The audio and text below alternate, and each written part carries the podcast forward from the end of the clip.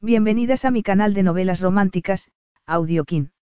Antes de continuar, regálame un minuto de tu tiempo y comparte esta novela con familiares, amigas y conocidas. Me ayudarías a que otras personas conozcan este hermoso trabajo y cada día seguir creciendo. Estaré infinitamente agradecida por tu apoyo y deseando que una lluvia de bendiciones caigan sobre ti. Comencemos con la narración de la novela cuyo título es El plan del millonario. Argumento. Su plan de venganza no podía fallar. Pero aquel multimillonario también tenía un plan. Porque el director ejecutivo Nolan Cooper se lo pensó dos veces antes de contratar a Delaney Alexander. Su empresa necesitaba la gran experiencia de Delaney en relaciones públicas y, además, su precoz hija de seis años estaba encantada con ella. Tal vez fuera porque la deseaba. Mantener una relación exclusivamente profesional le resultaba más difícil de lo que había supuesto, a medida que Delaney le enseñaba a confiar de nuevo. Pero cuando los secretos de ella salieron a la luz, Nolan se preguntó si la relación entre ambos no formaría parte de su plan. Capítulo 1. Delaney Alexander no prestó atención a los murmullos y miradas al entrar en la iglesia. Miró a su alrededor en busca de un rostro amistoso. Mucha de la gente que conocía, incluso de su propia familia, no se habría dignado a mirarla. Sabía que, en aquellos momentos, era una apestada. Había leído lo último publicado sobre ella en Wend City. Puf. Era lo único que podía decir al respecto.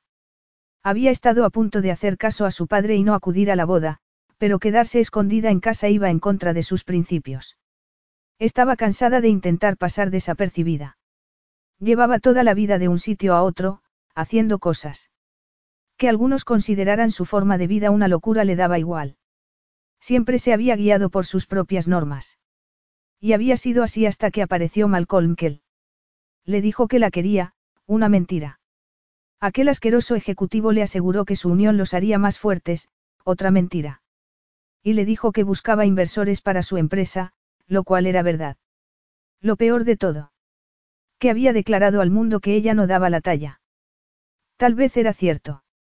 Delaney se enfadó mucho porque había roto con ella públicamente al dejar sus cosas en la puerta de su casa. Se enfadó porque había empezado a salir inmediatamente con otra mujer, cinco años más joven y más guapa. Y estaba muy enfadada porque a Stanley, su adorado perro, le siguiera cayendo bien aquel desgraciado. Pero las cosas cambiaron cuando se enteró de que tenía negocios turbios, debido a un comentario dicho sin pensar y a que había abierto y saqueado la caja fuerte de su casa. La arrestaron por allanamiento de morada, desde luego, y todos creyeron que era una resentida, incapaz de superar que su exnovio la hubiera dejado. Sin embargo, no le importaba, ya que ahora conocía los tejemanejes de Malcolm. Y estaba muy cerca de impedir sus ilegales negocios y acabar con aquel asunto como del modo en que deseaba.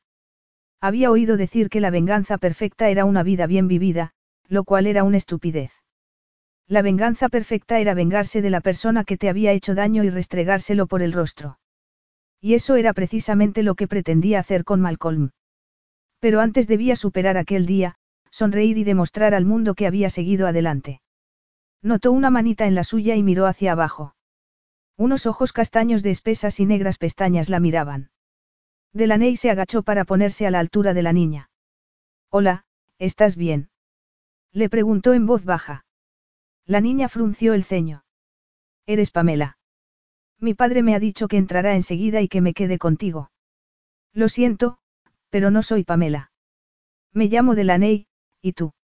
Le sonrió con dulzura. De niña, Delaney había acudido a numerosos acontecimientos sociales con su padre y se había perdido más de una vez. Daisy. Papá me ha dicho que busque a la rubia más guapa y te he visto a ti. A Delaney, la niña comenzaba a caerle muy bien. No te preocupes. Voy a ayudarte a buscar a Pamela. Hay muchas chicas guapas aquí, incluyéndote a ti.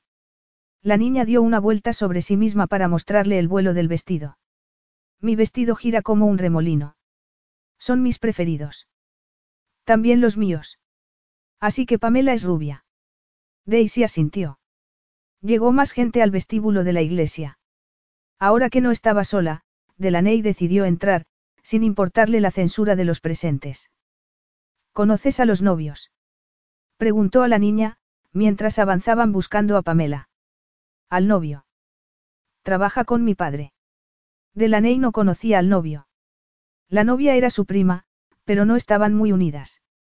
En realidad había ido a conocer a uno de los invitados, Nolan Cooper, un empresario que competía con Kel Aerospace para conseguir un contrato gubernamental. Y que constituía la clave para acabar con la historia de Malcolm. Delaney esperaba tropezarse con él y transmitirle la información que había obtenido de los documentos de la caja fuerte de Malcolm, para echar una mano a Cooper Aeronautical, porque, por lo que había visto, era imposible que Nolan Cooper ganara a Malcolm de forma legítima. Al llegar a la nave de la iglesia, el padrino les preguntó si eran invitados del novio o de la novia. La iglesia estaba adornada con más flores rosas de las que Delaney había visto en su vida. Su prima se había excedido. Una por cada uno. Estoy ayudando a la niña a buscar a su familia. Ella viene de parte del novio, dijo Delaney. Si quiere ir a echar un vistazo, la familia del novio está sentada a la derecha. Gracias, contestó Delaney abarcando la abarrotada iglesia con la mirada. Las acompaño. Se ofreció el padrino. Delaney miró a Daisy, que negó con la cabeza. Parecía que el hombre y la iglesia llena de gente la asustaban, por lo que apretó con fuerza la mano de Delaney. Ya la buscaremos nosotras, dijo Delaney echando a andar por la nave. Daisy la detuvo, tirándole de la mano. Delaney la miró. ¿Conoces a la novia? preguntó la niña. Delaney asintió mientras echaba una ojeada a las filas de bancos buscando a una mujer rubia. Había varias, pero no estaba segura de quién sería Pamela. Se percató de que su padre la había visto y que fruncía el ceño. Se volvió a agachar para ponerse a la altura de la niña. Hay tres mujeres rubias, pero no sé cuál es Pamela. Vamos hasta el final de la nave y allí esperaremos a tu padre. La niña asintió y le susurró. Todos nos están mirando. Delaney miró a su alrededor y se dio cuenta de que su padre no era el único que la había visto. Se debe a que eres muy guapa y quieren saber quién eres. Daisy soltó una risita. Es lo que me dice papá. Debe de ser muy inteligente. Lo mejor será que finjamos que no nos damos cuenta y que vayamos a esperar a tu padre, dijo Delaney mientras se incorporaba y daba media vuelta con la mano de la niña agarrada a la suya.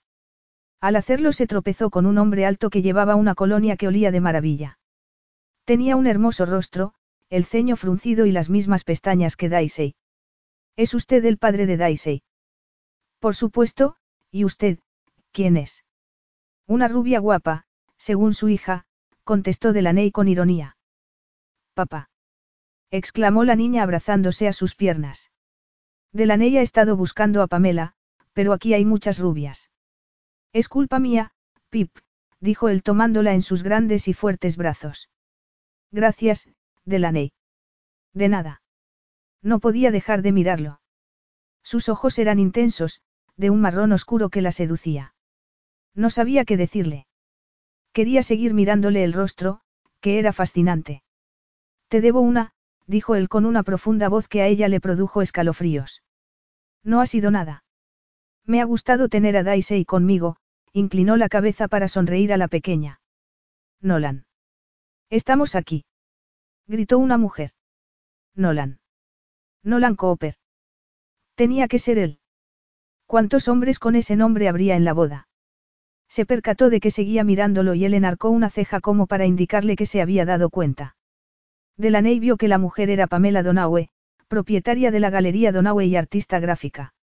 Delaney tenía una litografía de ella colgada en el salón. Parece que ya has encontrado a quien buscabas, Daisy. Adiós. Encantada de conocerte, Nolan. Nolan Cooper, dijo él tendiéndole la mano. Ella se la estrechó y notó que un cosquilleo le subía por el brazo. Delaney Alexander. Lo sé, contestó él guiñándole el ojo. Gracias otra vez. Él se dirigió a su asiento y ella siguió mirándolo. Contrólate, Delaney. Dio media vuelta y se fue hacia el fondo de la iglesia. No iba a sentarse con su padre, así que lo hizo en el primer banco libre que encontró. A pesar de todo, estaba muy contenta de haber acudido a la boda, y no solo por hacer enfadar a su padre. Necesitaba que el encuentro con Nolan pareciera fortuito, y lo había conseguido. Por primera vez desde que la habían detenido por allanamiento de morada, pensó que iba por el buen camino. Nolan no era lo que se esperaba. Era enorme, alto y musculoso. Delaney se había dado cuenta a pesar de que llevara un traje hecho a medida. Tenía la mandíbula cuadrada, el cabello y las cejas negros y había algo inquietante en él. Irradiaba un intenso magnetismo animal, pero era algo más que eso. La había mirado como si de verdad la viera. Poca gente lo hacía. Y eso podía ser un problema. Porque si, justo al conocerse, se había dado cuenta de cómo era, no iba a poder manipularlo para que hiciera lo que deseaba. No iba a cambiar de planes, pero lo cierto era que debería obtener más información sobre él. Claro que Delaney no conocía a ningún hombre al que no pudiera convencer de hacer lo que ella quería, ni siquiera su autoritario padre ni los hombres con los que había salido se habían librado. Y, desde luego, no iba a consentir que Nolan Cooper fuera el primero que la desviara de su camino. Pamela Donaue no se quedó al banquete de boda y, a decir verdad, Nolan se alegró. Se habían conocido a través de un amigo mutuo. Era innegable que era guapa, inteligente y divertida. Sin embargo, que no hubiera esperado a Daisy en la entrada, como le había dicho, la hacía menos atractiva. Daisy tenía seis años y era el centro de su vida. Dedicaba mucho tiempo al trabajo, pero lo más importante era ser el padre de su hija. Mary, su esposa, había muerto en el parto, por lo que siempre habían estado solos los dos. No solía dejar que las mujeres formaran parte de su vida, pero, como se trataba de una boda, se había saltado sus propias normas. No volvería a hacerlo. No daba segundas oportunidades. El banquete se celebró en un gran salón decorado en blanco y rosa. Daisy le dijo dos veces que, cuando se casara, quería llevar una corona de flores como la de la novia. Él estuvo de acuerdo. Daisy se puso a dar vueltas en torno a todas las mesas, en vez de elegir una y sentarse. Los novios habían decidido que quien no fuera de la familia se sentara donde quisiera. Nolan tardó unos segundos en darse cuenta de que buscaba a alguien, y pensó que era Adelaney Alexander, sobre todo porque la niña no había dejado de hablar de ella desde que se habían montado en el coche para ir al banquete. Pip, hay que elegir una mesa. Ya lo sé, papá. Esperaba que. ¿Qué? Preguntó Delaney. Padre e hija se volvieron y Delaney se les acercó. Daisy lanzó un grito y se le abrazó a las piernas. Delaney la abrazó. Llevaba un vestido azul con falda de tul y cuerpo ajustado, el rubio cabello suelto y una diadema incrustada de pequeños diamantes con un colgante a juego. ¿Os importa que me siente con vosotros? No. exclamó la niña. Claro que no, Nolan estuvo de acuerdo con su hija. ¿Te parece bien esta mesa? Le indicó una que había detrás de ellos. Delaney sintió. Me parece perfecta. Daisy se acercó a una silla y Nolan la separó de la mesa y la ayudó a sentarse. Se volvió hacia Delaney. Había oído hablar de ella. ¿Quién no? La pobre chica rica, la heredera de una rica familia y la escandalosa dama de la alta sociedad. Por eso, básicamente, no sabía nada de la verdadera mujer, ya que solo había oído rumores y habladurías. Pero sabía que se había portado amablemente con su hija dos veces. Muchas otras no lo habrían hecho. No sabía si lo había hecho de corazón, por lo que la vigilaría. Una cosa era segura, dada la fortuna de que disponía, excluía que deseara algo de él. ¿Dónde está Pamela? Tenía un compromiso, contestó él. Qué pena. Quería hablar con ella. Me encantan sus litografías. Pero me alegro de haberos conocido. Hoy no me apetecía hablar de cosas intrascendentes. Nolan no entendió lo que quería decir. Es que no vas a hablar conmigo. ¿Qué? Ah, sí, perdona. Me refería a desconocidos. Tú y yo ya somos viejos amigos, dijo guiñándole el ojo. Era guapa, aunque eso ya lo sabía por las fotos que había visto, pero su personalidad, le sorprendía que una mujer supuestamente obsesionada por su exnovio fuera tan jovial y divertida. Ah, sí. Por mi parte, sí. Claro que tampoco hay muchos rostros amistosos en el salón. Él enarcó una ceja, perplejo. La novia es tu prima. La mitad de tu familia está aquí y hace unos minutos he hablado con tu padre. Precisamente, eso es lo que quiero decir. Él se echó a reír, pero después se dio cuenta de que, a pesar de su alegre sonrisa, estaba un poco nerviosa. Entonces, ¿por qué has venido? No voy a dejar que ese canalla, Delaney se interrumpió al mirar a Daisy. Bueno, no voy a consentir que me desanimen. Él tenía la misma actitud ante la vida. A mí me pasa igual, aunque, generalmente, en mi caso las situaciones suelen relacionarse con el trabajo, no con bodas. Dos mundos distintos. ¿A qué te dedicas? Papá nos va a mandar a Marte, afirmó Daisy. ¿Verdad? Ese es el plan. ¿Te traigo algo de beber del bar? Preguntó Nolan a Delaney. Una copa de champán. Nolan se dirigió a su hija. Un Shirley Temple para ti. Sí. Delaney y yo te guardaremos el sitio. Gracias, dijo él alborotándole el cabello antes de ir a por las bebidas. Conocía a muchos de los invitados. El novio, High Park, era uno de los ingenieros más importantes de Coopera Aeronautical. El resto del equipo de ingenieros se hallaba sentado en distintas mesas. Hablaría con todos ellos antes del final de la velada. Había también mucha gente de la alta sociedad, como la novia, Ana Mayori, que estaba emparentada con los Alexander. Hizo cola para las bebidas mientras se preguntaba por qué Delaney no se sentía bien recibida por su familia. Por la detención. Había oído que la habían arrestado en julio por allanamiento de morada, pero, como Malcolm que él no la había denunciado, el asunto había perdido importancia. Al volver a la mesa, Daisy hablaba a toda velocidad con Delaney, que, con la cabeza inclinada hacia ella, la escuchaba atentamente. Nolan se detuvo unos instantes sin saber si le gustaba la intimidad que se estaba desarrollando entre su hija y aquella desconocida, que poseía una belleza etérea en la que no dejaba de pensar. El vestido que llevaba le recordaba el de Daisy, pero Delaney era toda una mujer. Se le ajustaba a los senos y a la cintura y le caía hasta debajo de la rodilla.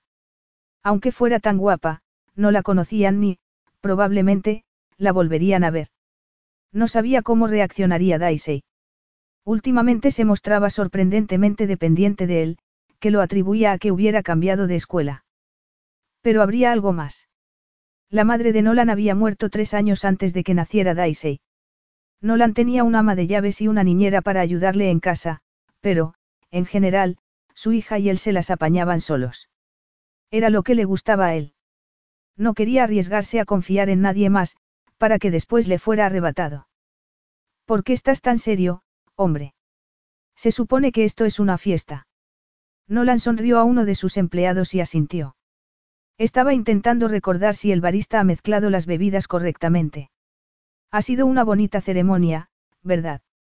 El empleado habló con él y luego se despidió porque su acompañante lo llamaba. Nolan pensó que debía ser más precavido. Trabajaba demasiado innovando e intentando descubrir nuevas tecnologías que posibilitaran la vida en Marte y la hicieran agradable, que no fuera solamente una experiencia de supervivencia, sino también placentera. Negó con la cabeza. Iba a interponerse entre Daisy y Delaney y a cortar aquella amistad de raíz. A su hija no le hacía falta la amistad de una celebridad escandalosa. Debía protegerla a toda costa. Siéntate en la otra silla, Pip. Yo lo haré al lado de Delaney. La niña frunció el ceño y él enarcó las cejas. El silencio entre ambos duró más de lo que se esperaba, ya que su obstinada hija siguió mirándolo con el ceño fruncido. Él negó con la cabeza. Ella suspiró y se cambió de sitio. Gracias, dijo Nolan besándola en la cabeza al tiempo que le colocaba la bebida frente a ella. Le dio la copa de champana de la Ney y se sentó entre ambas. Hola, Nolan, podemos sentarnos. Eran su secretaria, Perry, su esposo y Tum, su hijo de seis años. Tum se sentó al lado de Daisy y se pusieron a hablar. Nolan presentó a Delaney a Perry. Estás en la lista de personas a las que tengo que llamar por teléfono el lunes, dijo esta. ¿Por qué? preguntó Nolan. Porque forma parte de IDG, la empresa que gestiona marcas que el Consejo de Dirección ha decidido contratar para lanzarnos al mercado. ¿Trabajas ahí? Preguntó Nolan a Delaney. No se esperaba que trabajara. Sí. No creerás que soy solo una rica heredera. Bromeó ella. No, también he oído otras cosas sobre ti. ¿Cómo cuáles? Que me dedico a acosar a mis antiguos novios. A Nolan le sorprendió su capacidad para bromear sobre el asunto, pero también lo dejó admirado. Sí. Conozco las habladurías porque Perry enciende el audio del ordenador cuando trabaja, así que lo oigo. Pensó que debía cambiar de tema. Entonces, ¿qué puedes hacer por mi empresa?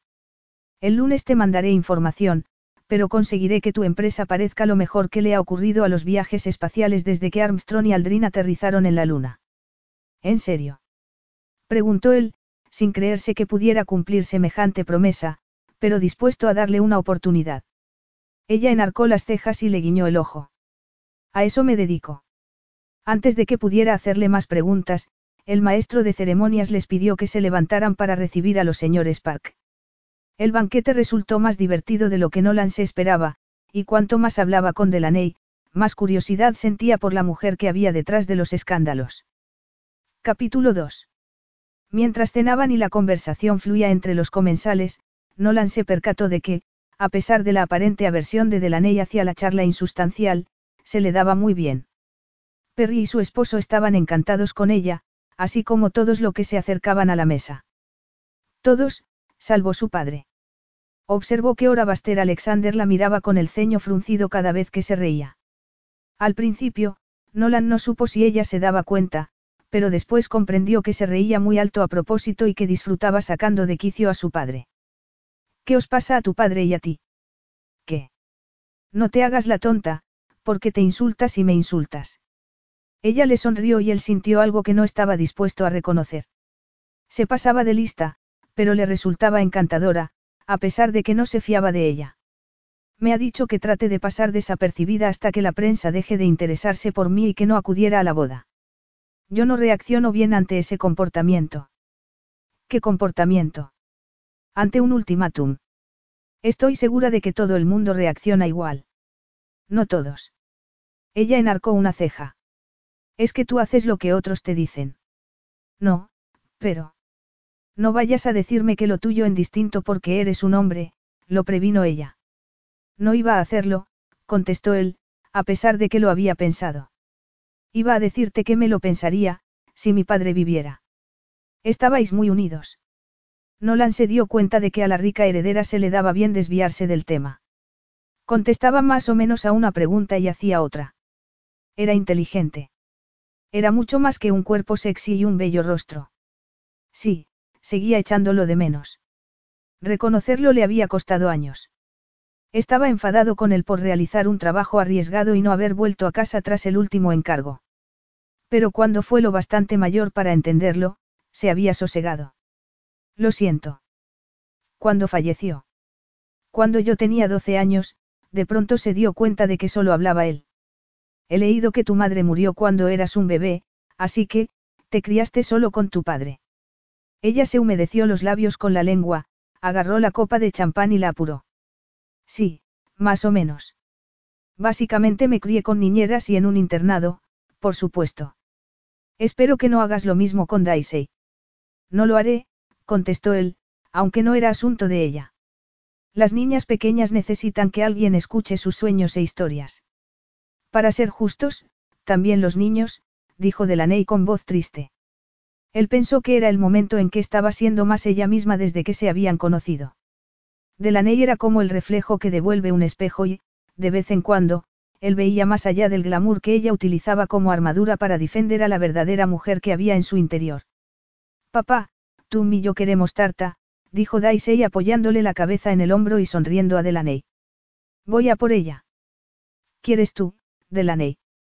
Sí, gracias. Y otra copa de champán. Desde luego. Otro Sirley Temple, Pip. Sí. Y le traes a Tum una cola de cereza. Hay que preguntárselo a sus padres, contestó Nolan. Tum se volvió para preguntarles a sus padres y Delaney se levantó. Te acompaño. Aunque tienes las manos grandes, te va a costar trabajo traerlo todo.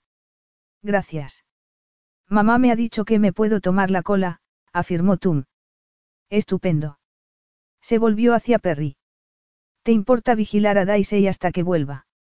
En absoluto, contestó ella sonriendo. Quiero hacerte dos preguntas, dijo Delaney, mientras hacían cola para la tarta. Solo dos. De momento, contestó ella con una sonrisa. Adelante. ¿Por qué llamas Pipa Daisy? Nolan se dijo que aquella pregunta, aunque personal, no era muy reveladora. Era tan minúscula cuando nació y la tomé en brazos, que se me ocurrió llamarla así, con el nombre inglés que significa, Pepita. Y con él se ha quedado. Me encanta. Es una niña muy dulce. Ahora sí, pero, cuando está cansada, es muy obstinada, miró hacia la mesa, donde su hija hablaba muy seria con Tum. Era toda su vida, y no iba a fingir lo contrario. Y la segunda pregunta. ¿Por qué dejaste sola a Daisy en la iglesia? Sé que estaba a salvo, pero por lo que he visto, no me parece propio de ti. A él le sorprendió la pregunta. ¿Por qué, debido a la posición social de tu prima, sabía que habría paparazzis, y no quiero que su foto aparezca en los periódicos. Ella esbozó otra de esas encantadoras sonrisas que conseguían que le resultara difícil recordar que no se fiaba de ella. Lo entiendo. Eso no lo hizo mi padre conmigo. ¿Cómo iba a hacerlo? Mi foto se utilizó para lanzar la línea de jabones naturales para bebé. Después, mi madre murió, te felicito por tener a tu hija apartada de la prensa. Voy a por las bebidas, mientras tú sigues esperando que te sirvan la tarta. Jack Daniels con gaseosa. Sí, contestó él. Y antes de que pudiera añadir nada más, ella se perdió entre la multitud. Y él no pudo dejar de pensar en lo que le había dicho. Había salido en los periódicos desde su nacimiento. Su vida había discurrido ante las cámaras y en las webs que se dedicaban a difundir habladurías. Y recordó lo que ella le había dicho sobre acosar a sus exnovios. Delaney era demasiado astuta para que la pillaran desprevenida. ¿A qué había ido realmente a casa de Malcolm Kell? Buscaba algo del propio Nolan. Al fin y al cabo, Malcolm y él eran las dos únicas opciones a considerar en el campo de los viajes espaciales. Delaney llevaba toda la vida siguiendo su propio camino y cuidándose sola porque se había dado cuenta muy pronto de que debía hacerlo. Una de las ventajas era que cuando se empeñaba en algo, lo conseguía. Y no iba a consentir que aquel hombre de anchas espaldas, sonrisa tensa que ocultaba secretos y ojos castaños muy atractivos influyera en ella. Había planeado aquel encuentro para utilizar lo que había encontrado en la caja fuerte de su exnovio en beneficio propio. Quería que Malcolm fracasara, pero, sobre todo, quería que el mundo fuera justo. Su padre le había dicho muchas veces que no lo era, pero ella seguía creyendo que debería serlo. Y tenía el modo de equilibrar la balanza y dar a Nolan una oportunidad. Pero había algo más, un sentimiento que no podía ni, mejor dicho, quería identificar. Así que lo pasó por alto. Había conseguido su objetivo de conocer a Nolan, e iba a tomarse el resto de la noche para sí misma. Daba igual que él hiciera todo lo posible para proteger a su hija, algo que ahora Baster Alexander no había tenido en cuenta. Delaney creía que había superado sus problemas con su padre hacía tiempo, pero sabía que era mentira. Le parecían bien las mentiras piadosas que se decía. A veces la ayudaban a conciliar el sueño, otras, justificaban su comportamiento errático. Pero no la ni Daisy, era evidente que necesitaba al padre para vengarse de Malcolm, lo cual no implicaba que no pudiera ser amiga de ambos. Hija. Volvió la cabeza y vio a su padre detrás de ella. Siempre le había parecido alto, pero, tras haber estado unos minutos en compañía de Nolan, no se lo pareció tanto. Papá. Él negó con la cabeza y enarcó las cejas. Lo hacía cuando estaba enfadado con ella, pero tenía que guardar las apariencias. La boda ha sido bonita, ¿no te parece? Dijo ella. No iba a disculparse por haber acudido. Un poco exagerada, pero tu prima es así. Su tono irónico la hizo sonreír. A Anna le gustaba la ostentación, demostrar a las claras que era rica. Creo que había demasiado rosa. Jones opina lo mismo, afirmó su padre. Y tiene razón. ¿En serio que te has traído a Jones de acompañante? Jones, era Sirene Jones, la secretaria y mano derecha de su padre. Llevaba con él 15 años y a veces Delaney se preguntaba si entre ellos había algo más que la mera relación entre jefe y secretaria. Sí. Me hace buena compañía y puede resolver cualquier imprevisto, como que alguien de la familia que tiene muy mala prensa aparezca inesperadamente. ¿Quién se atrevería a desafiarte? Dijo ella con desenvoltura, al tiempo que la cola avanzaba. No iba a pedirle disculpas. Por favor, tenía 30 años. Parece que solo tú. Le has dicho a alguien más que no viniera. Papá, no puedes dar órdenes a todo el mundo. La única que no me hace caso eres tú. ¿Por qué no me das miedo? respondió ella sonriendo descaradamente. Él volvió a negar con la cabeza y dirigió la mirada hacia la mesa en la que había cenado. Espero que sepas lo que haces con Cooper. No se parece en absoluto a Malcolm. Lo sé, papá. Y menos mal. Tiene una hijita encantadora. Lo sé. Te recuerda a ti. Por eso estás con ellos. Dime que no tiene nada que ver con tu detención en casa de Malcolm. La persona que había delante de ella agarró las bebidas que había pedido y ella dio la espalda a su padre y pidió las suyas. La estaba molestando y no iba a consentírselo. ¿Por qué había mencionado a Daisy? No debería haberlo hecho. Su padre le puso la mano en el hombro. Ten cuidado. Aunque parezca hogareño y buen padre, sé de buena fuente que puede ser tan peligroso como Malcolm. Sé cuidar de mí misma. Me educaste para que lo hiciera, dijo ella agarrando la bandeja que le tendía el camarero para llevar las bebidas. Sonrió a su padre, le lanzó un beso y volvió a la mesa. Pero siguió dando vueltas a sus palabras. No pretendía hacer nada con Nolan, salvo ayudarlo a sacar ventaja a la competencia. Sabía que sus motivos eran, bueno, no podía decirse que fueran desinteresados, pero eran buenos. Malcolm llevaba mucho tiempo manejando negocios turbios y evitando el castigo. Un buen hombre como Nolan se merecía la oportunidad de vencerlo. Y eso era lo único que ella pretendía hacer, ayudarlo a competir en igualdad de condiciones. Pero, cuando llegó a la mesa y Nolan agarró la bandeja y Daisy saltó de la silla para abrazarse a sus piernas, supo que no era verdad. Vamos, papá. Ahora podemos ir todos a bailar, dijo la niña tomando a su padre de la mano y llevándoselos a la pista. Sonaba Pi, de Parrell Williams. Delaney miró a Nolan.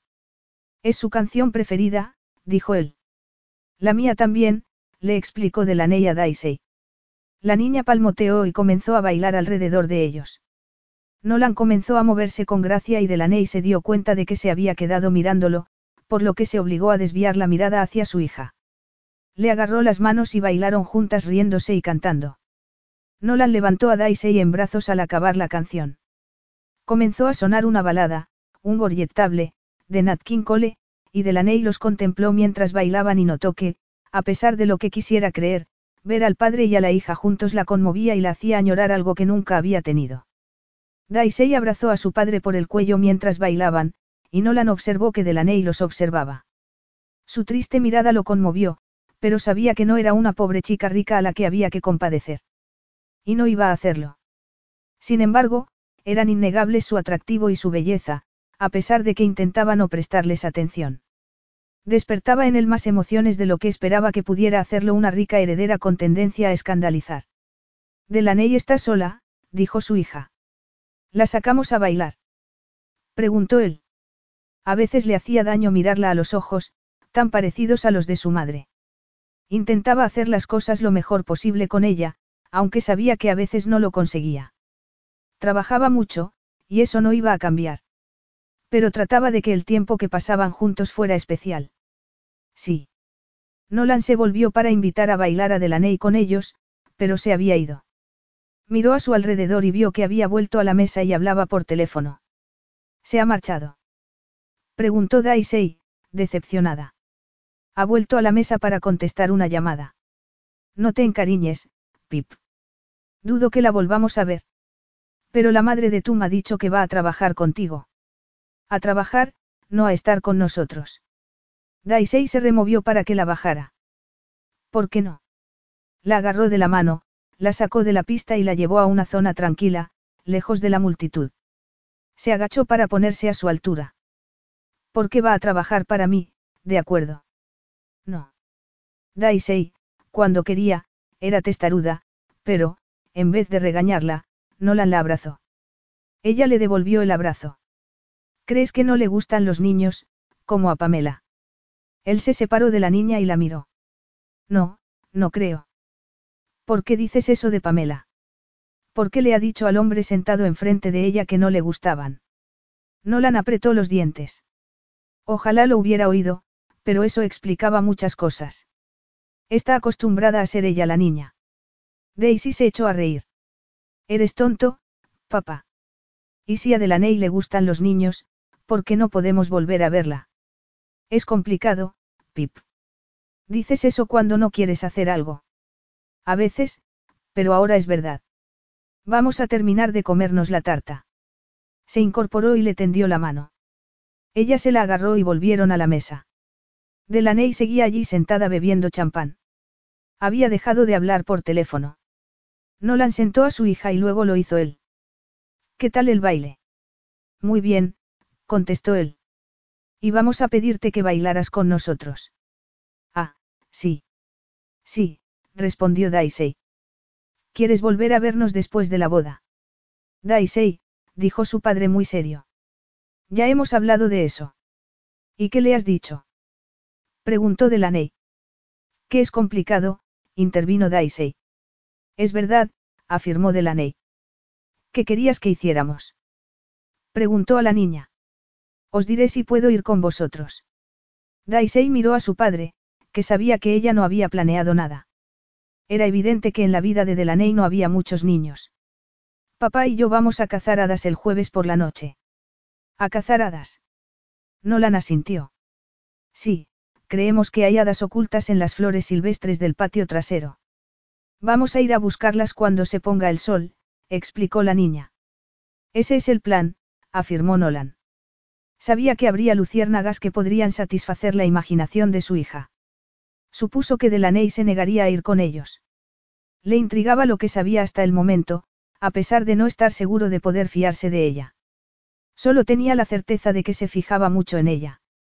En los ojos de color azul grisáceo, el cuello, largo y elegante y el colgante que centelleaba justo encima de la curva de los senos. Concéntrate y deja de pensar en las seductoras cualidades de Delaney Alexander. Pues me parece muy divertido. ¿A qué hora tengo que estar allí?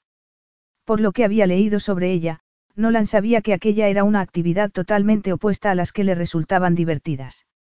Eso lo hizo recelar. ¿Por qué había accedido a ir? Papá. Ya veremos, Pip. Te acabas de comer la tarta. Unos minutos después, Tum y sus padres volvieron. Cuando Nolan estuvo seguro de que la niña estaba entretenida hablando, pasó el brazo por el respaldo de la silla de Delaney y se inclinó hacia ella para que Daisy no los oyera. ¿Qué estás tramando? ¿A qué te refieres?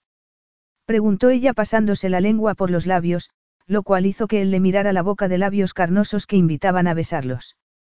Ella le sonrió, por lo que él siguió mirándosela, obsesionado por saber qué gusto tendría. Ella ladeó la cabeza y enarcó las cejas, y él se percató de que se había quedado mirándola. Cazaradas te parece divertido. Ella parpadeó con expresión inocente y, durante unos segundos, él estuvo a punto de creérsela. ¿Por qué no? No sé qué te propones. Recuerdo que a los seis años también me gustaban las hadas, lo interrumpió ella en voz baja y melancólica. Creo que ir a cazar hadas será divertido. Pero si no quieres que vaya, diré que tengo trabajo. Nolan no estaba seguro de lo que quería. Al estar tan cerca de ella le llegaba el aroma de su perfume floral.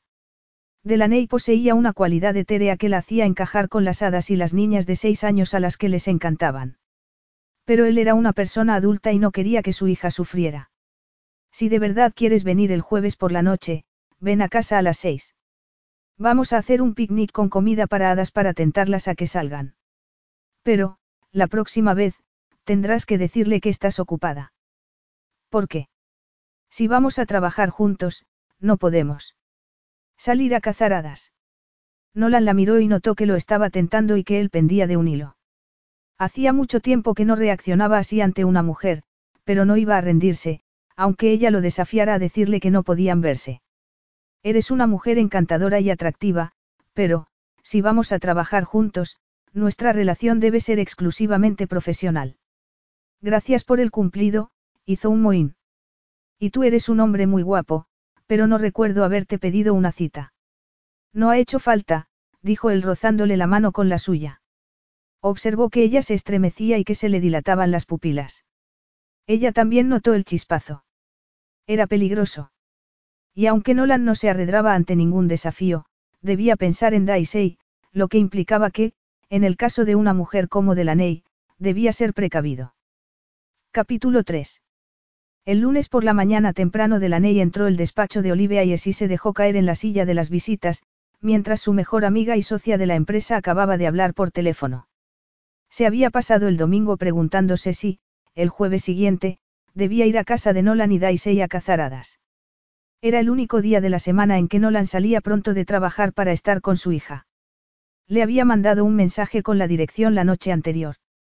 A ella le gustaba que su hija fuera su prioridad. ¿Y qué otra cosa le gustaba? El modo en que la había mirado al decirle que era una mujer atractiva. Aún notaba el tacto de su mano en la de ella y el estremecimiento que había sentido. Deseaba a Nolan. No podía fingir que pensaba en él por lo buen padre que era. Había algo en su cuerpo grande y musculoso, en la inteligencia que transmitían sus ojos y en su forma de mirarla, como si viera a la verdadera mujer y no a la niña rica con la que mantenía a todos a distancia. Pero debía tener cuidado. Tenía la misión de equilibrar la balanza y asegurarse que las maquinaciones de su exnovio fracasaban. Y aunque Nolan fuera la sensualidad personificada, no iba a consentir que la atracción que sentía por él la distrajera de lo que debía hacer. Ese día tenía una reunión con él en su despacho para hablar del lanzamiento de su empresa. Se comportaría de forma totalmente profesional, como él había dicho que debía ser la relación entre ambos. Y no se fijaría en su boca ancha y sexy ni pensaría en que había deseado que la besara en el banquete nupcial. ¿Qué tal la boda? preguntó Olive al colgar. Quería haberte mandado un mensaje para asegurarme de que estabas bien, pero Dante me dijo que te dejara tranquila. ¿Y le hiciste caso?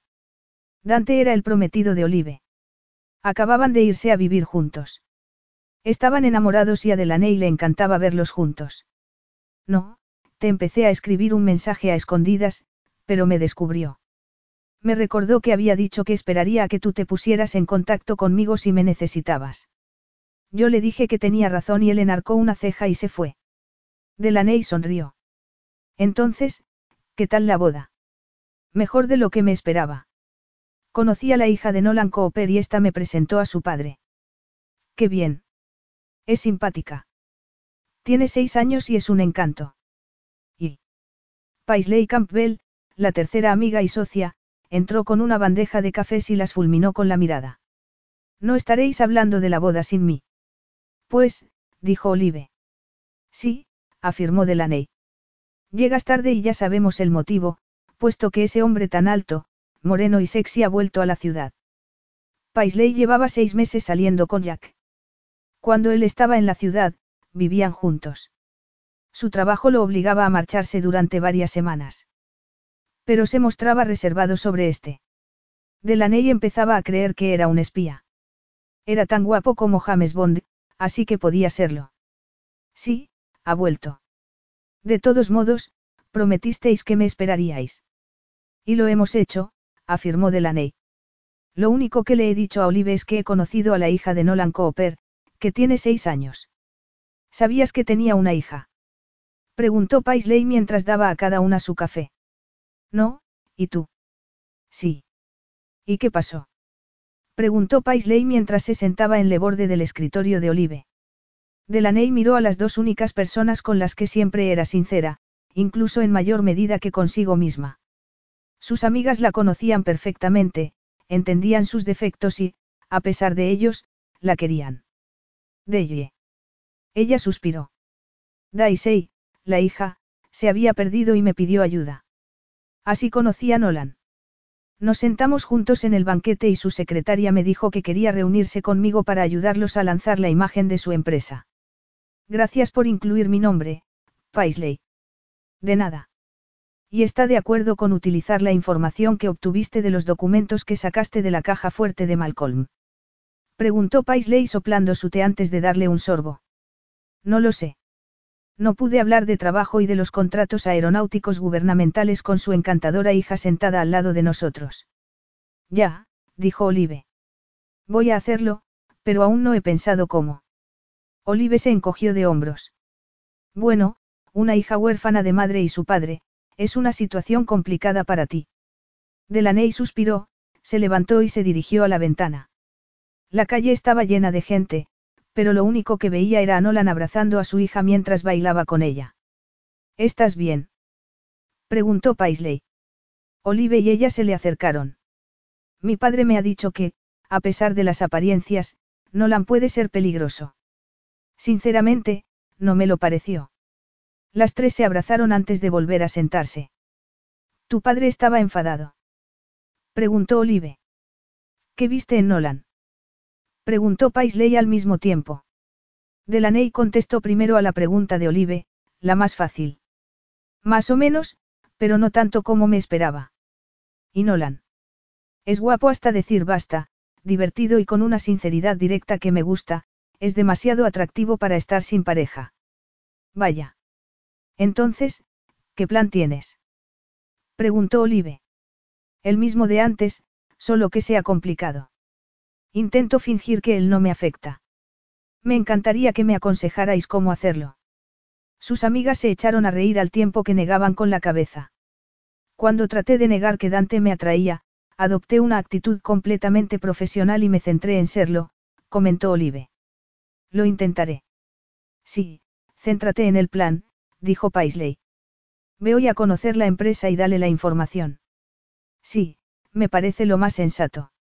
Lo es, apuntó Olive. De ese modo no tendrás que preocuparte de lo sexy que es. Delaney no dijo nada. Miró la taza de café mientras se preguntaba si acudir a cazar hadas sería algo demasiado personal. Deye. Miró a Olive y vio su expresión preocupada. He accedido a ir a cazar hadas el jueves por la noche. Paisley se limitó a mirarla fijamente, en tanto que Olive lo hacía con simpatía. ¿Cómo ibas a negarte a algo así? Lo sé. Si manejo la información que poseo correctamente, él creerá que ha sido idea suya y nunca lo sabrá. Que nunca lo sabrá. ¿Te estás oyendo? Preguntó Paisley. ¿Te atrae? Es padre soltero y el único que puede hacer pagar a Malcolm por sus negocios turbios. No hay otra empresa aeronáutica en el medio oeste que esté a la altura de la de Nolan. Delaney se levantó, negando con la cabeza. Sé que parece una locura.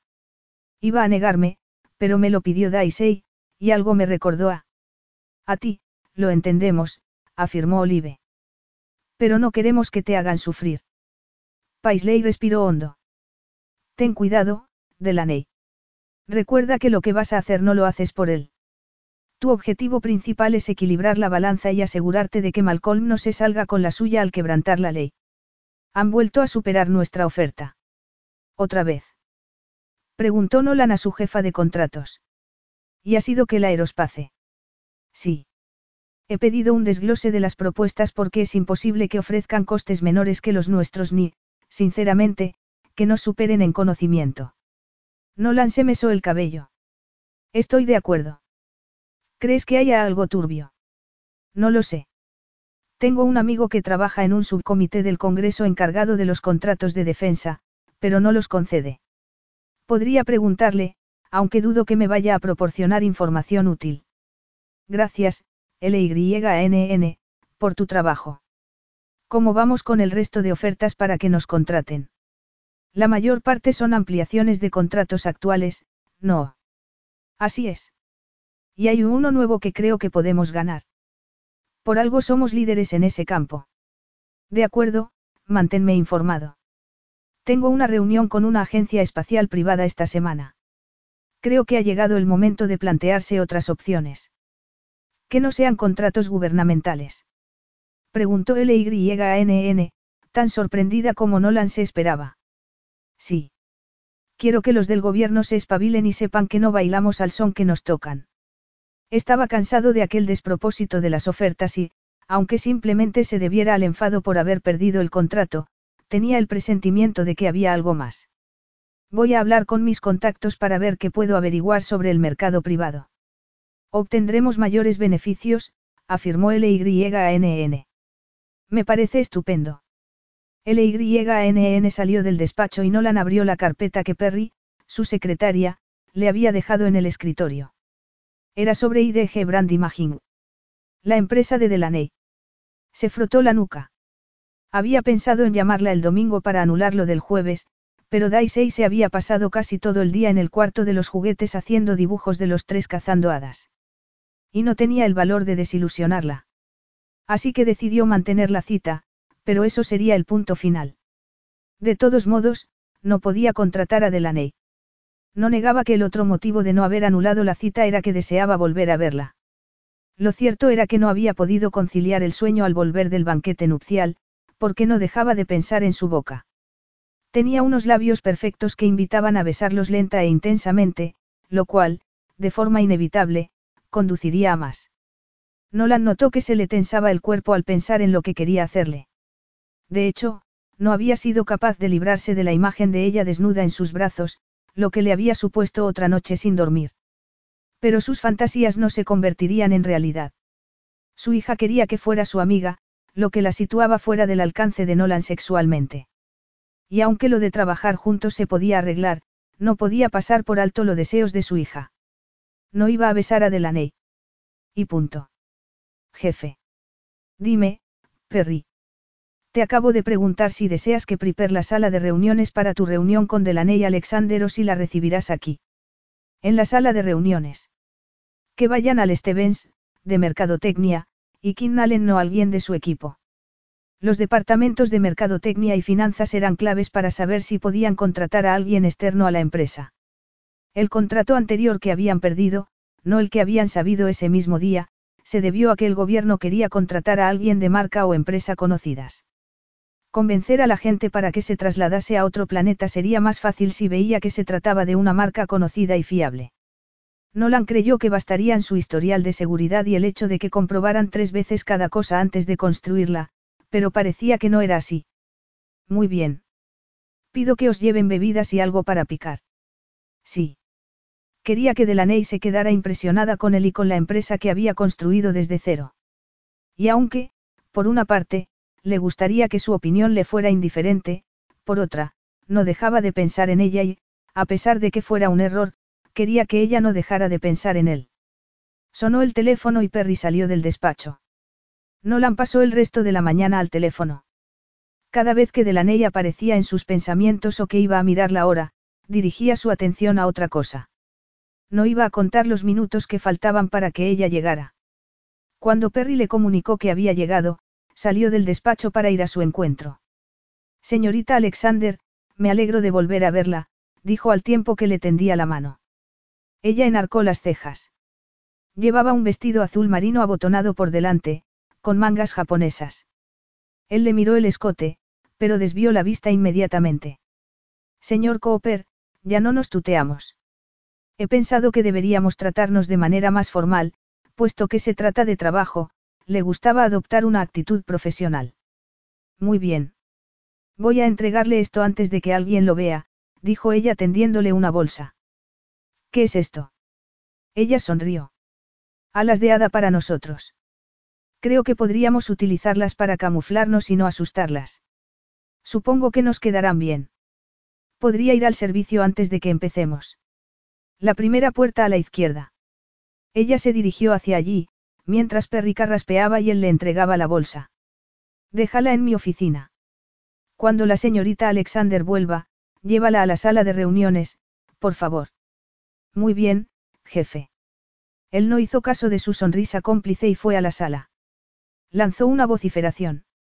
Todo lo que hacía con Delaney le salía mal. Al igual que en el banquete nupcial, seguía sin saber cómo comportarse con ella. Lo primero que observó cuando ella entró en la sala de reuniones fue que se había puesto brillo en los labios. No podía dejar de mirarlos. Con la boca seca, se percató de que no besarla iba a resultarle más difícil de lo que esperaba. Delaney se dijo que debía respetar los límites que Nolan intentaba establecer. Iba a hacerlo, desde luego, pero, al mismo tiempo, cada vez que se miraban a los ojos, la mente la llevaba al reino de la fantasía, justamente donde no debería ir. Pidió un vaso de agua antes de iniciar la presentación. Pasase lo que pasase, no podía permitirse la menor distracción. Necesitaba a Nolan mucho más de lo que él se imaginaba, por lo que tenía que intentar por todos los medios que aquel acuerdo con su empresa saliera adelante sin impedimento alguno. Pero eso constituía parte del problema, ya que podía servirse de una empresa de semejante calibre para vengarse de Malcolm, pero no podía utilizar al padre de Daisy para hacerlo. A ella le resultaba completamente lógico. La relación debía establecerse en aquella sala de reuniones. Y era lo que pretendía hacer. Miró a las otras dos personas que había en la sala y a Nolan. IDG Brand Management es la empresa que necesitan para solucionar todo lo que se presente durante su lanzamiento al mercado. Estamos especializados en manejar todos los flancos relacionados con los medios de comunicación y las redes sociales. El empleado de mercadotecnia parecía aburrido, lo que la hizo sonreír. Seguro que se preguntan para qué me necesitan, cuando ya tienen un departamento de mercadotecnia que se encarga de eso. En efecto, dijo Nolan.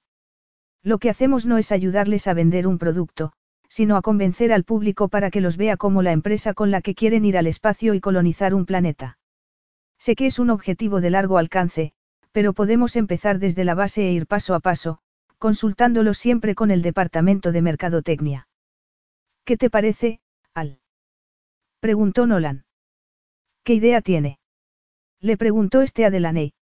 Me alegro de que me lo pregunte. He pensado que podíamos asociarnos con una de las mayores empresas de fabricación de juguetes para hacer una maqueta o, mejor aún, una carpa de juguete o una estructura que represente aquella en la que vivirán en Marte. Así, los niños aprenderán cómo es el entorno del planeta y los padres verán los espacios que están ustedes creando. Nolan se cruzó de brazos, lo que hizo que se le marcaran los músculos, cosa que ella no deseaba ver, así que se volvió hacia Ali y hacia el otro hombre, cuyo nombre no recordaba, ¿qué les parece? Me gusta la idea, pero faltan muchos años para que podamos mandar familias a Marte. Ahora lo que necesitamos es darnos a conocer en el mercado. Por eso los niños forman parte de la primera parte del proyecto. Ustedes quieren que los niños crezcan jugando en las cápsulas habitables en Marte que fabrican ustedes para que se sientan seguros y las compren cuando lleguen allí. Contestó otras preguntas sobre la idea del juguete, que había discutido ese día con Olive y Paisley. Es una idea a largo plazo. A corto plazo, hay que dar a conocer a Nolan Cooper, para que Coopera Aeronautical tenga un rostro que al público le resulte familiar. De Elon Musk se tiene una opinión tan favorable debido, en parte, a que la gente lo conoce. No soy Elon Musk, intervino Nolan. Aún no, contestó ella. Sin embargo, hay que empezar por darle relieve en la industria, pero también entre el público, conseguir que sea el experto cuya presencia se reclame en los programas en que se hable del espacio. Queremos que sea el primero al que llamen. ¿Cómo lo haría? Pues tendría que conocerlo mejor y decidir el modo correcto de planificar su perfil, pero, una vez que lo halle, será fácil. Me está diciendo que soy fácil. Nada en usted lo es. Los demás rieron y ella volvió a darse cuenta de que solo le prestaba atención a él. Parece que lo ha calado, dijo Al. Si tienen alguna otra pregunta, dijo Delaney sonriendo. El empleado de finanzas le preguntó por su salario. Ella le entregó la hoja con los precios que Paisley le había escrito y contestó alguna pregunta más sobre los posibles fabricantes de juguetes. Me gustaría que se fabricaran aquí, si es posible, dijo Nolan. Conozco varias pequeñas empresas de la zona a las que les vendría bien asociarse con nosotros. Por supuesto. Haré algunas llamadas y le elaboraré una lista. Los dejo ya para que hablen del asunto. Si no le importa, dijo Nolan. Después se dirigió a los dos empleados. Voy a acompañar a la señorita Alexander y vuelvo enseguida. Delaney recogió el material de presentación que había llevado, estrechó la mano de ambos hombres y salió de la sala, seguida de Nolan, pensando que la reunión había ido muy bien y que había planteado una serie de ideas sobre los habitáculos en Marte, que era el asunto en que Malcolm intentaba desbancar a Nolan. Pero bastaría para poner las cosas en marcha. Eso esperaba. Al llegar a los ascensores, ella se volvió, esbozando una enorme sonrisa. Sin embargo, Nolan estaba muy serio. ¿Todo bien? preguntó ella. No. Delaney se quedó sorprendida, ya que pensaba que la presentación había ido muy bien. ¿Qué pasa? Él la tomó de la mano para alejarla de los ascensores y los despachos. No tengo intención de contratarte. ¿Qué? ¿Por qué? Él se quejó entre dientes y negó con la cabeza. Te deseo, Delaney, y nunca mezclo el placer con el trabajo. Pues yo sí, dijo ella poniéndose de puntillas para hacer lo que llevaba deseando desde que había entrado en su despacho. Capítulo 4. Nolan vio que se inclinaba hacia él para besarlo y estuvo tentado de dejar que lo hiciera, pero, antes, necesitaba respuestas. Algunas de las cosas que ella había mencionado en la reunión eran secretas, así que, ¿por qué las sabía? Delaney había dejado de salir con Malcolm Kell, uno de sus mayores competidores, se le escapaba algo. Era cierto que su secretaria tenía a Delaney en su lista mucho antes de que él la hubiera conocido. Sin embargo, en su presentación se había referido a aspectos de la misión a largo plazo en Marte que no debería conocer. Estaba enfadado, ya que él también la deseaba. No podía dejar de mirarle la boca. Así que sentía una mezcla de ira, recelo y deseo, lo cual no era fácil de manejar. La atrajo hacia sí, de modo que ella quedó entre la pared y él. Nadie podía oírlos desde allí. Él no dejaba de mirarla. Ella alzó la vista. Los ojos le brillaban con malicia. Delaney le puso las manos en los hombros. Me gusta que un hombre tome las riendas. Entonces te voy a gustar mucho, porque no soy un perrito faldero ni una presa fácil. Deja de intentar excitarme, le advirtió ella en voz baja. Él no le hizo caso. Acercó su boca a la de ella y la besó con fuerza, porque, estuviera bien o mal, era lo que deseaba, lo que anhelaba desde que ella lo había mirado en la iglesia. Su boca sabía cómo se imaginaba que sabría la ambrosía, dulce, especiada y adictiva. Le introdujo más la lengua y notó que la de ella se la acariciaba. Delaney le apretó los hombros y alzó el cuerpo para que él notara sus senos en el pecho. Él le pasó el brazo por la cintura y la estrechó contra sí frotando su erección contra ella. De pronto se dio cuenta de lo que hacía. ¿De dónde estaba? Apartó la boca de la de ella y retrocedió. Se metió las manos en los bolsillos, jadeando. Ella se quedó donde estaba, con la cabeza y los hombros apoyados en la pared, mirándolo con los ojos entrecerrados. La seguía deseando. Estuvo a punto de tomarla de la mano y llevarla al despacho para desnudarla y poseerla. No, se dijo. ¿Por qué has parado? Preguntó ella sin aliento. Estamos en mi lugar de trabajo. Suelo comportarme de manera más profesional. Además, quiero que me contestes algunas preguntas. Tomo la píldora y me parece muy bien que me beses. Algo más. Solo los separaban 15 pasos del despacho, que podía cerrar con llave para estar solos. Sí. En primer lugar, ¿cómo sabes tanto sobre los viajes a Marte? Esa información se la acabamos de mandar esta mañana al gobierno porque nos ha pedido que le hagamos una oferta para contratarnos. Ella se irguió, mordiéndose el labio inferior mientras lo miraba. Él se percató de que intentaba decidir lo que le iba a decir. No me gustan los mentirosos, le advirtió. A mí tampoco. Puede que viera algunas cosas mientras salía con Malcolm. Te detuvieron por allanar su casa hace casi mes y medio. Hace tiempo que no estás con él. La miró con los ojos entrecerrados. Era una infiltrada. Así había conseguido Malcolm últimamente superar sus ofertas. Había infiltrado a más gente en el despacho. No he vuelto a verlo desde que estuvimos en el juicio, donde tuvo la generosidad de retirar la acusación. Nolan se cruzó de brazos. Entonces, ¿cómo has conseguido la información? Aquí no te lo puedo decir. ¿Por qué no vamos a tu despacho para hablar en privado? A su despacho, precisamente el lugar donde se estaba imaginando que podría poseerla. Pero se trataba de trabajo, y por mucho que deseara ceder a la lujuria que lo invadía en aquel momento, no lo haría.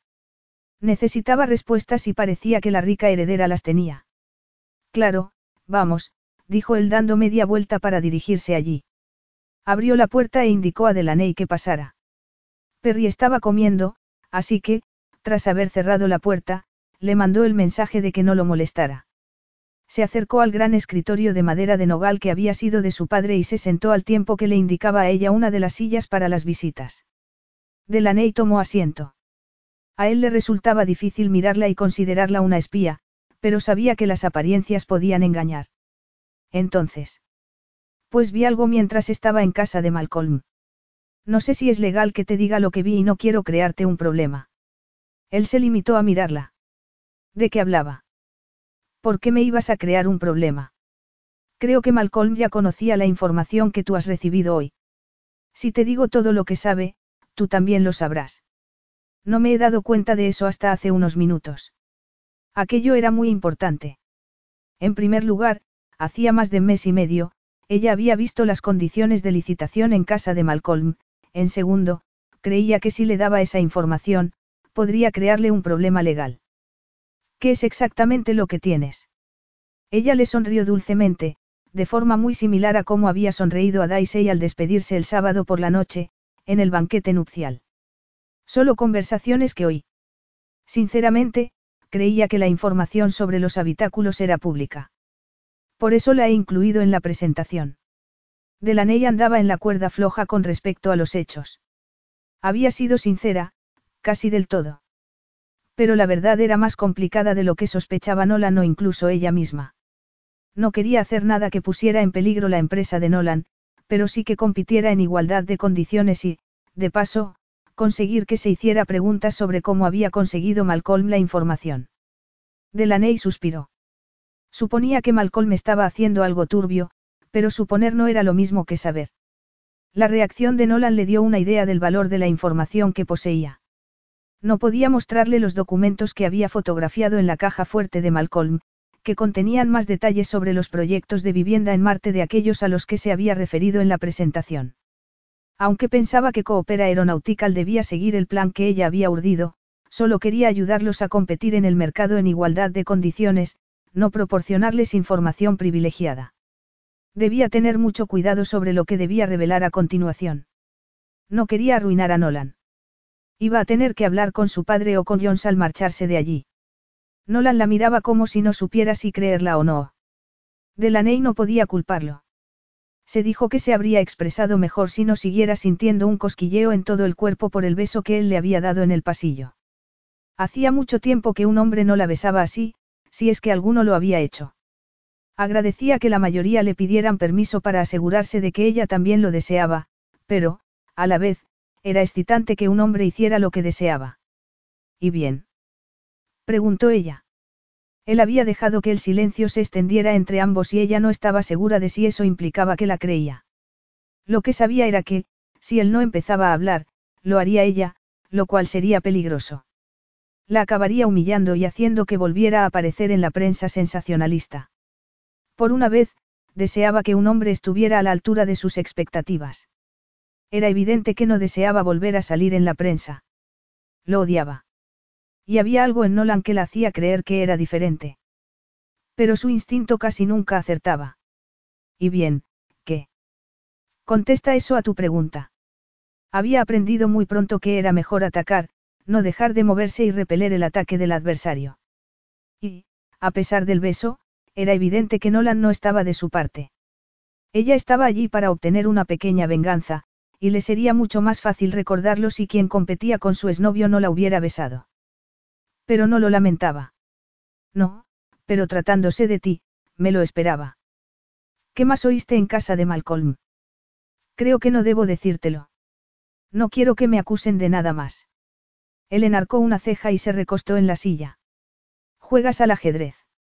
Sí, ¿por qué? Me da la impresión de que serías una buena adversaria, musito. Después escribió unas notas en el cuaderno que había en el escritorio.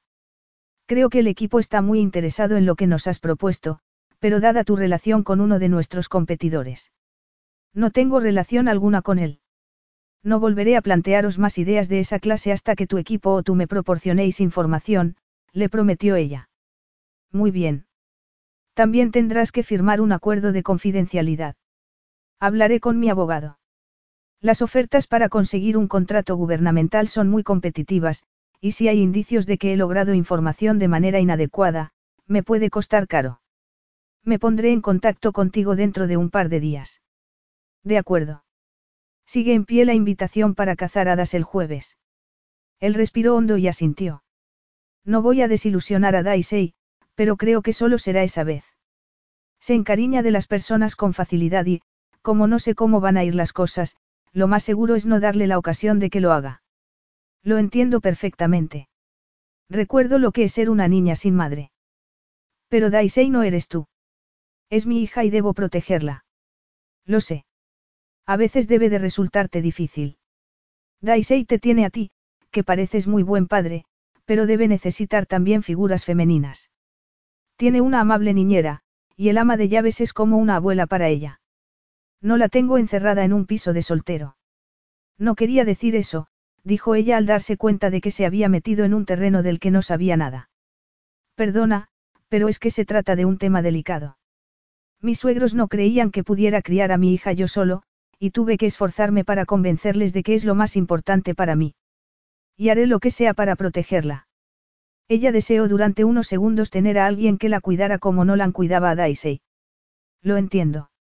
Esperaré a que me llames para ver si me aceptas como asesora de imagen. Gracias por la reunión. Ha sido muy interesante, Nolan, dijo ella mientras se levantaba y le tendía la mano.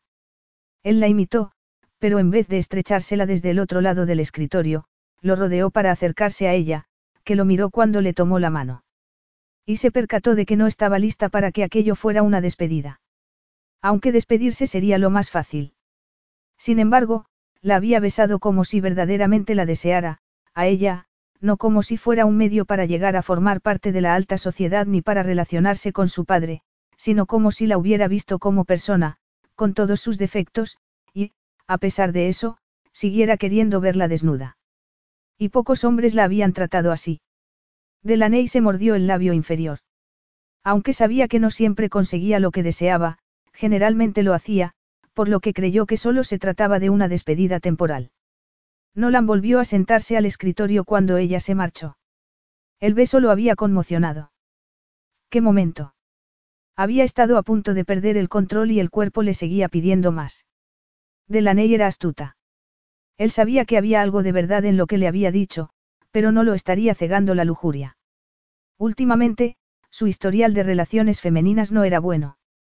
Contempló las dos fotos enmarcadas que había en el escritorio, una era de Daisy sonriéndole, la otra, de Merry y él, que la abrazaba mientras miraban a la cámara sentados sobre una manta en las dunas del Parque Nacional de Indiana. Merry era su alma gemela y pensaba pasar con ella toda la vida. A veces le resultaba difícil, incluso seis años después, soportar su pérdida. Cometo un error al fiarme de ella. Le pregunto a la foto. Cometes errores cuando no te fías. Las palabras de Merry le resonaron en el cerebro, como si estuviera allí, susurrándoselas. Negó con la cabeza y se levantó para ir a la sala de reuniones. Ya había concedido a Delaney y Alexander tiempo más que suficiente aquella tarde. No iba a seguir pensando en ella. Las conversaciones que Delaney había oído planteaban un problema del que quería hablar con su contacto con el gobierno, pero debía pensar cómo hacerlo. Una filtración de información podía costarle aquel los contratos gubernamentales. Desde el punto de vista ético, Nolan debía elevar una queja, pero intentado ocultar la fuente. Pidió a la secretaria que fijara una reunión con los abogados ese día. Después recibió un vídeo de Daisy en que se la veía tomándose un helado después de clase. Le decía que tenía que darle una buena noticia cuando llegara a casa. Él se detuvo en el pasillo para grabarse en un vídeo y mandárselo. Me muero de ganas de saberla, Pip. Déjame algo de helado. Te quiero. Mandó el mensaje, se metió el móvil en el bolsillo y volvió a la sala de reuniones. Su equipo estaba entusiasmado con la posible contratación de Delaney. De acuerdo, pero me mantendré al margen. Al, tú serás nuestro enlace con IDG. Quiero que me mantengas informado semanalmente y espero que el presupuesto sea razonable. Asignó tareas al equipo y se reunió con los abogados que acordaron redactar un borrador con lo que le preocupaba para mandarlo a la oficina gubernamental encargada de los contratos. Después se quedó solo en el despacho. Tenía que responder algunos mensajes, incluyendo una petición de entrevista, y se dio cuenta de que no había tenido en cuenta lo que Delaney le había propuesto, dar a conocer su perfil. Vociferó entre dientes. No iba a poder evitar relacionarse con ella. Así que debería mantener la calma. Podía hacerlo, a pesar de que deseara a Delaney. Él era algo más que una explosión hormonal. Sin embargo, en presencia de ella, no se lo parecía. Era la tentación personificada. Sacó la tarjeta que ella le había dado y la llamó. Ya me echas de menos. ¿Qué harías para dar a conocer mi perfil? El otro aspecto del lanzamiento de la marca me ha quedado claro, pero este me parece distinto. Lo es. Atacaremos por dos frentes. Por una parte, harás muchas entrevistas y te convertirás en el experto a quien todos querrán acudir a la hora de hablar de Marte y los viajes espaciales. Por otra, aumentaremos la presencia de Coopera Aeronautical en Internet utilizando algún hecho de tu vida. He leído la información que me ha dado Al. No sabía que tu padre había sido piloto de pruebas. Podemos hablar de eso, si te parece bien. Nolan tomaba notas mientras la escuchaba, e intentaba hacer coincidir las dos imágenes que tenía de ella. En aquel momento, era profesional e inteligente, no seductora y etérea. ¿Quién eres en realidad? ¿A qué te refieres? ¿A qué puedo trabajar con la mujer que eres ahora? No flirteas ni contestas a medias mis preguntas. Soy un poco las dos. Sé que he empezado fuerte, pero es que me gustas y quería ver si yo te gustaba. La última vez que creí que un hombre se interesaba por mí, resultó que no era así. Pero también soy una profesional y creo que puedo ayudar a tu empresa. Lamento que hoy las cosas se hayan vuelto personales. Nolan se dijo que debía aceptarlo y confiar en ella. Pero no podía hacerlo porque no se fiaba de sí mismo en su presencia. Recordó la sensación de tenerla apretada contra su cuerpo en el pasillo y deseó volver a abrazarla. No le bastaba el beso que le había dado. La deseaba. No sabía cómo controlar ese deseo, pero sí que debía hacerlo. Capítulo 5. La boda de Ana Mayor y Sijai Park ha sido tan sutil como el ambiente de mal gusto de un casino de Las Vegas, pero ese no es el titular. Se vio a Delaney Alexander, la rica heredera, bailando con Nolan Cooper, soltero, rico y poderoso. Supongo que ha encontrado una nueva víctima. Ten cuidado, Cooper. Uf. Te juro que tengo que averiguar quién es esa Wendy para tener unas palabras con ella, dijo Delaney dejándose caer en la silla frente al escritorio de Olive. Acababa de volver de Cooper Aeronautical. ¿Qué más da lo que diga? respondió Olive. ¿Cómo ha ido la reunión con Cooper? La imagen de él apretándola contra la pared apareció en la mente de Delaney y revivió el sabor de sus labios. Nolan sabía besar, y a ella le costaba recordar que no era ese el motivo por el que había querido conocerlo. Deye. Eh. Se tocó los labios reviviendo el apasionado beso y el deseo que le había provocado. Delaney. exclamó Olive en voz muy alta y brusca. Al oírla, Delaney levantó la cabeza y volvió al presente. Olive la miraba con verdadera preocupación, lo cual hizo que se sintiera mal por inquietarla. Pero lo cierto era que, desde lo sucedido con Malcolm, estaba fuera de juego. Perdona. La reunión ha sido, interesante. ¿En qué sentido? Por favor, dime que has renunciado a tu plan de venganza, dijo Olive acercándose y sentándose en la silla de al lado. Puso la mano sobre la de ella. No voy a vengarme, no creo que lo mío sea ser una medici. He intentado mantener la calma y dejar caer parte de la información que había obtenido de la caja fuerte de Malcolm, pero Nolan se ha dado cuenta y me ha preguntado cómo la había conseguido. Le he dicho que había oído hablar a Malcolm. Creo que ese sinvergüenza está obteniendo información confidencial antes de que sus competidores reciban las condiciones para licitar contratos. Claro. Desde el primer momento me percaté de que había en él algo turbio. Pues me dijiste que te parecía agradable cuando fuimos a su fiesta de Navidad del año pasado. Eso fue antes de que te tratara como lo hizo. Entonces cambié de opinión. Y dime, ¿qué ha hecho Cooper? A le encantaba que sus amigas siempre la apoyaran. Aunque careciera de pruebas, Olive y Paisley siempre estarían de su lado. Su amistad con ellas era la relación más importante que tenía, por lo que no podía poner en peligro ni a ellas ni la empresa que las tres habían fundado para rehabilitar su propia imagen. No estoy segura. Me ha preguntado sobre lo que he expuesto en la reunión, pero, cuando le he dicho que no creía que se tratara de información privilegiada, no ha insistido. Le han gustado las ideas que he propuesto sobre la publicidad dirigida a niños y familias para darse a conocer. Y voy a pedirle que haga anuncios como experto en viajes y vida en Marte. Muy bien. Entonces, verdaderamente vas a renunciar a vengarte. Supongo. No sé bien cómo proporcionarle a Nolan la información sin ponerlo en peligro.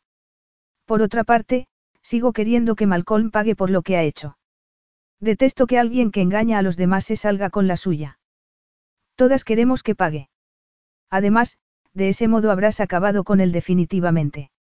Ya veo el dilema en que te encuentras. Y que lo digas.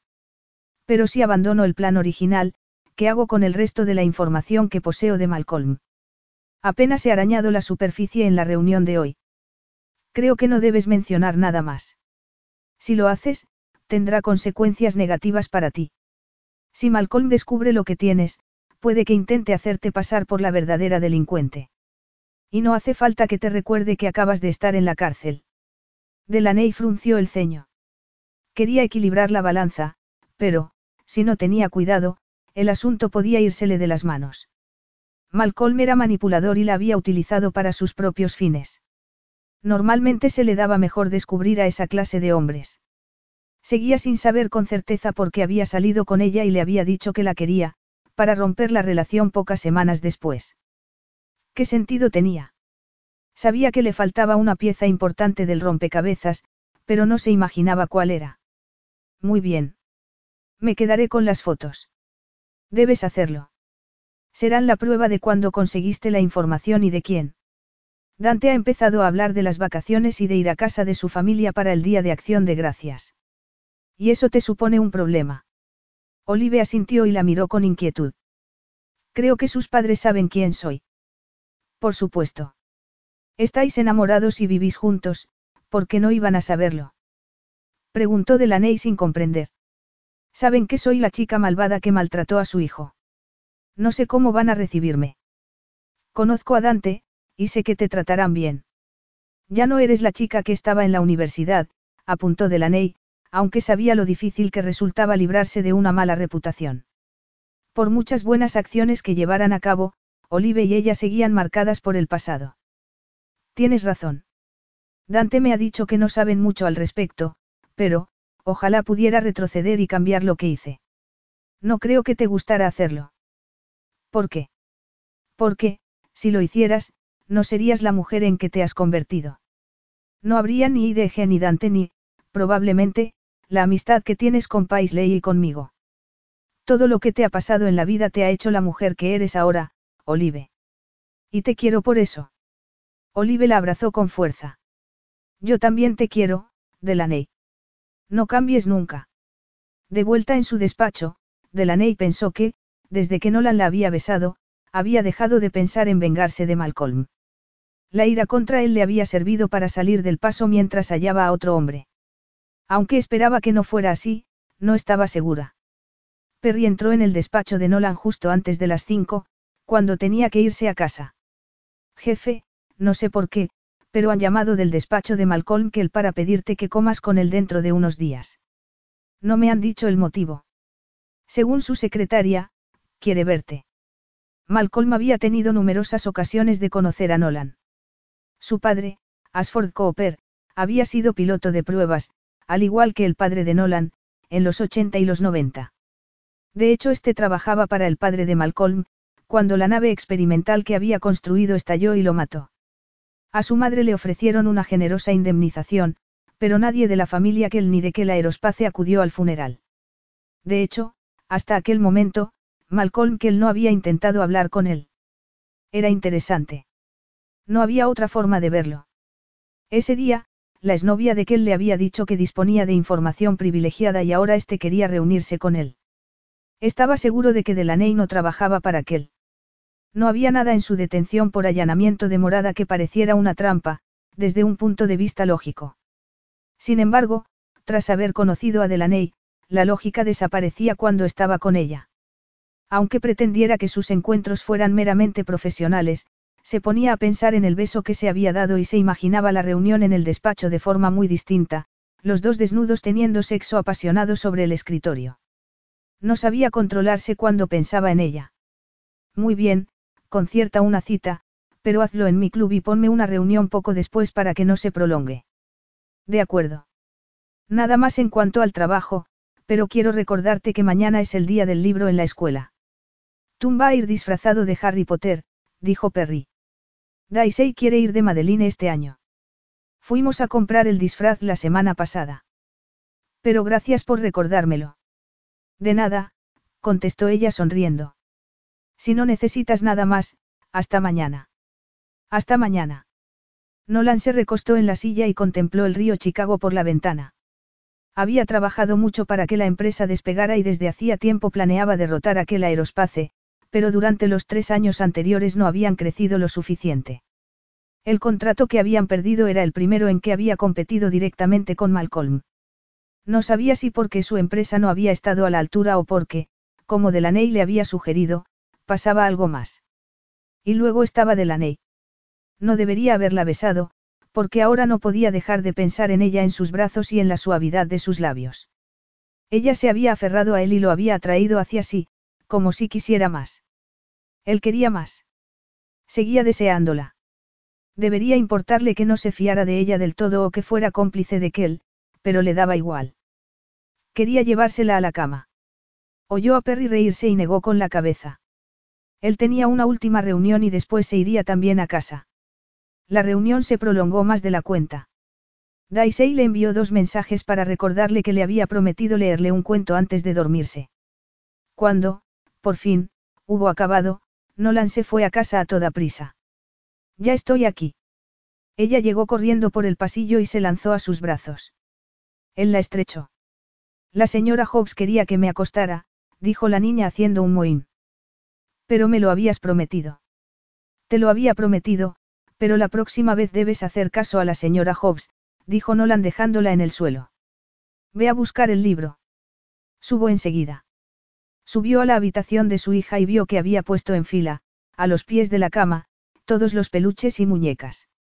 Le tenía preparada una almohada, al lado de la suya, y lo esperaba sentada con un libro en las manos. Él se conmovió. ¿Estás listo, papá? Sí, Pip. Se descalzó y se acomodó en la cama. Su hija se acurrucó junto a él, que abrió su libro de cuentos de hadas preferido y comenzó a leer. Ella le hizo algunas preguntas antes de quedarse dormida. Él la observó durante unos minutos y supo que había hecho lo correcto al pedirle a Delaney que no volviera a ir a su casa. Delaney pasó la noche inquieta. Acabó durmiendo en el patio de su casa, que daba al lago Michigan, envuelta en una manta y al lado de Stanley, su perro. Seguía buscando el modo de resolver el asunto con Nolan, pero no se le ocurría nada. Estaba segura de que debía evitar toda actividad relacionada con la hija y el padre.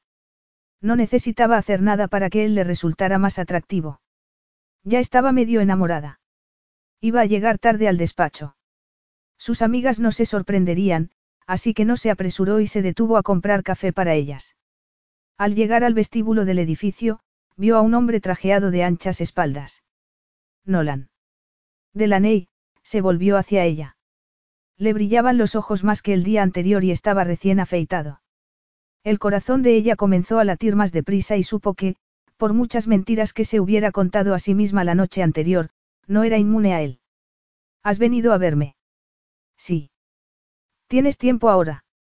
Estoy libre hasta las diez, él la siguió hasta los ascensores. Delaney suspiró. Nolan estaba detrás de ella, muy cerca, y recordó el beso que se habían dado. Quería que la estrechara en sus brazos. Él no dijo nada mientras lo condujo al despacho y le pidió que se sentara. Ella lo hizo al escritorio, una pieza clásica que había heredado de su abuela. Había un montón de cuadernos sobre él, así como bolígrafos y algunas plumas. También había una foto de Stanley. Delaney agarró un cuaderno y lo puso en el centro del escritorio. Sonrió a Nolan. Tú dirás. ¿Dónde está el ordenador? No lo uso. Utilizo el móvil. Él negó con la cabeza. Sé que no tengo el típico despacho, pero a mí me sirve. ¿Qué pasa? Malcolm que él me ha llamado para citarse conmigo. Debo estar seguro de que no trabajas para él. Para el hombre que hizo que me detuvieran. Él alzó la mano y ella se cayó. Puede que exagere, pero es la primera vez que él se pone en contacto conmigo. Y me parece sospechoso que lo haya hecho justo el día en que estuviste en el despacho. Ella estaba de acuerdo que tramaba Malcolm. No trabajo para él. De hecho, me gustaría hacerlo en su contra. Pero tienes razón al sospechar de él. ¿Por qué? Me baso en la conversación que oí. Además, rompió la relación conmigo de forma pública, así que, por supuesto, quiero bajarle los humos, no sabía si él la creía y no tenía manera de demostrárselo sin enseñarle las fotos que había hecho de los documentos de la caja fuerte de Malcolm. Y eso no podía hacerlo. Esperaba no causar problemas a Nolan por culpa de Malcolm, pero ya competían antes de conocerlo. Así que Malcolm ya sabía quién era. Entonces, ¿por qué había esperado hasta aquel momento para ponerse en contacto con él? ¿Qué tramaba? Nolan se inclinó hacia adelante, se apoyó con los codos en las rodillas y la miró. Dime la verdad, Delaney, no volveré a preguntártelo, ¿qué sabes de Malcolm que el que no me has contado? La miró con intensidad y ella tuvo la sensación de pérdida de control que siempre experimentaba cuando alguien intentaba obligarla a hacer algo. Y no le sentó bien que él lo hiciera, a pesar de lo mucho que le gustaba. Ladeó la cabeza, lo examinó y decidió que aún no podía poner todas las cartas sobre la mesa. Apenas lo conocía. La había besado, tenía una hija encantadora y competía con Malcolm, era todo lo que sabía de él. No sé qué he hecho para que creas que te miento. He contestado tus preguntas, así que, si no estás satisfecho, lo siento. Si no tienes nada más que decirme, debo prepararme para la reunión que tengo a las diez. Él le dirigió una astuta mirada. Ella intentó mantenerse erguida y serena, lo que no le resultó fácil. Él se había puesto muy serio y ella dudaba que esperara excitarla de aquel modo, pero lo hacía. No sé por qué creí que esto saldría bien. ¿Puedo confiar en ti? Preguntó él. Aquello era pan comido. Sí. No voy a hacer nada que pueda causarte daño. Pero intentas causárselo a otro. Acabo de decirte que quiero que compitas en igualdad de condiciones. Nadie debería jugar con ventaja. ¿Que si estoy haciendo algo ilegal? No, yo no me presenté en tu empresa, sino que tu secretaria me llamó. Esa es la verdad, en lo que respecta a mí y a aquel aerospace. Él siguió mirándola y ella le mantuvo la mirada. Muchos hombres fuertes y dictatoriales habían intentado saber lo que pensaba y, hasta aquel momento, ninguno lo había conseguido. Se sintió un poco decepcionada porque creía que Nolan era diferente. Pero, salvo porque la había besado y la había hecho perder la cabeza durante unos minutos, no parecía distinto de los demás. Capítulo 6. Dualipa cantaba en el momento en que Delaney entró en las oficinas de Coopera Aeronautical. Hasta entonces, la mañana había ido bien. Había paseado a Stanley por la orilla del lago Michigan y se había tomado un delicioso batido. Tenía la impresión de que sería un buen día. La alerta del móvil sonó y ella detuvo la música y miró la pantalla. Habían llegado dos notificaciones a la vez, una de Wend City, la otra de Kel Aerospace. No prestó atención a la web de habladurías, aunque se temía que el titular hablara de ella. Aquel era un buen día y no pensaba estropearlo. La notificación de que el aerospace era interesante. Malcolm había dado una conferencia de prensa la noche anterior sobre la siguiente fase de aterrizaje y vivienda en Marte. Clicó en el vídeo adjunto. Somos prácticamente los mejores por experiencia y conocimientos. Hay competidores, desde luego, como Coopera Aeronautical, pero no han demostrado su valía en el mercado. Creo que la gente se sentirá más segura viviendo en un espacio concebido, desarrollado y habilitado por el Aerospace, la primera empresa en innovación espacial. No hay más preguntas. Delaney apagó el vídeo y fue al mostrador de recepción a que le dieran el distintivo que le permitiría la entrada. Se preguntó si Nolan habría visto el vídeo. Mientras esperaba mandó un mensaje a uno de sus contactos de un museo de Chicago. Sabía que buscaba un patrocinador para una exposición infantil.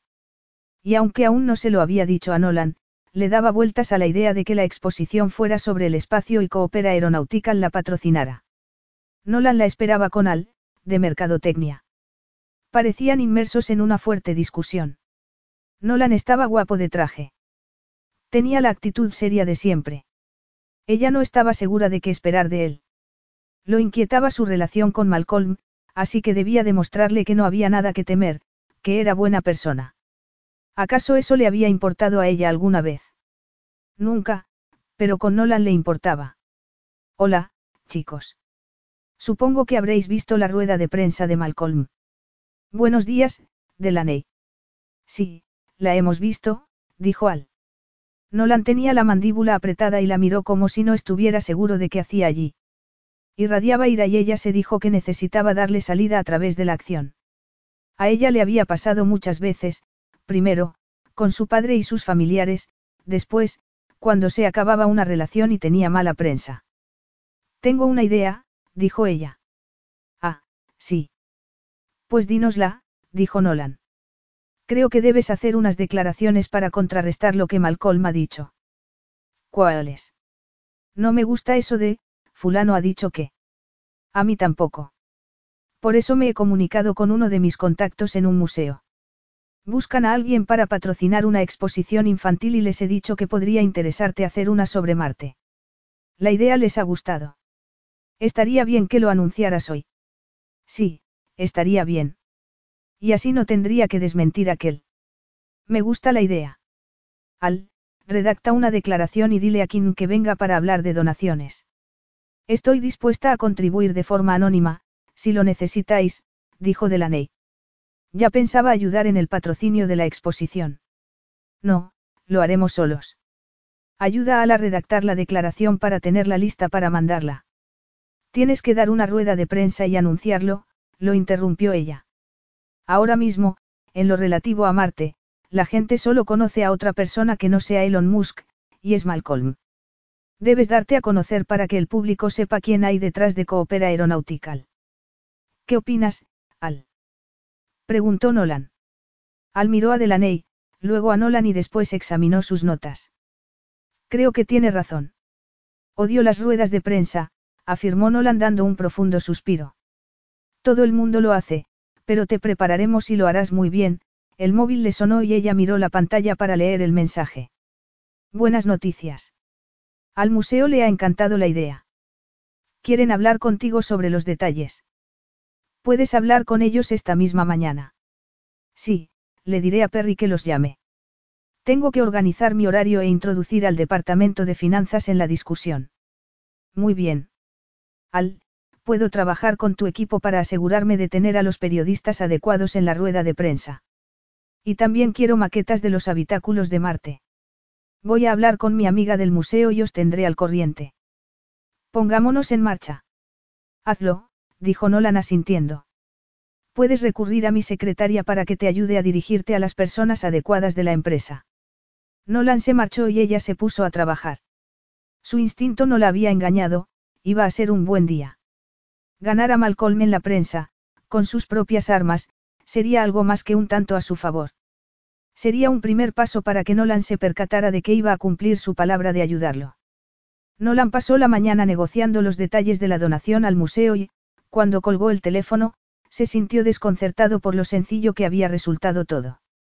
Pidió a Perry que preguntara a Delaney si estaba libre para comer con él, porque quería saber más sobre cómo estaba organizando aquello.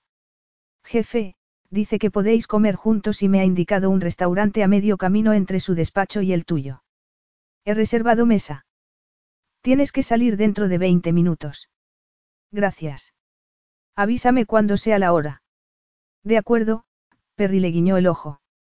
A pesar de que lo disgustaba no disponer de toda la información, comer con Delaney lo ayudaría a darse cuenta de si podía confiar en ella. El Consejo de Dirección había propuesto que la contrataran precisamente por las ideas que había presentado aquel día. Pero Nolan no estaba seguro de si le gustaba la facilidad con la que manipulaba a los medios y al público. A ella le resultaba familiar ver su nombre en la prensa, y él se preguntaba cómo conciliaba las habladurías que corrían sobre ella con su trabajo. Sin embargo, a pesar sus dudas, no negaba que estaba impresionado. Contempló la foto de Merry y apoyó la barbilla en los puños mirándola a los ojos. Merry ya no estaba, y él había seguido viviendo como padre soltero y adicto al trabajo hasta, hasta que había aparecido Delaney. La había besado, su imagen lo impedía dormir y la deseaba. Era difícil pasar por alto la sensualidad innata de sus movimientos y sus ojos maravillosos. Era una mujer que irradiaba pasión a todos los niveles. No había vuelta de hoja. Después de haber entregado las llaves al aparcacoches, entró en el restaurante y le dio el nombre al maitre, que lo acompañó a la mesa donde lo esperaba Delaney. Ella le sonrió y lo saludó con la mano, y él sintió una emoción de la que hizo caso omiso, porque no quería ponerse contento al verla. Solo era una mujer para divertirse. Su historial hablaba por sí solo en la serie de hombres a los que había ido dejando atrás y en las páginas de la prensa sensacionalista. Nolan sintió un leve cosquilleo al recordar la sensación de su cuerpo apretado contra el suyo. Estuvo a punto de gemir. Era fácil atribuir aquella reacción al hecho de que llevaba tiempo sin acostarse con una mujer, pero lo cierto era que veía constantemente a mujeres hermosas y no reaccionaba así. Así que la atracción se debía a Delaney, por equivocada que fuera. Lo atraía, con independencia que se fiara o no de ella. Delaney se sentía bien. Las reuniones en Coopera Aerospace habían ido perfectamente y, al final, Malcolm quedaría como el charlatán que era. Nolan tenía buen aspecto, aunque no parecía tan contento de verla como debería. No se daba cuenta de que le había salvado el pellejo. Le resultaba difícil no percatarse de lo bien que le quedaba el traje. Ella solía preferir ropa menos formal y más atrevida en un hombre, pero a Nolan le sentaba de maravilla el traje azul marino de Hugo Boss. Pidieron la comida y Nolan le propuso que se tomaran una botella de champán. Estoy muy satisfecha con los resultados que hemos obtenido hoy. Sí, acerca de eso. ¿Qué pasa? ¿Cómo lo ha solucionado con tanta rapidez? Es más o menos a lo que me dedico. La mayoría de las veces, la prensa quiere una historia y yo sé ofrecerle una jugosa, que se centra en el mensaje que mis clientes quieren transmitir. Así que, no es la primera vez que lo haces. Parecía un poco sorprendido. No suelo prestar atención a esos medios, salvo que afecten a la empresa. Es lógico. Casi siempre, a la gente le gusta leer acerca de los escándalos que afectan a otros. Yo sigo la pista de todos los, buenos, acontecimientos que suceden en la ciudad. Ahora mismo estoy en contacto con varias organizaciones benéficas a las que podrían asociarse mis clientes, si se les pilla haciendo algo que no se corresponde con su imagen. El camarero les llevó las bebidas y ella levantó el vaso, sonriendo. Por el éxito de la campaña. Él alzó su vaso de agua.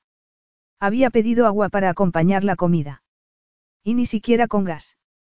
Delaney se dijo que daba la impresión de cuidarse, tras haber tocado los bíceps mientras se besaban, así que no iba a quejarse.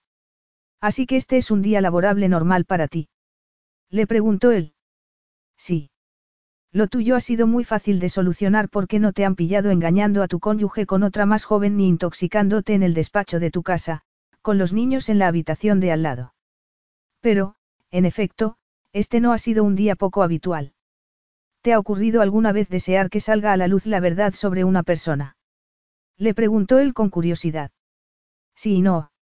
A veces se trata de un problema que el cliente se esfuerza en solucionar, y sé lo difícil que puede ser, otras, cuando es la sexta o séptima vez que trato de lavar su imagen, quiero que se atenga a las consecuencias.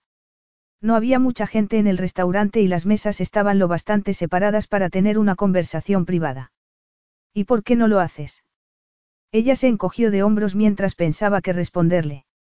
No quería que creyera que era fácil de convencer, aunque lo cierto es que podía serlo. Era de esas personas que concedía muchas segundas oportunidades. Porque el cliente suele prometer que no volverá a hacerlo o porque la familia se verá afectada por las consecuencias.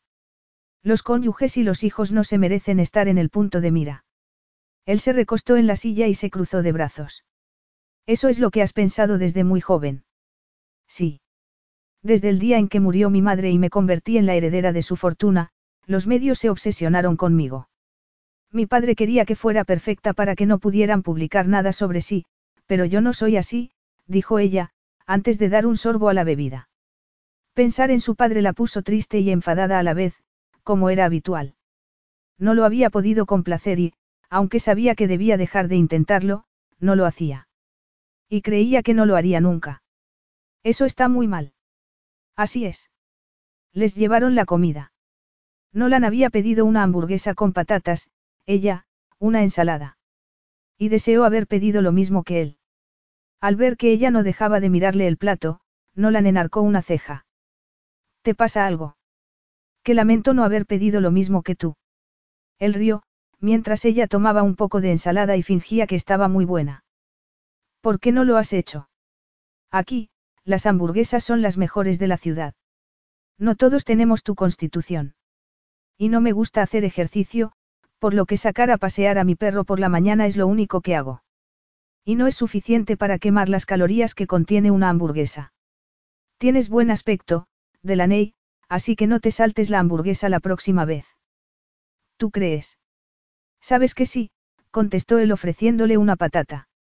Ella no lo dudó. Se inclinó hacia él y cuando él se la metió en la boca, se la rozó con los dedos. Madre mía, cómo lo deseaba. Él le acarició el labio inferior y retiró la mano. Quiero que sepas que no beso a todas las mujeres que van a mi despacho, dijo él bruscamente. Solo a algunas. Un caballero no lo cuenta. Los caballeros son una especie en extinción. Hay muchos hombres que besan y lo cuentan, que alardean de sus conquistas, Delaney se encogió de hombros. En parte, por eso acabo en las bebs de cotilleo tan frecuentemente. Pues yo no soy así. No lo era. Ella se había dado cuenta en cuanto lo conoció en la iglesia. Era un hombre fiable, decente, de esos que creía que ya no existían, lo cual no era de extrañar, teniendo en cuenta la lista de sus clientes. Pero, por otro lado, le resultaba difícil creer que él fuera verdaderamente así. Se había equivocado muchas veces con los hombres, pero había aprendido de sus errores. Ahora era más lista, lo que implicaba que no debía enamorarse de Nolan, que, sin decir nada, cortó un cuarto de la hamburguesa para ponérselo en plato y siguió comiendo. Delaney se llevó un bocado a la boca y se dijo que era la jugosa ternera y la ternura del pan lo que la calentaban por dentro, no el hombre grande y musculoso que estaba sentado frente a ella. Capítulo 7. Delaney no sabía qué esperar al llegar a casa de los Cooper para ir a cazar hadas, pero no era precisamente que Nolan y Daisy estuvieran en el jardín, detrás de la piscina, sentados en el césped con cámaras de fotos. Nolan tenía una cámara digital reflex a la altura del estómago y Daisy se hallaba sentada en sus hombros con una cámara más pequeña, colocada sobre la cabeza de su padre. La dejó aquí, le susurró la señora Hobbs, el ama de llaves.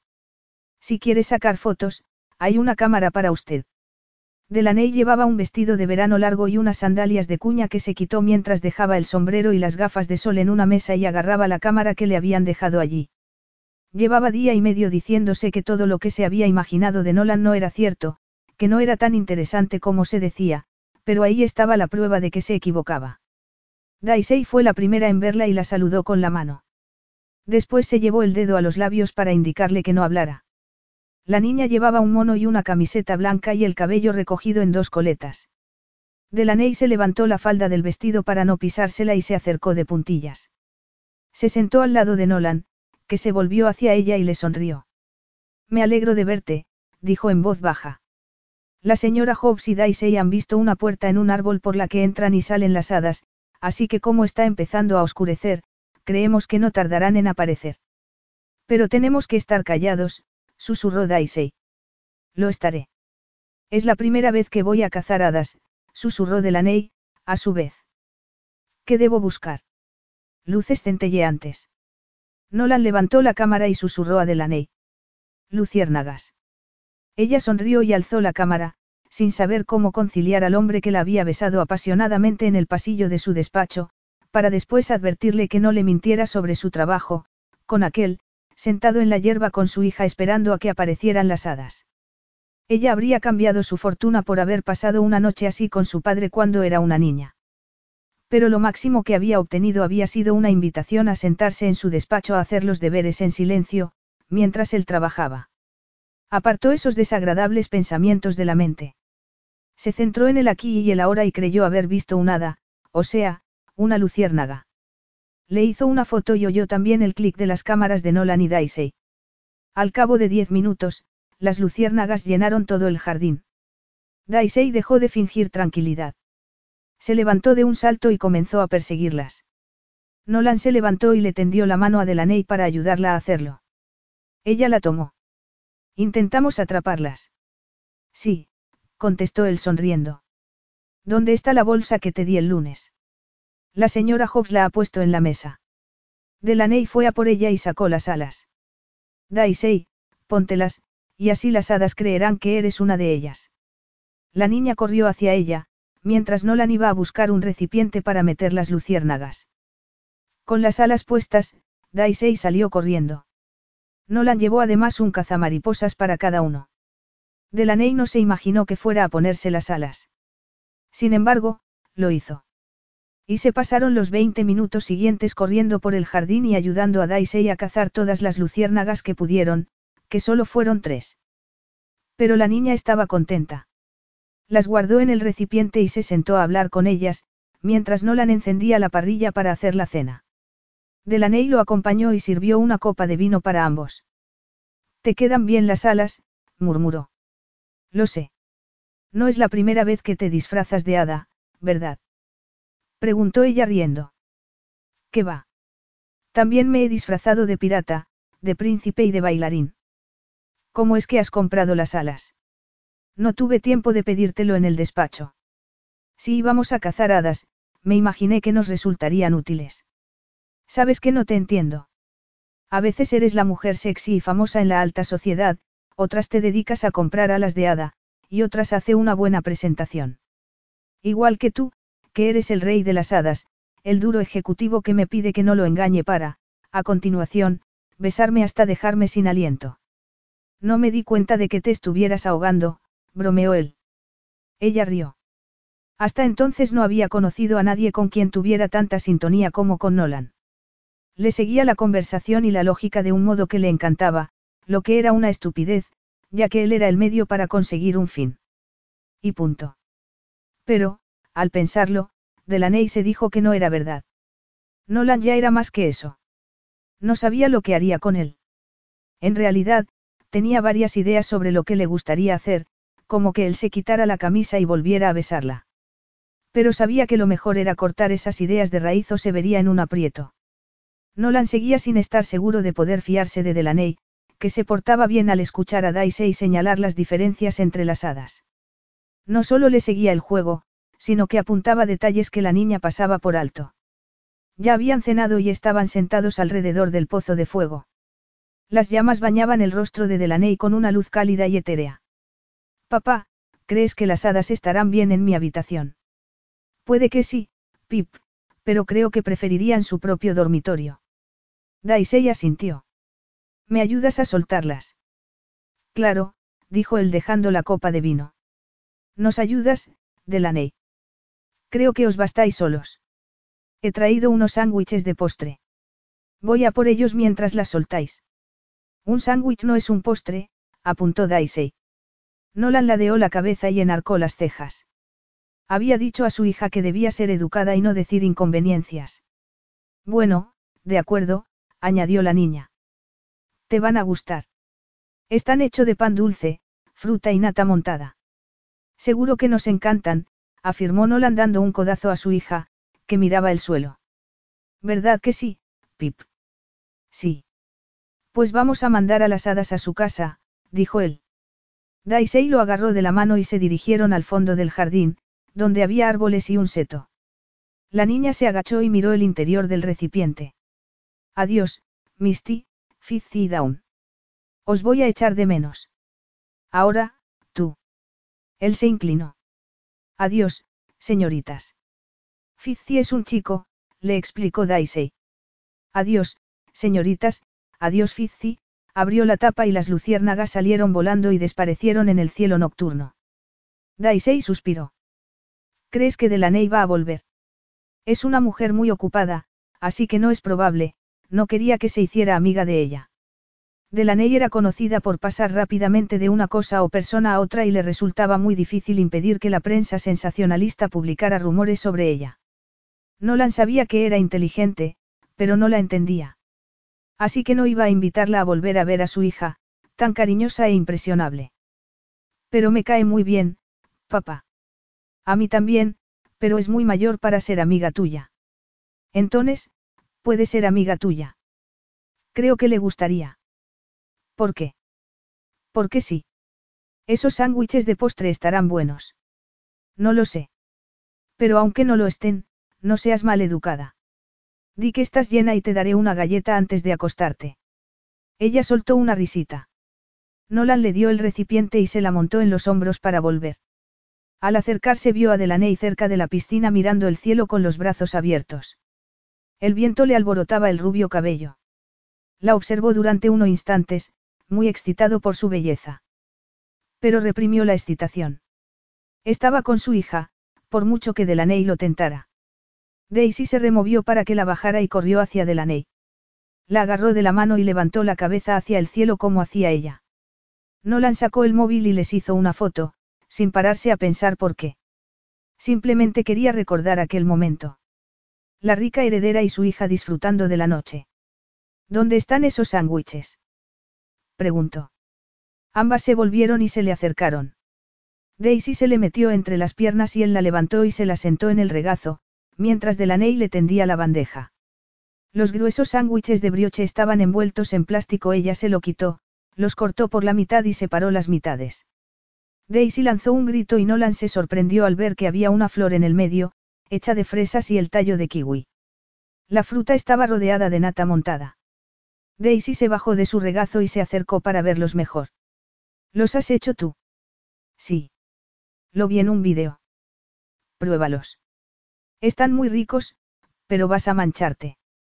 Me gusta mancharme, afirmó Daisy agarrando una mitad para darle un enorme mordisco. La nata goteó por un lado y le manchó las manos, pero ella siguió comiendo sin importarle. ¿Y tú, Nolan? Preguntó Delaney. A mí también me gusta ponerme perdido, contestó él agarrando uno. Pero ya pensaba en la complicada situación a la que se iba a enfrentar si no dejaba de desear a Delaney. Aunque no acostumbraba a negarse a sí mismo, creía que había sido inteligente con respecto a las relaciones que había tenido desde la muerte de Merry. Pero comenzaba a darse cuenta de que esas mujeres no lo habían tentado como Delaney. Daisy se limpió las manos en las perneras de los pantalones. Nolan negó con la cabeza. Ve a buscar a la señora Hobbs para que te prepara para acostarte. Papá. Ya es más tarde de tu hora de irte a la cama y tienes que lavarte. Subiré a darte las buenas noches. Bueno, lanzó un bufido. Buenas noches, Delaney. Espero que vuelvas. Entró en la casa sin mirar a su padre. Él sonrió al ver que había hecho lo que quería, pedir a Delaney que volviera. Era innegable que su hija se le parecía en ese aspecto. Después hablaría con ella. Se volvió hacia Delaney y le preguntó. No me habías dicho que jugabas al ajedrez. Sí, ¿por qué? Nolan aprendía mucho de las personas por la forma en que jugaban. Y necesitaba resolver el misterio que suponía Delaney. ¿Te apetece que juguemos después de que haya acostado a Daisy? Claro. Los hombres no suelen pedirme que juegue al ajedrez, dijo ella guiñándole el ojo. Probablemente porque te tienen miedo. Cuando Nolan la llevó al estudio y le indicó el tablero y las sillas, Delaney se percató inmediatamente de que era un buen jugador de ajedrez. Delaney miró el tablero y vio que las piezas no estaban en el lugar correcto. ¿Ha jugado Daisy contigo? Sí, le encanta el tablero, pero no las normas del juego. Así que una ronda la jugamos correctamente y la siguiente como ella quiere. Podemos hacer lo mismo, si eres demasiado bueno para mí. Lo dudo. Me parece que, en casi todo, eres una astuta adversaria, retiró una silla y le hizo un gesto para que se sentara. ¿De verdad me ves como una adversaria? Aún no lo sé. Eres la exnovia de mi rival, así que debo ser precavido. Lo entiendo. Además, me detuvieron por allanar su morada. A propósito. Vaya, quería detalles, mala señal, pensó ella. ¿Por qué había sacado el tema? ¿Qué iba a decirle? Que había entrado por la fuerza en casa de su ex para obtener información comprometedora sobre él y había hallado más de lo que se esperaba. No, no iba a reconocerlo delante de Nolan. Quien se coma la primera pieza hace una pregunta y el otro la contesta, vale. Propuso ella. Jugaba al ajedrez con su padre porque él lo hacía regularmente, y en alguna ocasión le había ganado. Al menos le daría unos minutos más para pensar lo que iba a revelarle a Nolan esa noche. Vale, pero debes saber que soy campeón estatal. De ajedrez. No sabía que hubiera campeones de esa categoría. No, de fútbol americano, pero te quería confundir alardeando. No hace falta que alardees para conseguirlo. Él enarcó una ceja. Te he dicho que me gustabas con las alas y creo que es justo que te diga que también me gustas sin ellas, afirmó Delaney. Tomo nota, sonrió. Empieza tú. Ella hizo avanzar un peón dos espacios y él movió el suyo. Avanzaron y retrocedieron y, como ella quería saber más sobre la rivalidad de él con que la aerospace, le comió un peón. Bien jugado, murmuró él. Gracias, le sonrió con coquetería. Creo que me toca hacer la primera pregunta. Así es. ¿Por qué eres rival de que la aerospace? Porque ambos queremos ser el proveedor principal de viviendas en Marte. Se trata de una sana competencia. Y eso es todo. Tendrás que comerme otra pieza para que responda a esa pregunta, contestó él moviendo una pieza y comiéndose un peón. Has dejado que me lo coma a propósito. En efecto. Así que, ¿quieres saber por qué me colé en casa de Malcolm o prefieres preguntarme otra cosa? Lo primero. Ella respiró hondo. No podía revelarle lo que sabía de los negocios de Malcolm sin correr el riesgo de volver a contarle lo que no debía. Cuando rompimos, Malcolm dejó mis cosas en el porche. No encontré una pulsera que mi abuela me había dejado en herencia y, como no contestaba mis mensajes y decía que se hallaba fuera de la ciudad, entré en la casa por la fuerza para buscarla. Eso es todo. Esperaba que Nolan se sintiera satisfecho. A su padre lo había convencido e incluso Malcolm se lo había creído. Ella no había mencionado la caja fuerte ni que había visto los documentos que había en su interior. Suponía, basándose en las reuniones tardías que Malcolm mantenía y en las conversaciones telefónicas que había oído, que su ex se traía algo turbio entre manos para ganar a sus competidores. Sin embargo, se quedó sorprendida al ver las pruebas con sus propios ojos. Él la miró con los ojos entrecerrados. Eso es todo. Sí. Creo que hay algo que no me has contado. Hay muchas cosas que no te he dicho, al igual que tú te guardas otras muchas. Ah, sí. Sí, ¿cómo? Por ejemplo, el verdadero motivo de tu rivalidad con Malcolm. Él se recostó en la silla y se cruzó de brazos. ¿Por qué lo dices? Porque he estado en la sala de juntas de Kel Aerospace y hay una foto de ese hombre colgada en la pared, dijo ella señalando un retrato que había en el aparador, entre otros, de Daisy y Nolan. Pensó que se trataba del padre de Nolan. El famoso piloto de pruebas que había muerto pilotando una nave experimental de Kel Aerospace. Es mi padre, Nolan se levantó y se aproximó al retrato. Murió cuando tenía 12 años. Nadie de la familia que él fue al funeral. Claro que quiero ganar a Malcolm. Es algo personal, pero creo que todos los negocios deberían serlo. Estoy de acuerdo. Por eso fundé IDG con Olive y Paisley. Sabemos que, por mucho que la gente diga que se trata solo de negocios, siempre hay un factor personal. Todos quieren tener éxito y qué mejor manera hay de mostrarle al mundo lo que sientes que utilizarte a ti mismo como marca de la empresa. Me estás tratando de vender tu producto. Ya te hemos contratado. No, solo pretendo distraerte para que no pienses en la muerte de tu padre. Yo no conocí a mi madre, ya que murió horas después del parto, pero, a pesar de haber vivido toda la vida sin ella, a veces la echo de menos y noto un vacío cuando hablo de ella. Él la miró con su intensidad característica. Sigo sin entenderte. ¿Acaso importa? Aún no estoy seguro, contestó él inclinándose por encima de la mesa para besarla. Capítulo 8. Ella sabía a nata montada y fresas, y aunque se había dicho que no volvería a besarla, no recordaba por qué. Cuando él levantó al cabeza y la miró, ella se pasó la lengua por los labios y frunció el entrecejo. ¿Cómo es que cada vez besas mejor? Él se percató de que utilizaba las palabras a modo de escudo, para pillar desprevenido al adversario. Pero ya no estaba seguro de que lo fueran. Puede que, si me ganas, te lo diga, bromeó él volviendo a inclinarse hacia ella. Aunque sabía que debía ser precavido, no podía evitar dejarse llevar. La cautela era indispensable tanto en el aspecto laboral como en lo referente al cariño de Daisy hacia ella. Pero luego estaba la intensa atracción que sentía y que lo pillaba desprevenido. De todos modos, la experiencia le indicaba que le ocultaba algo. ¿Pero qué? Lo único que se le ocurría era su relación con que aerospace. Así que viste un retrato de mi padre en que aerospace. Vaya cambio de tema. No eres la única que sabe hacerlo, necesitaba respuestas antes de que las cosas pasaran a mayores. No iba a fingir que ella lo dejaba indiferente. La excitación le estaba poniendo tenso. Quería apartar la mesa, tomarla en sus brazos y hacerle el amor de forma apasionada en el suelo del estudio. Pero no era un adolescente sin control de sí mismo ni de sus emociones. La poseería, no le cabía duda alguna, pero primero debía saber lo que le ocultaba o, al menos, las repercusiones sobre su familia, su empresa y sobre sí mismo. Sí, lo vi allí. Malcolm tiene también una roca lunar y fotos con todos los astronautas famosos. Hay una de su padre con Charles Lindbergh. Malcolm lo llama el Salón de los Héroes.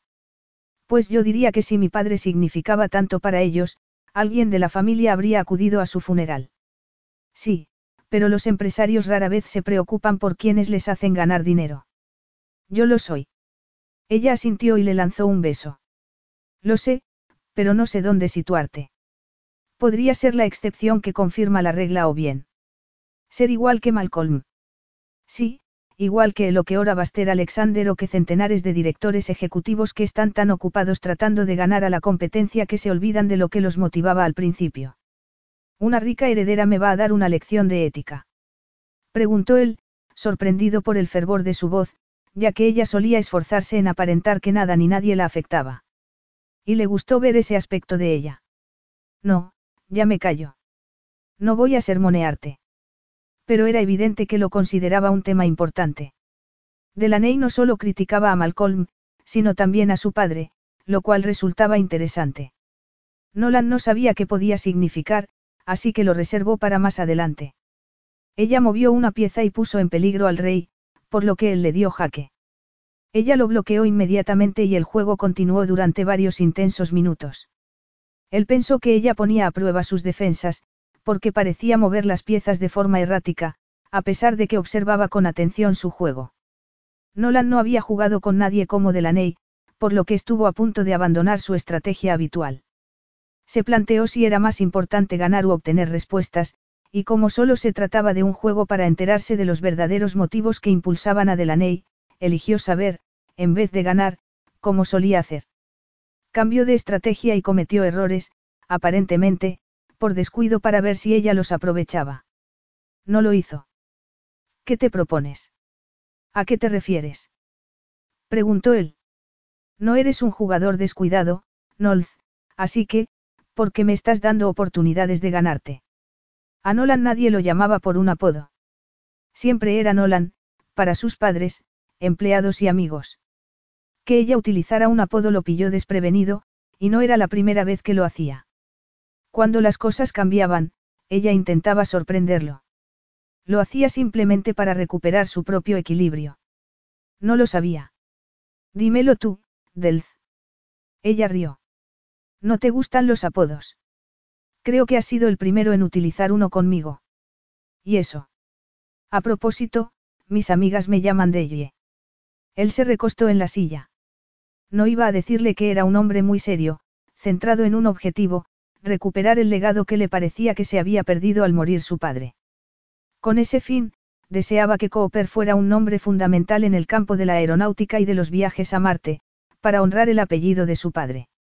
En la escuela y la universidad se había dedicado a estudiar, no a hacer amigos, y después, a trabajar. Deye. ¿Y quiénes son tus amigas? Olive y Paisley. También son mis socias. No se dedican a ir de fiesta, por lo que no aparecen fotografiadas conmigo. Así que forman parte de tu verdadera vida. Quiero decir que las fiestas nocturnas no representan quién eres en realidad, ¿verdad? Ella ladeó la cabeza y lo examinó durante unos segundos. Él no sabía lo que buscaba, pero pareció haberlo encontrado, ya que se mordió el labio inferior antes de encogerse de hombros. No, lo hago básicamente para molestar a mi padre. Sé que parece infantil, pero a veces soy mezquina. Delaney sabía que Nolan intentaba desmenuzar su imagen para ver qué era real y qué fingido. Ella no le había dicho toda la verdad, ya que no estaba segura de cuánto podía contarle. Lo cierto era que nunca se había fiado completamente de un hombre, y no sabía si iba a poder empezar a hacerlo ahora. No es infantil. Su respuesta la sorprendió. Puede que no, pero dudo que tú hubieras tomado las mismas decisiones que yo. ¿Por qué iba a haberlo hecho? Somos personas distintas. Y tu vida te ha convertido en la que eres, Delaney. No te infravalores, pero tampoco tomes atajos. Es tu inmensa altura lo que te hace centrarte en lo diminuto. Volvía a intentar cambiar de tema, pero sabía que él tenía razón. Su vida la había convertido en la persona que era. Su padre solo interrumpía su apretada agenda cuando ella entraba en crisis. En el internado, comenzó a beber, a intoxicarse y a acostarse con hombres para atraer su atención, y hacer cosas consideradas malas o peligrosas. Y se convirtió en un hábito, porque solo entonces él se ocupaba de ella. En efecto. Y me cuesta hacerlo, salvo cuando se trata de mi hija. Eso era cierto. Le había demostrado que era un padre de los que ella no creía que existieran, y sentía curiosidad por saber cómo lo hacía y por qué. La clave era Daisy. Era una niña mejor de lo que Delaney había sido. ¿Por qué estás tan unido a Daisy? Preguntó ella de forma más brusca de lo que pretendía. ¿Por qué no iba a estarlo? Solo intento comprender vuestra relación. Aparentemente, Daisy y tú sois muy parecidos a mi padre y a mí, sin embargo, sois muy distintos, soltó un bufido. Da igual. Vamos a acabar de jugar. Debo irme. He dejado a Stanley solo en casa, por lo que estará empezando a preocuparse. Él frunció el ceño.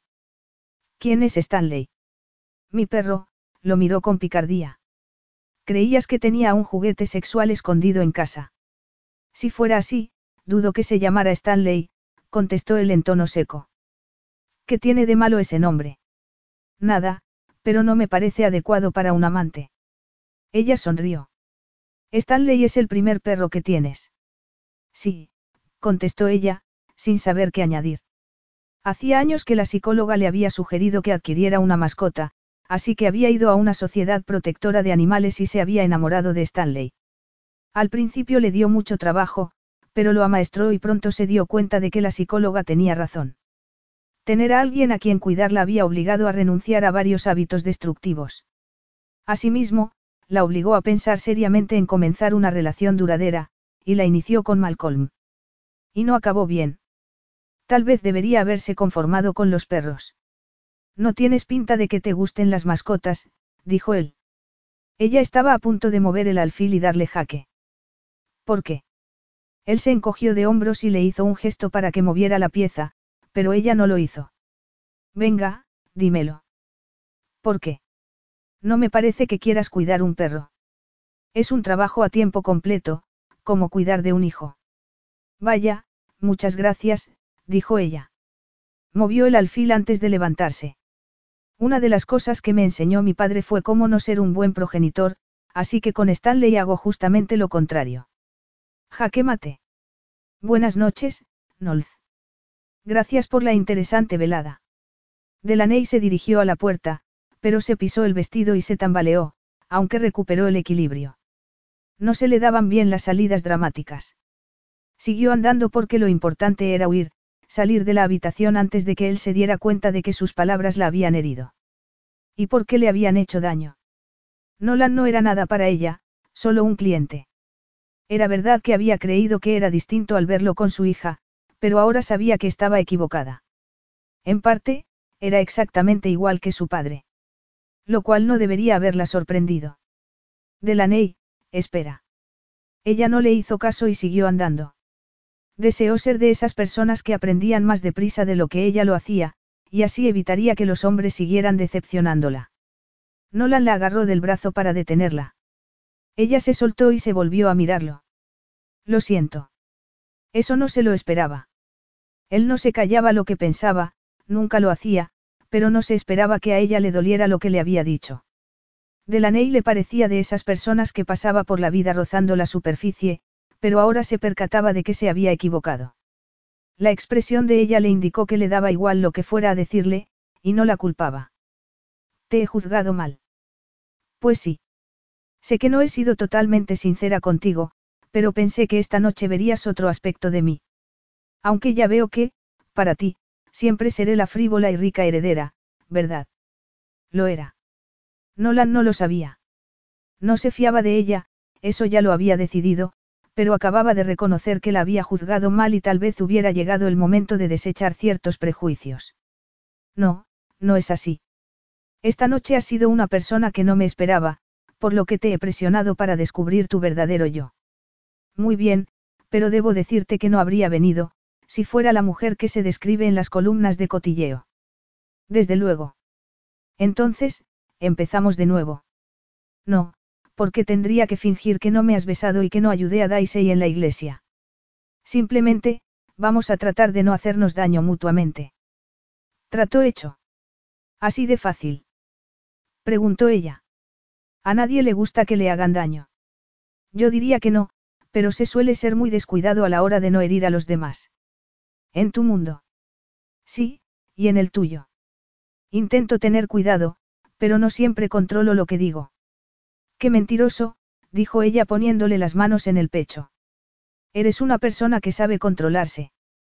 Me gusta fingir que es así, pero hay una rubia en la que no puedo dejar de pensar y que me destruye la capacidad de controlarme. Soy yo, por casualidad.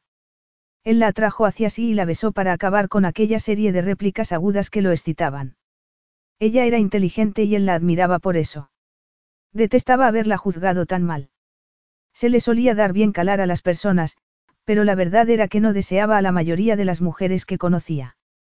Tal vez si la hiciera suya, recuperaría el juicio. Nolan se volvió, se colocó con la espalda apoyada en la puerta y levantó la cabeza. Ella le echó el brazo por los hombros y se puso de puntillas. Él la levantó del suelo sin esfuerzo, sujetándola para que no tuviera que estirarse para poder besarlo.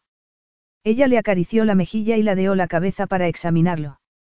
Él se preguntó qué buscaba, pero el hecho de que lo mirara y no intentara besarlo era una señal que no pasó por alto. Cuando sus ojos se encontraron, él deseó saber interpretar la emoción que veía en ellos. Pero Delaney seguía siendo un misterio. Besas muy bien. Ya me las dicho. Hay otras cosas que hago bien. Pero no jugar al ajedrez. No obstante, estoy dispuesta a dejarme deslumbrar. La iba a dejar sin aliento, exhausta y muy consciente de haber estado en sus brazos. Sin perder ni un segundo, la llevó al sofá, se sentó y se la puso en el regazo. Ella lo abrazó y le acarició la mandíbula mientras lo miraba a los ojos. Nolan era muy consciente de que debía tener cuidado con Delaney. Hacerle daño lo había hecho sentir algo inesperado, algo más que arrepentimiento, a pesar de que él no solía arrepentirse. Creía que ella tampoco. No te voy a prometer nada esta noche, dijo él. Yo tampoco. Muy bien. Antes de que él añadiera nada más, ella le acarició la nuca. Nolan se estremeció y notó que se excitaba cada vez más. Delaney no era una mujer que vacilara. Y eso le gustaba mucho. Volvió a besarla mientras le acariciaba la espalda. Quería tumbarla, quitarle el vestido y que pasaran la noche explorándose el cuerpo mutuamente. Era evidente que ella deseaba lo mismo. Comenzó a desabrocharle los botones de la camisa mientras él le levantaba la falda del vestido acariciándole la suave piel de la pantorrilla y la rodilla. Él notó sus dedos en el torso, suaves y cálidos. Ella se detuvo cuando sus cuerpos se interpusieron, le abrió la camisa y le puso las manos en el pecho. Después separó la boca de la de él y le miró el torso con avidez. Él continuó subiéndole la falda del vestido y ella sonrió levemente al agarrar la medalla de oro que le colgaba del cuello para examinarla. En ella se veía a San Cristóbal. Había sido de su padre, que se la entregó el día de su muerte. Ella la frotó con el dedo. No creo que siga siendo santo, murmuró. Yo tampoco. Era de mi padre. Ella lo miró. Le había resultado imposible pronunciar esas palabras sin emocionarse, a pesar de que siempre fingía que podía hacerlo. Pero ahora, con ella en sus brazos, no intentaba esconderse. Ella soltó la medalla. Luego se desplazó un poco en su regazo para poder seguirle desabrochando la camisa. Él le subió el vestido hasta la cintura y ella se le sentó a horcajadas frotando el centro de su feminidad contra su erección. Él lanzó un gruñido. Le agarró las caderas y la apretó contra sí. Quería, necesitaba más. Ella lo besó en el cuello y le mordisqueó el lóbulo de la oreja. Él se excitó aún más. Estoy lista para que me deslumbres. Capítulo 9. Una vez tomada una decisión, Nolan no se echaba atrás. Había pensado que dejaría que Delaney se marchara sin tomarla en sus brazos. Era evidente que se había equivocado. La boca de ella le sabía a los últimos días de verano, era la tentación de aprovechar el último sol antes de que desapareciera. Nolan sabía que aquello no duraría. Pero en la vida no todo debía durar. De hecho, esa noche solo se centraría en acariciarla y sentir su piel en los dedos. Su deseo era obsesivo, algo extraño y poderoso que lo consumía. Cuanto más intentaba apartarla de su mente, menos lo conseguía, lo cual no disminuía su deseo. El sexo lo liberaría. Se figuraba que, cuando la hubiera poseído, su ansia disminuiría. Ella tenía algo especial y era distinta de todas las mujeres que conocía. Llevaba el rubio cabello suelto, que le llegaba a los hombros. Y cuando se inclinó a acariciarle el torso, le rozó la piel desnuda con él. Nolan, agarró un mechón y se lo llevó a los labios. Quería conocer cada centímetro de ella, recordar aquel momento, recordarlo todo sobre ella. No iba a dejar nada sin explorar, si quería exorcizarla de la conciencia. Se miró la mano, grande y morena, que tenía apoyada en el blanco muslo de ella, suave y delgado, en vez de duro y musculoso. Sonrió al recordar que le había dicho que no le gustaba hacer ejercicio. ¿Qué pasa? No necesitas hacer ejercicio. Tienes unas piernas perfectas. Ah, sí. Entonces, ¿puedo comer más hamburguesas? Preguntó ella inclinándose hacia él. Desde luego. Él le deslizó la mano hacia arriba por el muslo y le agarró las caderas con ambas manos para atraerla hacia sí. Ella se removió y se frotó contra su erección. Él contuvo el aliento al notar que se le endurecía aún más. La deseaba. Ya. No podría actuar con lentitud y tranquilidad, como había pensado. Quería penetrarla tan profundamente que no se supiera dónde empezaba el cuerpo de uno y acababa el del otro. Ella le puso las manos en el rostro y apoyó la frente en la suya. Estás complicando las cosas. Ah, sí. Creí que estaba calentándolas, contestó él. Eso también, susurró ella. Pero no tenía intención de dormir contigo. Nolan se percató de que, igual que él, se debatía entre el deseo y el sentido común, lo que lo sorprendió. Si te hace sentir mejor, te diré que no tengo intención de dormir. No me hagas reír, dijo ella haciéndolo.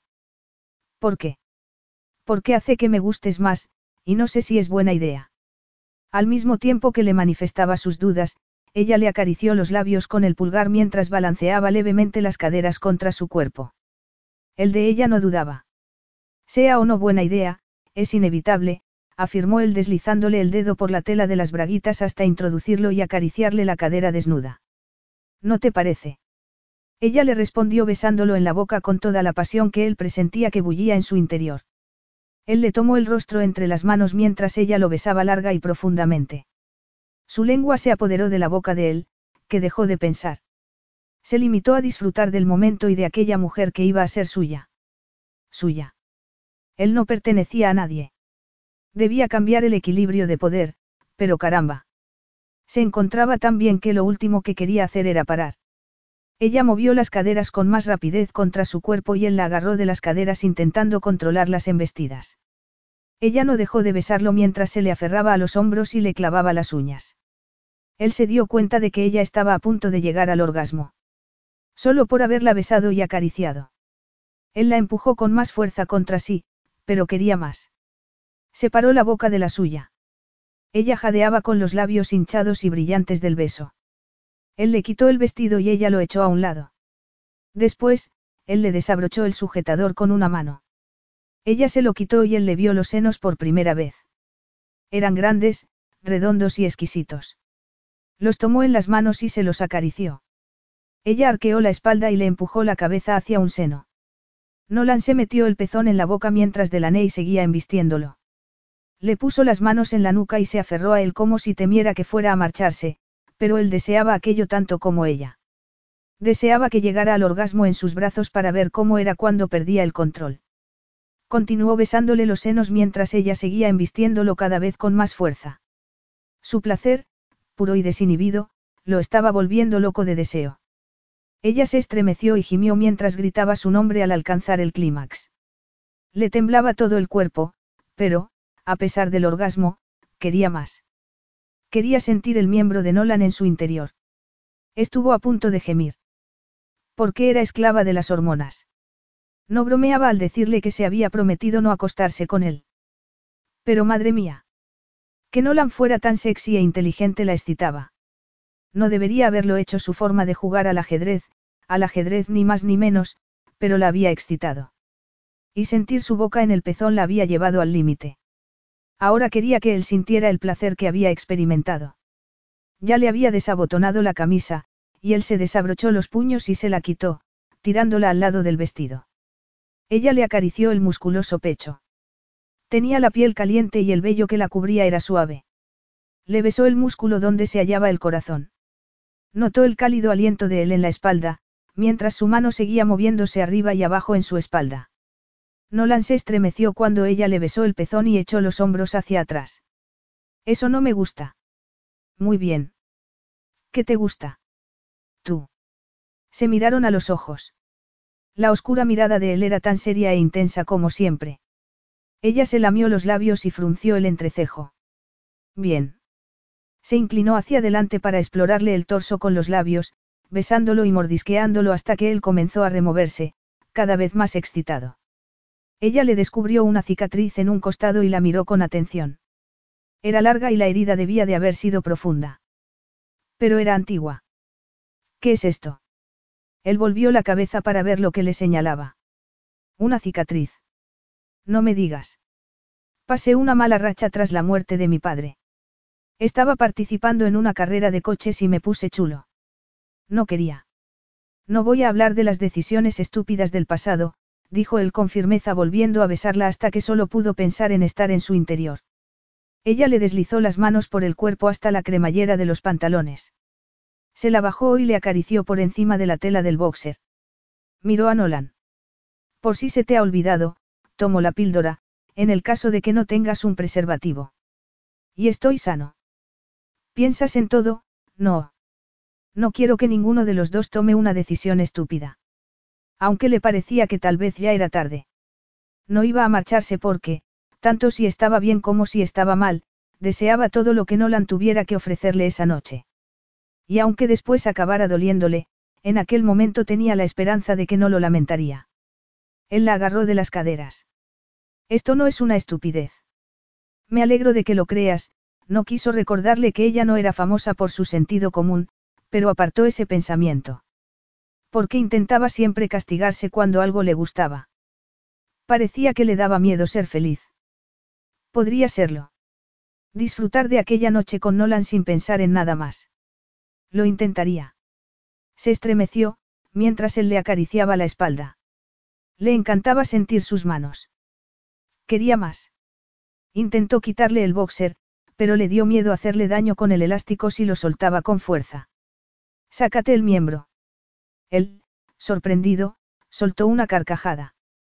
Madre mía, Delaney. Ella sonrió, mientras él seguía riéndose y hacía lo que le había dicho. A ella le gustaba el sonido de su risa. Era un hombre serio, con muchas responsabilidades, y se alegró de hacerlo reír. Madre mía, Nolan. exclamó ella al ver su miembro. Ella no supo si se sentiría cómoda con él en su interior. Pero, desde luego, iba a comprobarlo. Se apoyó en uno de sus hombros para quitarse las braguitas. Después volvió a colocarse sobre él y notó su miembro en el centro de su feminidad. Le gustó. Era una sensación estupenda. También notó la tela de los boxer en la parte interna de los muslos al estar ahorcajada sobre él.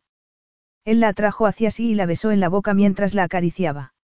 Ella se situó de modo que el extremo del miembro estuviera en su entrada y trató de introducírselo. Pero él no se deslizó en su interior, sino que la levantó y le acarició el punto más sensible. Después se situó en la entrada y se miraron a los ojos, mientras ella descendía lentamente sobre él. Por favor. Vas a matarme. Es demasiado. No lo suficiente. Animada por sus palabras, lo besó en la boca y respiró hondo antes de introducírselo por completo. Él la abrazó y le acarició la espalda mientras ella se acostumbraba a la sensación de tenerlo en su interior.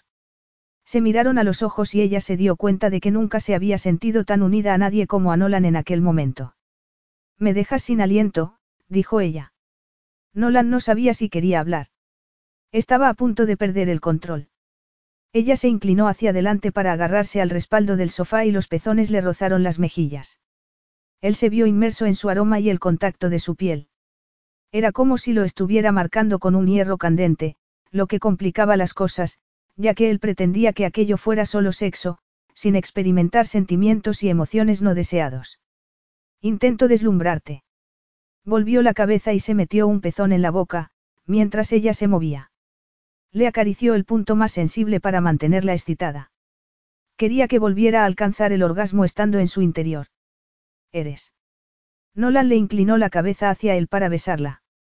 Ella abrió la boca y él se dijo que la besaría despacio, pero le pareció que si no tomaba todo lo que ella le daba en ese momento, después se marcharía y nada volvería a ser igual.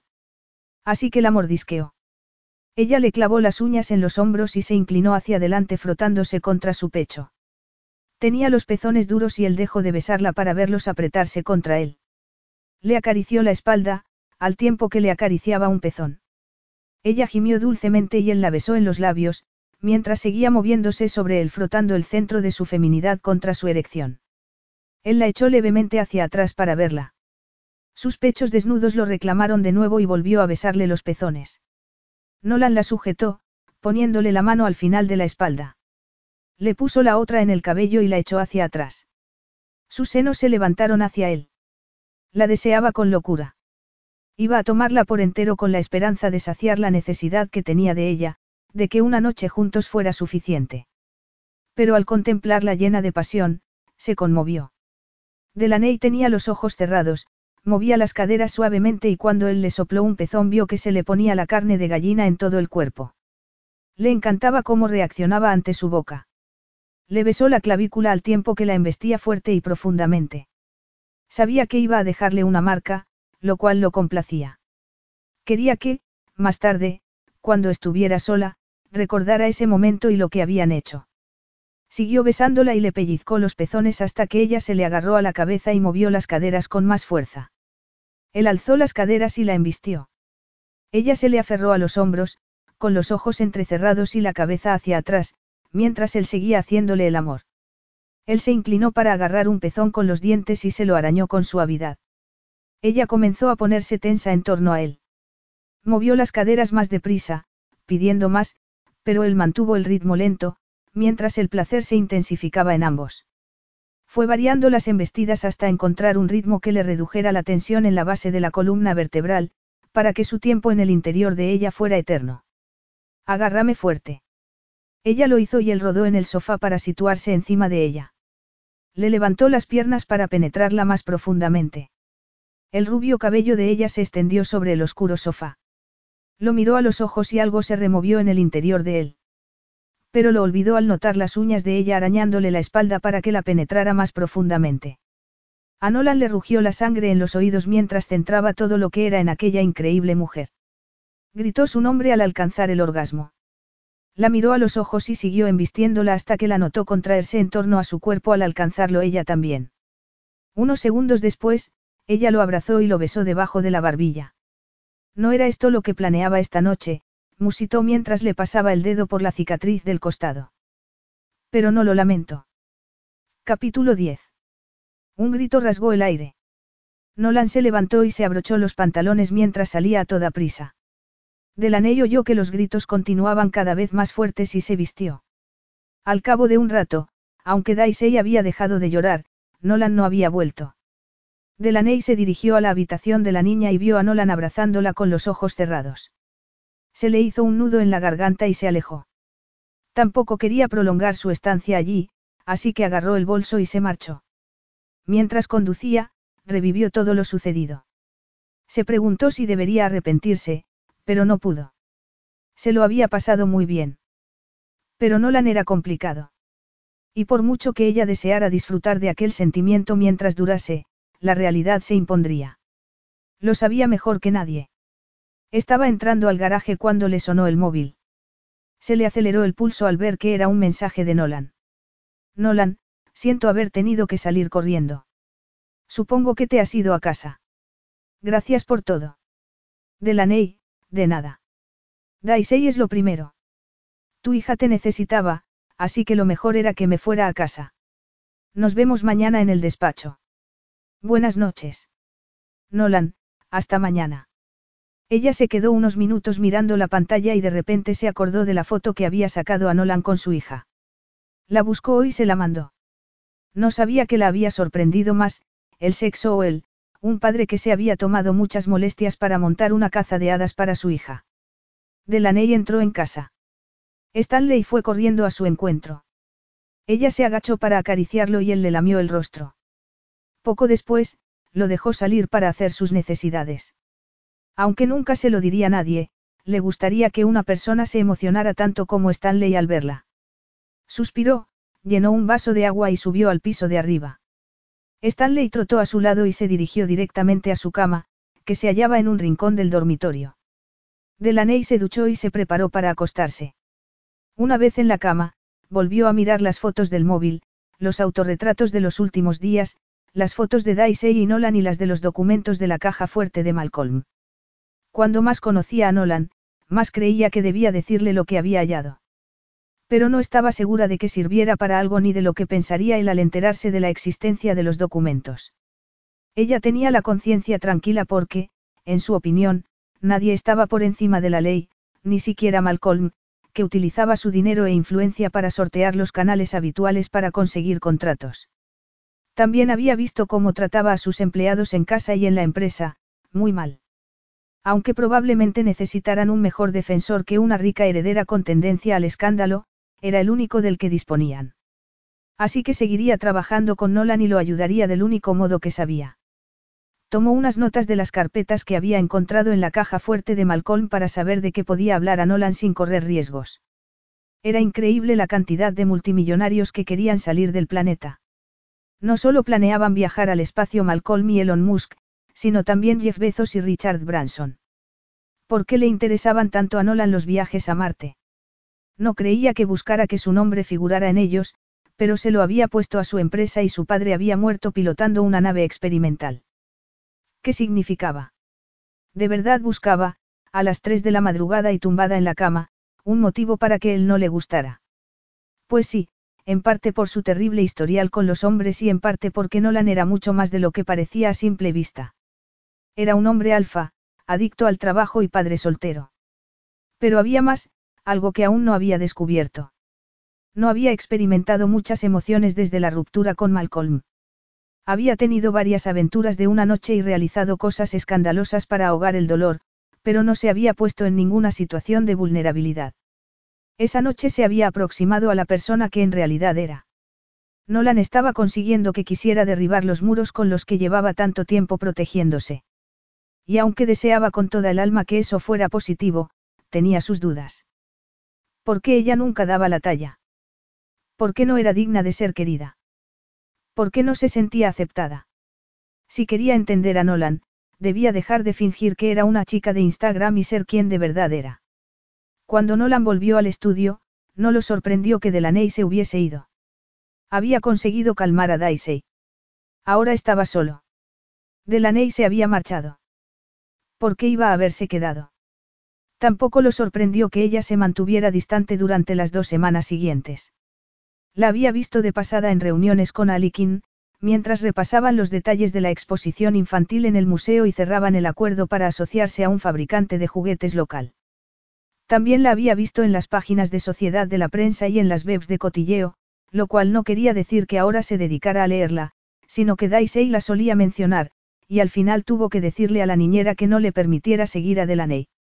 Quería romper el vínculo entre ambas, antes de que se hiciera más profundo. A sus seis años, Daisy solo había estado apegada a una mujer, Perry, la secretaria de Nolan y la madre del mejor amigo de la niña. Pero Perry no haría nada que pudiera hacer daño a Daisy. Además, estaba casada y tenía una familia. Él sabía que su hija, de vez en cuando, echaba de menos tener una. La mayor parte del tiempo estaba a gusto siendo solo ellos dos, pero había momentos en que él se daba cuenta de que echaba de menos a una madre. Lo entendía, pero Delaney no iba a llenar ese hueco ni en la vida de la niña ni en la de él. Solo habían tenido sexo. Y era lo único que podrían tener. No iba a arriesgarse a tener una relación seria para que después no funcionara, sobre todo cuando su hija ya estaba medio enamorada de Delaney. Además, ella no había dado muestras de buscar algo más que una aventura. Mientras se ponía el smoking para ir a un acontecimiento con fines benéficos en el museo esa noche, se dijo que la razón de que estuviera comprobando tantas veces su aspecto en el espejo no era que esperase ver a Delaney allí. Papá, ¿por qué te miras tanto al espejo? Le preguntó Daisy, sentada en el banco del vestidor. Quiero asegurarme de que estoy bien. ¿Qué te parece? Preguntó volviéndose hacia ella. Daisy se levantó de un salto y dio una vuelta a su alrededor al tiempo que le estiraba un extremo de la chaqueta. Muy bien. ¿Vas a ver a Delaney? No lo sé, Pip. Ella tiene su vida y está muy ocupada. Ya lo sé, contestó ella haciendo un mohín. Tiene muchas responsabilidades, afirmó él agachándose para ponerse a su altura. Aunque te parezca que solo se divierte, su trabajo consiste en conseguir que las personas famosas y los hombres de negocios como yo tengamos el aspecto adecuado y estemos en el lugar correcto. Trabaja tanto como yo. Eso lo había sorprendido, pero se debía a que esperaba que ella fuera la rica heredera que aparecía en la prensa y las redes sociales, cuando, en realidad, era mucho más. Se preguntó si estaría esperando a que se pusiera en contacto con ella. No lo había hecho porque haberse acostado con ella no le había saciado el deseo. La seguía deseando y no dejaba de pensar en ella. Vale, papá. No te pongas triste. Esta noche vas a dormir en casa de Tum. Sí, guardó el sombrero en la caja y se volvió hacia él. Vamos a buscar un centauro o un unicornio. Aunque no son de verdad como las hadas, a Tum le gustan mucho. Puede que encontréis alguno. Lo dudo. Tienen el tamaño de un caballo y Perry le ha dicho a Tum que no puede tener nada más grande que un perro de esos amarillos. Un Golden Retriever. Sí, Nolan la acompañó a su habitación, donde tenía una bolsa preparada para pasar la noche fuera. ¿Lista? Sí. La dejó en casa de Perry y después se dirigió al museo en que se celebraría el acontecimiento, en el centro de la ciudad. Entregó las llaves a la aparcacoches y se encaminó a la alfombra roja, rodeada de periodistas. Solo tuvo tiempo de dar unos pasos antes de que Delaney apareciera a su lado. Estuvo a punto de abrazarla, pero se contuvo. Llevaba un vestido amarillo que hizo que a él se le olvidara el plan de esa noche, que consistía en elevar el perfil público de Coopera Aeronautical y hacer de él su representante. Debía centrarse para enfrentarse a la prensa, pero no lo conseguía. Hola. Siento haberme presentado de improviso, pero hace diez minutos que ha llegado Malcolm y quería contarte qué ha dicho para que lo tengas en cuenta a la hora de hablar con los medios. Hola, Delaney. No sabía que fueras a venir. No era mi intención, pero me he enterado de que Malcolm acudiría y he pensado que debería estar aquí, por si acaso decía algo sobre el viaje a Marte. ¿Y lo ha hecho? Sí, lo ha mencionado. Ha dicho que, a diferencia de sus competidores, él se centra en llevar de forma segura a la gente a Marte, no a construir áreas de juegos para niños. Qué imbécil, se dijo Nolan. No voy a nombrarlo. Si alguien hace una pregunta sobre el museo, le diré que estoy orgulloso de contribuir a dar a conocer el espacio a las mentes jóvenes y a forjar el futuro. ¿Qué opinas? Le preguntó él mientras intentaba no fijarse en que la tela del vestido se le ajustaba a las curvas del cuerpo y la hacía parecer más etérea de lo habitual. Delaney había decidido mostrarse distante y ser más profesional en su relación con Nolan. Le había resultado difícil. Cuando iba a Coopera Aeronautical, a veces lo veía andando por el pasillo y se le disparaba el nivel de dopamina y se quedaba ensimismada recordando la apasionada noche que habían pasado juntos. Ahora no podía dejar de mirarle la boca y de recordarla en su cuerpo. También tenía que esforzarse mucho para no hacer caso de los sentimientos que le indicaban que Nolan era el hombre adecuado para ella, porque no lo era. Era el medio para conseguir un fin. Y un cliente, además de viudo y padre de una niña. Me parece muy bien. Voy a adelantarme para comprobar que saben quién eres y entregarles el kit digital para la prensa que hemos creado. ¿No quieres acompañarme? Preguntó él, sorprendido. Es mejor que no lo haga. Queremos que se centren en ti, no que se distraigan conmigo y mi relación con Malcolm. Qué mejor distracción que tú agarrada a mi brazo. Dejemos que especulen. Te has acostado conmigo para llegar hasta Malcolm. No se le había ocurrido antes que él pudiera tener un plan para quedarse con que la aerospace que incluyera utilizarla. No le guardaría rencor si era así, pero no lo había pensado. No, no soy así. Me he acostado contigo porque te deseaba. Y tú, lo has hecho para vengarte de Malcolm. Aunque parecía tranquilo, ella notó que por debajo latía una emoción indefinida. No, simplemente ha pasado. Y te pasa a menudo. Preguntó él enarcando una ceja. No tan a menudo como crees. Hay algo en ti que me hace olvidarme de mis planes. ¿Qué planes? Delaney se encogió de hombros. Nada importante. Por ejemplo, no acostarme con los clientes. Esas cosas. Él soltó una carcajada y ella le sonrió. Era un hombre intimidante hasta que se reía. Entonces se convertía en alguien mucho más accesible. Es un buen plan, desde luego. Lo sé, por eso me he mantenido a distancia, reconoció ella. Ese es el motivo. Creí que esperabas que yo diera el siguiente paso. ¿Ibas a darlo? No lo sé. No eres lo que me esperaba, Delaney, y no dejo de darle vueltas a lo que es inteligente y lo que es, irracional. Somos muy distintos y, aunque los círculos en que nos movemos a veces se crucen, no son los mismos. No le estaba diciendo nada que ella no se hubiera dicho más de una vez. Pero mientras que, a ella, eso la impulsaba a pasar más tiempo con él, le daba la impresión de que a Nolan le confirmaba en su idea de mantener la distancia. Los míos son peores que los tuyos. Preguntó ella, a pesar de que sabía que no debía hacerlo, pero necesitaba saberlo. Quería que él la respetara en cierta medida, tal vez no por todas sus decisiones ni sus métodos, pero deseaba que no la viera como el desastre que la consideraba su padre. En absoluto. Diría que son mejores. Entonces, ¿vas a entrar de mi brazo o no? Sí, pero lo mejor será que entremos sin decir nada. Vas a hacer declaraciones después, así que dejaremos que sea ese el titular, había muchas maneras de hacer una declaración y a veces el silencio hablaba por sí mismo. Además, era mejor así, teniendo en cuenta que a Nolan no le gustaba responder con la misma moneda a lo que Malcolm decía. Muy bien. Ya sabes que preferiría no tener que hacer declaraciones a la prensa. Lo sé, pero debemos detenernos a hacernos una foto sonriendo a la cámara y dando a entender que estamos juntos. Le sacarás mucho partido. Lo hice la semana pasada con Brian Todd. Su ex se lo estaba haciendo pasar muy mal. ¿Era eso lo que hacías con él? No sabía si se trataba de tu trabajo o de tu vida. Ambos suelen coincidir. Acude a muchos acontecimientos sociales porque lo hago en nombre de Alexander Corporation, la empresa de mi padre. Rara vez lo hago para divertirme.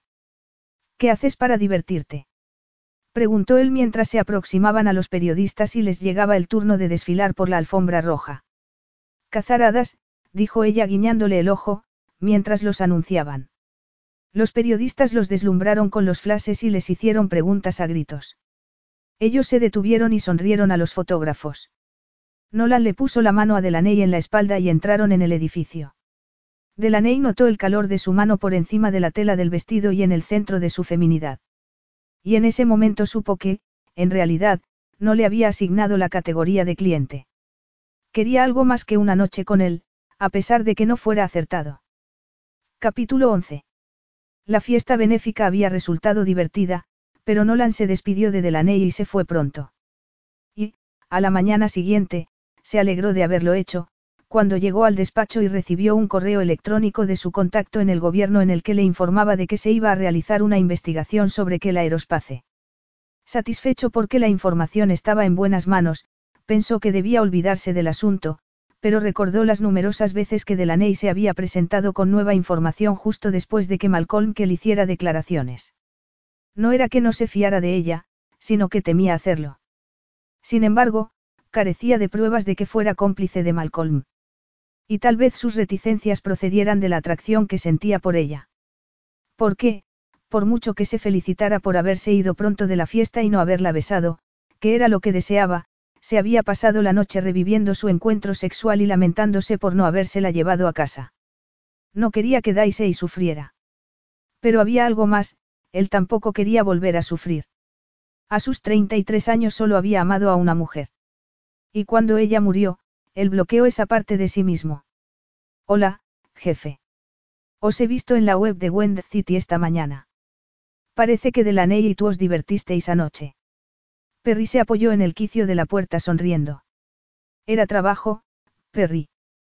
¿Qué clase de trabajo hacía que no dejarais de tocaros mutuamente? Preguntó ella enarcando una ceja. El de conseguir que funcionara el boca oreja en la difusión de habladurías. Nuestra experta me aseguró que funcionaría y que nadie hablaría de lo que Kel había dicho. Pues ha acertado. Incluso en los programas de radio de esta mañana se ha hablado de vosotros y no se ha dicho ni pío de Kel. ¿Quién ha acertado? Preguntó Delaney entrando en el despacho. Sonrió a Nolan y le dio a Perry un café con hielo. Se sentó en el borde del escritorio y entregó a Nolan una café americano. Tú, dijo él. Y gracias por el café. Me parecía de mala educación traer solo uno para mí. Y me gusta acertar. Lo sé. No creo que estuvierais fingiendo, dijo Perry. Parece que os lleváis muy bien. Así es, afirmó Delaney. Vamos a tener que utilizar la sala de reuniones para preparar a Nolan para la rueda de prensa de hoy. Puedes ayudar a Al a disponerlo todo, Perry. Claro. Os dejo solos, dijo ella enarcando las cejas al salir y cerrar la puerta. Lo siento, Perries. Fabulosa. Aquí, todos temen decir lo que piensan, por si te ofenden. Todos no. ¿Quién más no lo hace? Tú, dijo él sonriendo. La verdad es que me intimida todo el mundo, así que me trago el miedo y soy directa, murmuró ella antes de dar un sorbo de café. No me lo creo. Por eso precisamente le costaba fiarse de ella. Era divertida de un modo distinto al de Perry. Y Delaney no era su tipo, aunque dudaba que se la pudiera incluir en una categoría específica. Sencillamente, era ella. Miró la pantalla del ordenador y vio que el correo electrónico de su contacto en el gobierno seguía abierto. Frunció el ceño y lo cerró. ¿Todo bien? preguntó ella. Sí. Pareces preocupado. Ha hecho Malcolm algo de lo que no me he enterado. No es nada. Le hice una pregunta a uno de mis contactos gubernamentales. Van a iniciar una investigación y espero que obtengan resultados, no iba a decirle nada más. Ella asintió, dio otro sorbo de café, abrió el bolso y sacó un regalo envuelto en papel brillante y adornado con cintas rosas. No deberías haberlo hecho, dijo él cuando se lo entregó. Vaya. Solo he traído uno y es para Daisy. Te debo uno, contestó ella guiñándole el ojo. Espero que no te importe, pero lo he visto y he pensado que era ideal para ella. ¿Qué es? Un cuadrito de un artista que conozco. Se llama Hadas jugando. Lo has comprado en la galería de Pamela. Sí, como lo sabes. Porque le tenía echado el ojo desde hace meses, no había vuelto porque, desde la boda, estaba enfadado con Pamela. No puedes hacerle a Daisy un regalo así. Es demasiado. Ella se echó a reír. Creo que eres el primero que me lo dice. Todos esperan que les haga regalos caros. Soy una rica heredera, Nolan. Eres mucho más que eso. También eres el primero que me lo dice, sonrió. Bueno, casi el primero. Mis mejores amigas saben realmente que no soy la que la gente cree. Gracias por darte cuenta de quién soy realmente. Ojalá Nolan pudiera afirmar que era así. Se dio cuenta de que la había herido al rechazar el cuadro y había tratado de enmendarlo. Pero se preguntaba si no se había excedido. Delaney era algo más que una rica heredera famosa por sus escándalos, pero eso no le hacía más fácil confiar en ella ni en sí mismo estando en su presencia. Delaney trató de que sus palabras no le hicieran latir el corazón más deprisa, pero lo cierto era que quería dejarse llevar, dar rienda suelta a sus impulsos y enamorarse de Nolan. Pero no lo haría. Él se apoyó en el respaldo de la silla y ella le observó la mandíbula, fuerte y cuadrada, y recordó haberla tenido entre las manos para besarlo. Y, en ese momento, solo pudo pensar en sus firmes labios, que hacía unos segundos él había fruncido, y que, unidos a los suyos, le habían parecido perfectos. ¿Por qué me miras fijamente? A veces no puedo evitarlo, contestó ella. Se levantó del escritorio de un salto y le lanzó un beso. Voy a ver si está todo listo para la rueda de prensa. Ve a la sala de reuniones dentro de cinco minutos. Repíteme por qué no puede darla al. Delaney negó con la cabeza. No entendía sus reticencias a ser el centro de atención, pero le gustaría ser como él en ese sentido, ya que, incluso cuando se sentaba detrás de uno de sus clientes, lo envidiaba por no ser ella la que captara toda la atención. Eres tú, Noal, el nombre y el rostro de la empresa. Cuando dices su nombre, le confieres una autenticidad que los consumidores y el público asociarán contigo. ¿Lo entiendes?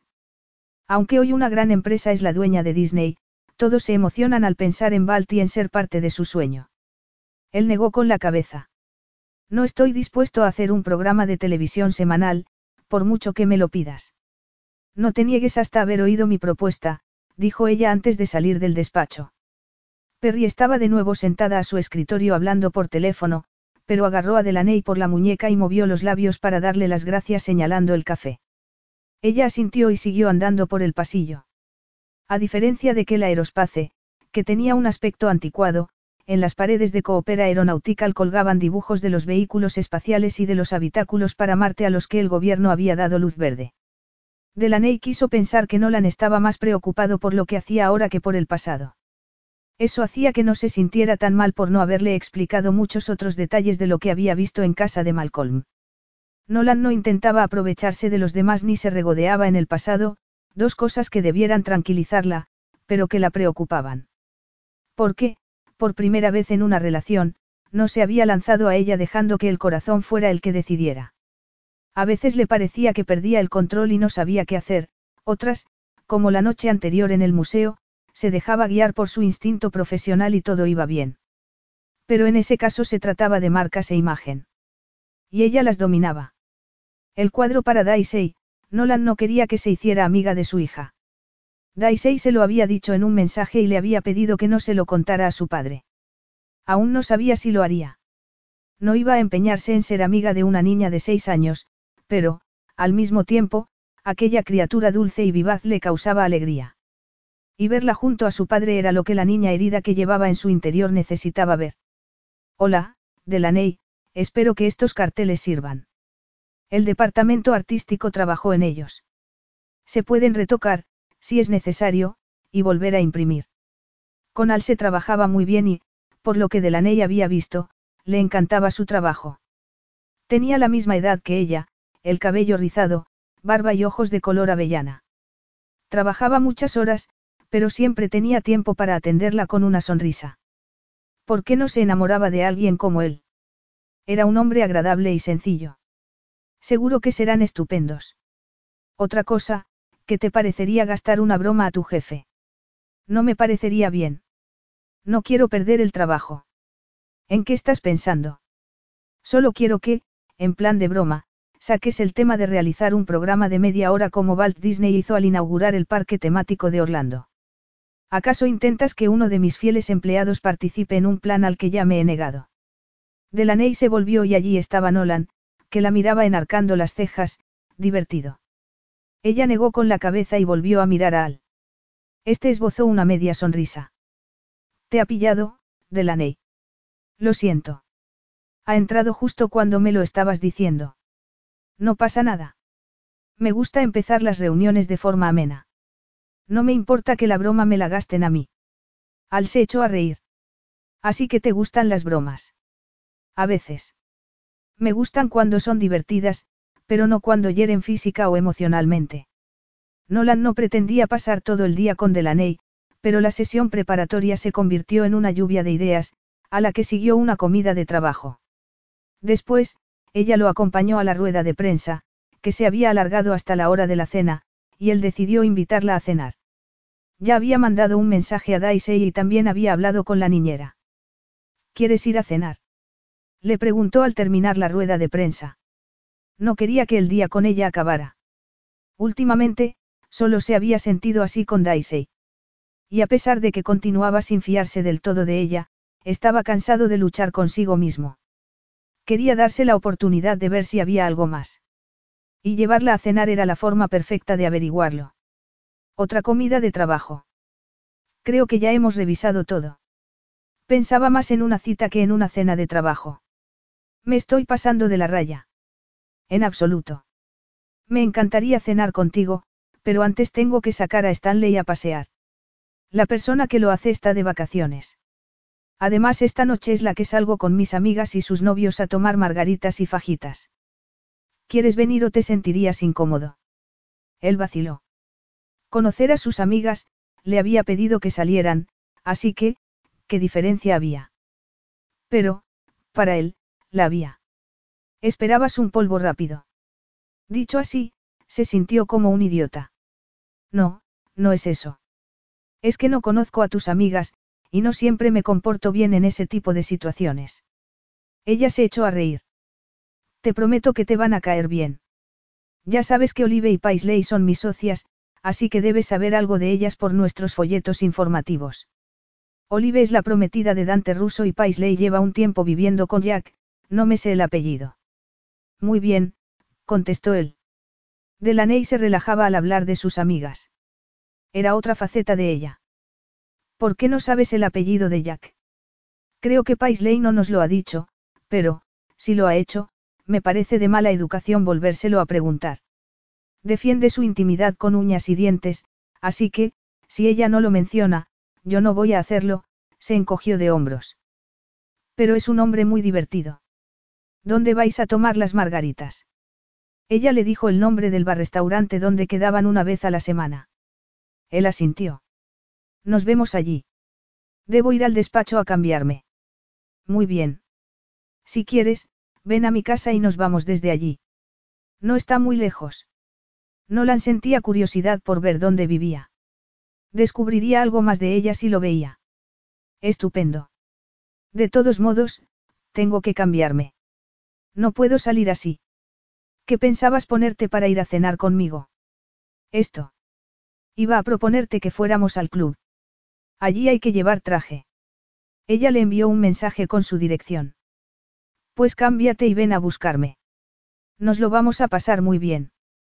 Suelo ser la que no lleva pareja, pero esta vez será distinto. ¿Y eso? Preguntó él pensando que alguien con tantas relaciones sociales como ella nunca acudiría sola a ningún sitio. Empezó siendo una noche para nosotras tres, pero Paisley conoció a Jack y comenzó a llevárselo y, después, Olive conoció a Dante. Y ahora yo te tengo a ti. Ah. Tranquilo, Nolan. Te tengo solo por esta noche. No te pongas tenso. Él negó con la cabeza, le puso la mano al final de la espalda y la condujo fuera del edificio, donde estaban los coches. No lo estoy. Pues parece que los paparazzi te acaban de pillar con la persona equivocada. Eres sexy y hermosa, pero no he pensado en nada a largo plazo. ¿Y tú? No, tienes una hija y no quieres que seamos amigas, así que es complicado, afirmó ella agitando la mano. Se les acercó un Rolls Royce plateado. ¿Este es tu coche? Preguntó él. Sí. Me quitaron el carné de conducir hace años, y ahora tengo a Lile. ¿Por qué te lo quitaron?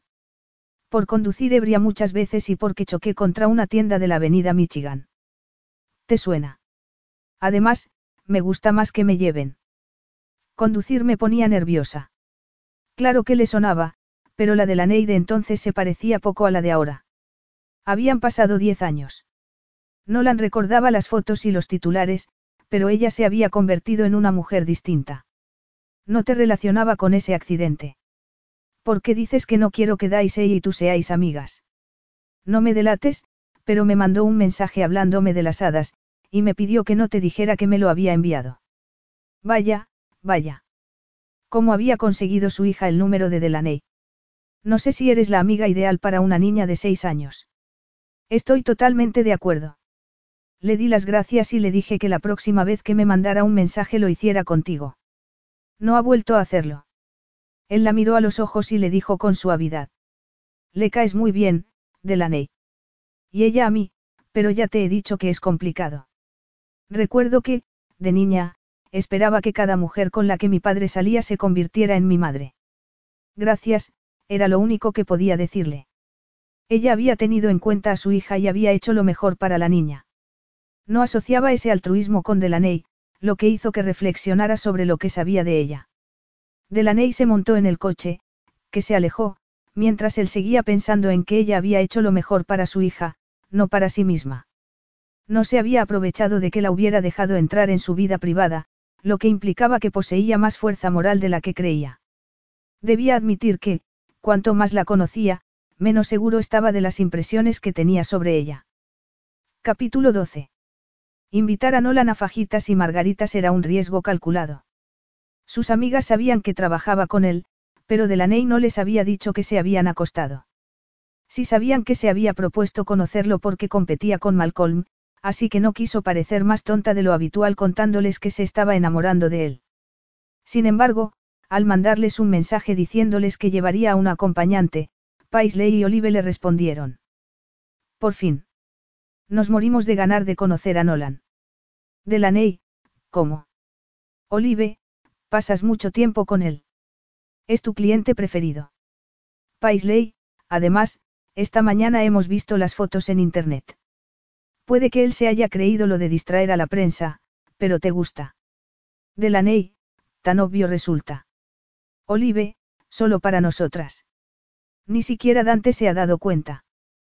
Paisley, y que lo digas. Al llegar a casa, sacó a Stanley, le dio de comer y le acarició un rato. Después se puso un mono de color dorado que había sido de su madre, una prenda que causó furor en los años 70. Se calzó unos zapatos con cuña y una pulsera de resina. Se recogió el cabello en una cola de caballo alta y se maquilló levemente, se pintó los labios de un rojo muy sexy.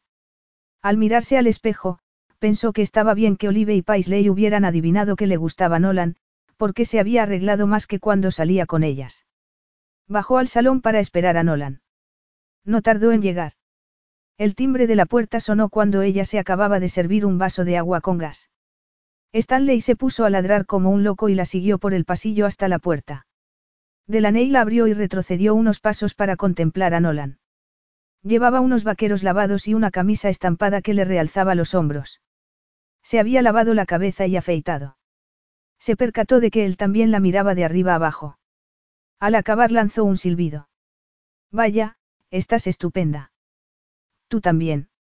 Te presento a Stanley, que seguirá moviendo la cola y el resto del cuerpo hasta que lo saludes, entonces se le ocurrió una idea horrible. A no ser que no te gusten los perros. Me encantan, afirmó él agachándose para acariciarlo. E incluso dejó que le lamiera el rostro. Cuando Stanley lo hubo saludado, se fue trotando a la cama. Nolan se incorporó. ¿Puedo besarte? Quiero quitarme el sabor de Stanley de la boca. Ella negó con la cabeza y le indicó el aseo. Era broma. Podemos marcharnos. Voy a por el bolso y a conectar la alarma. Lile se quedará para recogerme a la salida. Puede llevarte a casa, si quieres, y así podrás beber y divertirte. Muy amable, pero he venido en taxi y puedo tomar otro para volver. Como quieras, ella conectó la alarma, después de haber mandado un mensaje a Lile, y estuvieron listos para salir. Una vez instalados en el asiento trasero del Rolls Royce, Delaney se dijo que Nolan no había puesta ninguna clase de objeción a nada de lo que le esperaba aquella noche. Me encanta lo que llevas puesto. Gracias, era de mi madre. La secretaria de mi padre me guardó toda su ropa hasta que crecí. Y me hizo ese precioso regalo cuando cumplí 18 años. Es buena idea. Yo he guardado algunas cosas de Merry Paradise e intento que siga viva compartiendo las cosas que le gustaban. ¿Cómo cuáles? Películas de los años 30 y 40, las novelas de la detective Trixie Belden o el helado de nueces pecanas. Ese helado me encanta. No conozco las novelas de Trixie Belden. Son buenas. Sí. Daisy y Tum se han pasado el verano intentando resolver misterios en casa y en los alrededores. Al ama de llaves la han interrogado más de una vez para comprobar que no había visto a nadie robando galletas. Delaney se echó a reír. Era evidente que Nolan había intentado que su madre formara parte de la vida de Daisy. Delaney le dio un beso y pensó que casi empezaba a creer que la relación con él podía funcionar. Casi. Olive y Dante los esperaban en una mesa al fondo del restaurante y los saludaron con la mano al llegar. Olive y Delaney se fueron inmediatamente al aseo. Soy Dante. Olive es mi prometida. Nolan, dijo él tendiéndole la mano. No tengo una relación oficial con Delaney. Se sintió mal por haberlo dicho. Había una relación entre ambos, y podía haberlo reconocido. Pero él no era Delaney. No vivía para que el resto del mundo lo contemplara. Si había algo que decir sobre ellos como pareja, primero se lo diría a ella. Este sitio es más un bar que un restaurante. Las chicas suelen hablar mucho y comer poco. Jack y yo decidimos añadir una fajitas a las margaritas y fue un éxito. Tenemos que ir a la barra a pedir la comida y la bebida. Gracias. ¿A qué te dedicas? Preguntó Nolan. Le pareció reconocer la voz de Dante, aunque nunca lo había visto. Soy fabricante de cerveza. Ah, Dante Inferno Brevin. Ya decía que me sonaba tu voz. Me encanta tu cerveza. Gracias. Como no sabía nada de la fabricación de cerveza, Nolan decidió cambiar de tema. ¿Cómo conociste a Olive? ¿Quieres saber la verdad? Nolan asintió. En la universidad yo era un empollón regordete y le pedí una cita. Ella me rechazó. Años después, mi empresa la contrató para lanzarse al mercado y mejorar mi imagen pública. Yo había adelgazado mucho, iba muy desaliñado y mi imagen no me preocupaba. Olive me ayudó a cambiarla y me preparó para ser el rostro público de Inferno Brevin. ¿De qué habláis?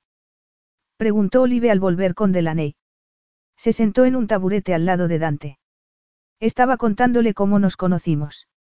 Ah, vosotros os conocisteis de la misma manera, ella señaló a Nolan y Delaney. Yo no era un chico regordete, comenzó a decir él. Dante. Les has contado que nos conocimos en la universidad. Es la verdad. No voy a fingir que no fue así y tú tampoco deberías hacerlo, dijo él con suavidad. Odio la persona que era entonces. Pues yo la quiero porque hizo que te convirtieras en la que ahora eres, afirmó él abrazándola. Nolan supuso que la iba a besar, así que se volvió a mirar a Delaney. Vamos a por las bebidas a la barra. Sí, vamos, mientras estos dos se dedican a lo suyo, dijo ella tomándolo del brazo. ¿De verdad que Olive lo rechazó? Sí. ¿Y cómo es que ahora están juntos? No quiero ser indiscreto. No pasa nada. Olive cambió. Una chica de nuestra fraternidad la denunció por acoso, por lo que tuvo que ir a terapia y la condenaron a hacer trabajo comunitario. Lo hicimos juntas y eso la cambió radicalmente. Se ha esforzado mucho en alejarse de la mujer que era entonces. A Dante le gustan todas las versiones de ella, por lo que quiere que reconozca ese aspecto de sí misma. Dice que, bueno ya lo has oído. Nolan se quedó impresionado antes el esfuerzo que había hecho Olive por cambiar. Olive ha mejorado mucho. Sí, las tres lo hemos hecho. Tú eras, adulto, a los 20 años. Él rió cuando la vio hacer las comillas con los dedos y notó un nudo en el estómago al darse cuenta de lo mucho que ella le gustaba. Aunque fingía que se limitaba a ver cómo iban las cosas, se sentía posesivo con respecto a ella, como si ya fuera suya. Sí. Y estaba seguro de saberlo todo. Ah, sí. Me parece que siempre ha sido una persona muy controlada.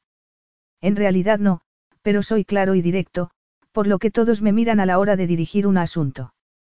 Tuve que madurar muy deprisa. Ella se volvió hacia él y lo abrazó. Lo entiendo. Tienes madera de líder. Él la agarró de la cintura y la levantó para darle un rápido beso. Gracias. La volvió a dejar en el suelo y ella se asió a su brazo y, al hacerlo, él notó el roce de su seno. Paisley afirma que algunas personas tardan más en madurar. Yo soy de esas.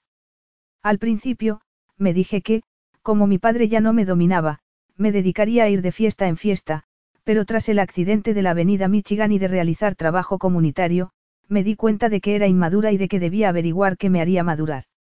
¿Y lo has conseguido? Preguntó él tras pedir la comida y las bebidas. Ella negó con la cabeza y le sonrió.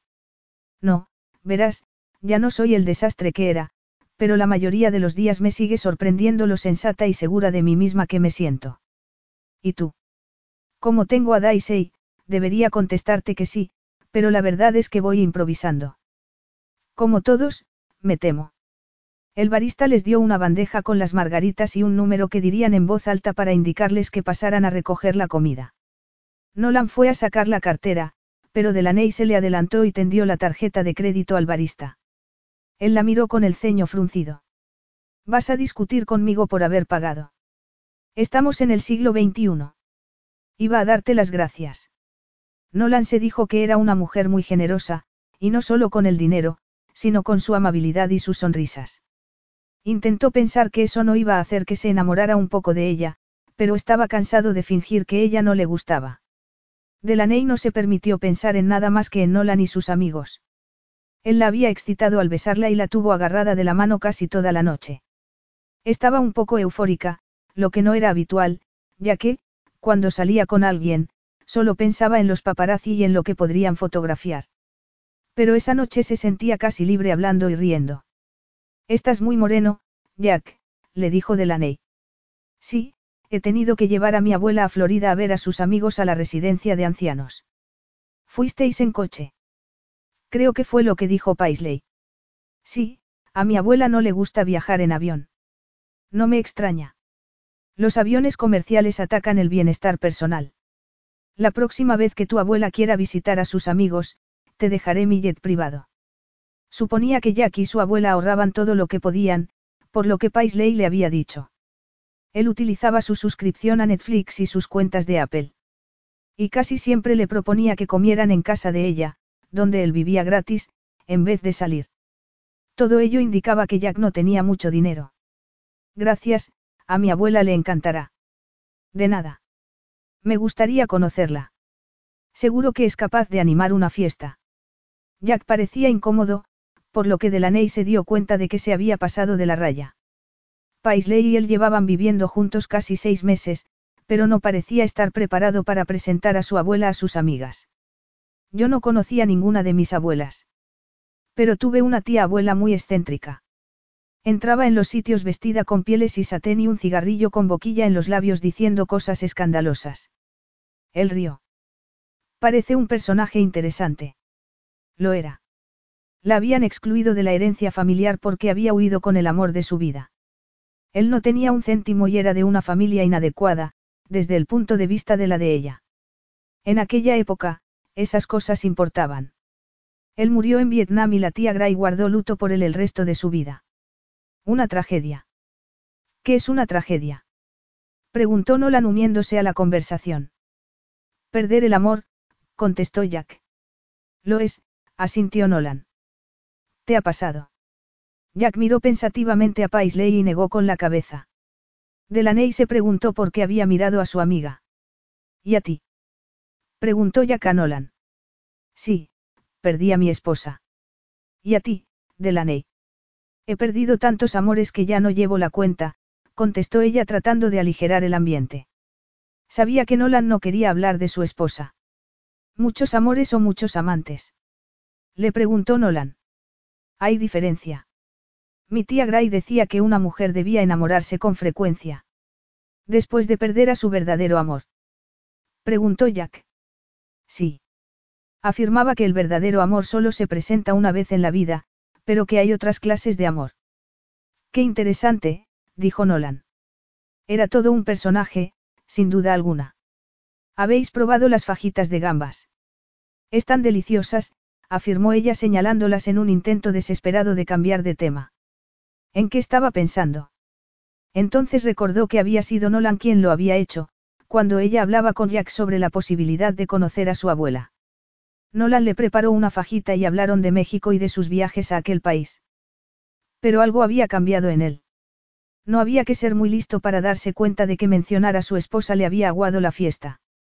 Ella deseaba que la noche fuera bien para ambos, porque era una oportunidad de ser una pareja de verdad, sin preocuparse de Malcolm, de Coopera Aeronautical ni de que fuera el padre de Daisy. Se sintió egoísta al pensarlo. Por ser como era, Nolan siempre llevaba a la madre de Daisy consigo. No se parecía al padre de Delaney y por eso, entre otras cosas, le gustaba tanto. No estás comiendo, comentó él, cuando Jack y Paisley fueron a por otra ronda de bebidas. Siento haber mencionado lo del amor verdadero. Él se encogió de hombros. Yo no lo siento. No puedo fingir que ella no existió. Desde luego, pero eso no significa que quiera hablar de ello con gente a la que acabas de conocer. Es cierto. Cuando tú y yo hablamos de ella, no me parece que te esté metiendo donde no te llaman.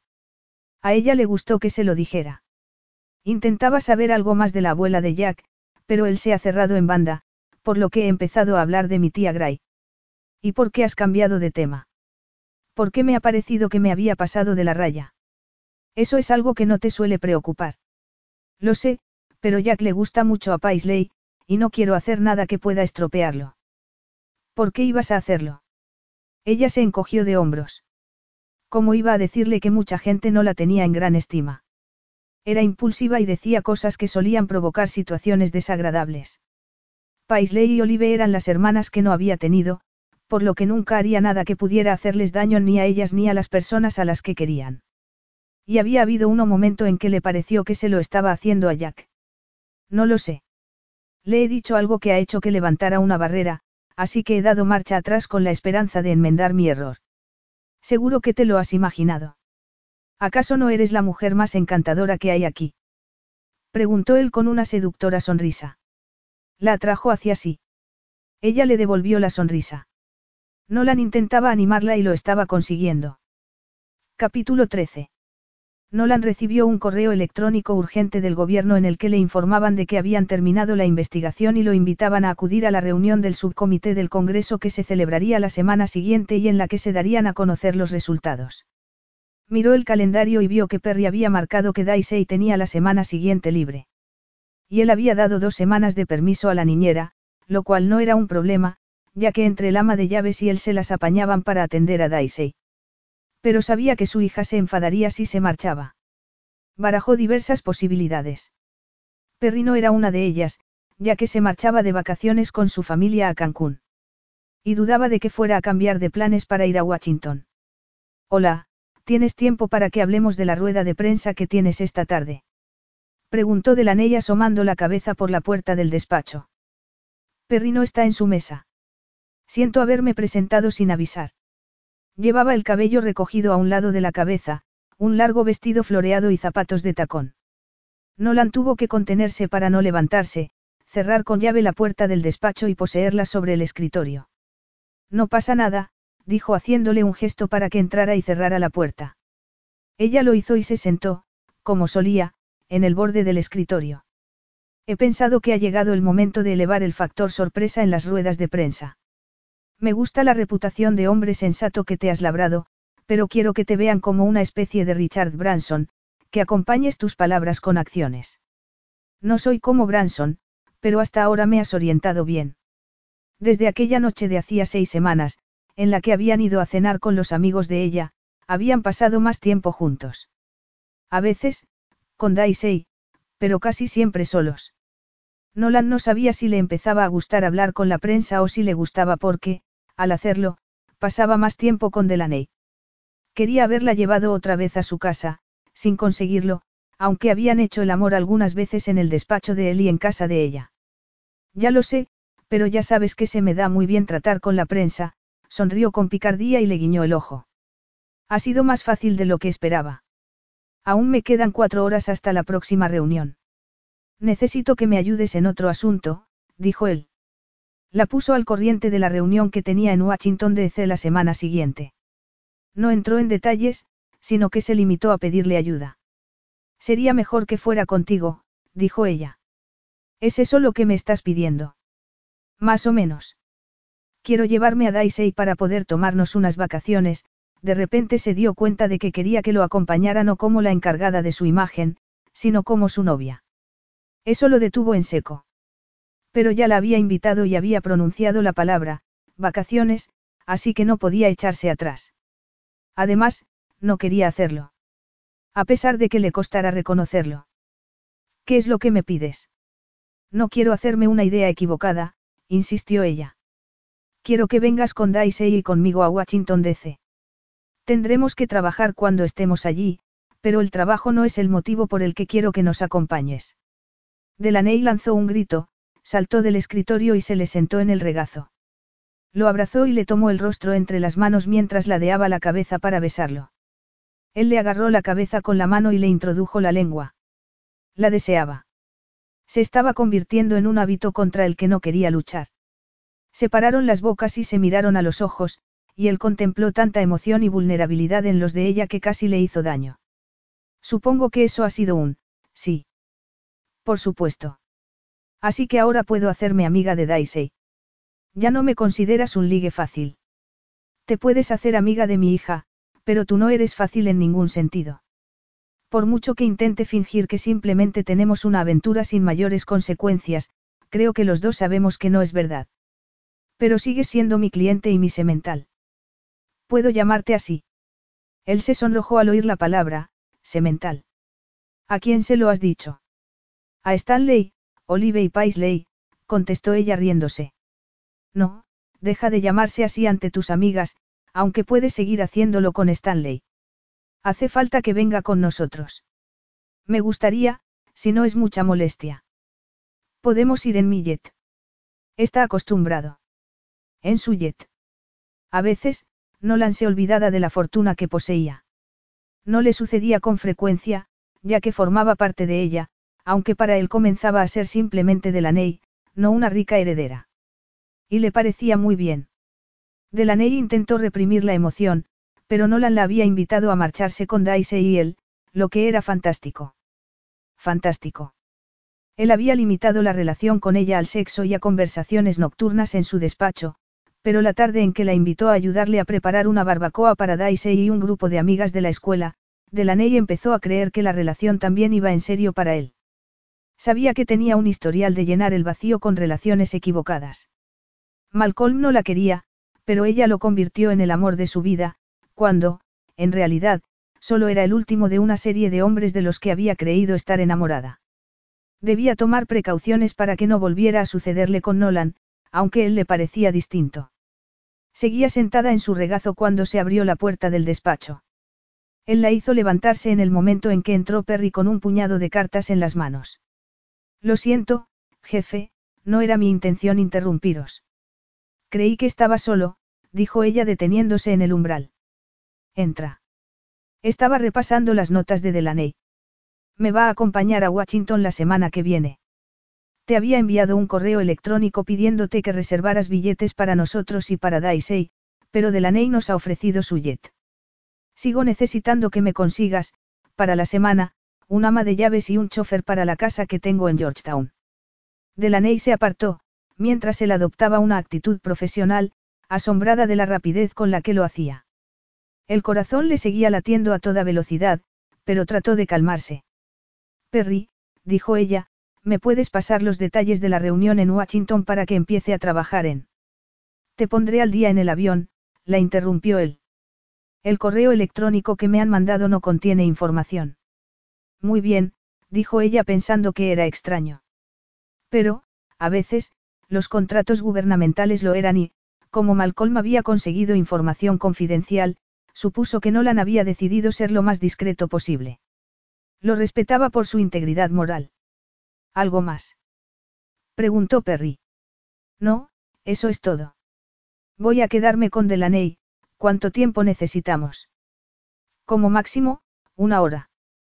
Quiero que repasemos una serie de aspectos que Al y yo hemos pulido para que parezcan naturales. Luego te haré una preguntas para ver cómo las contestas.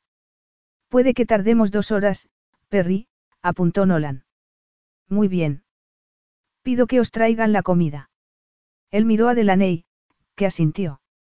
Tenía hambre y le apetecía comida italiana. ¿Qué queréis?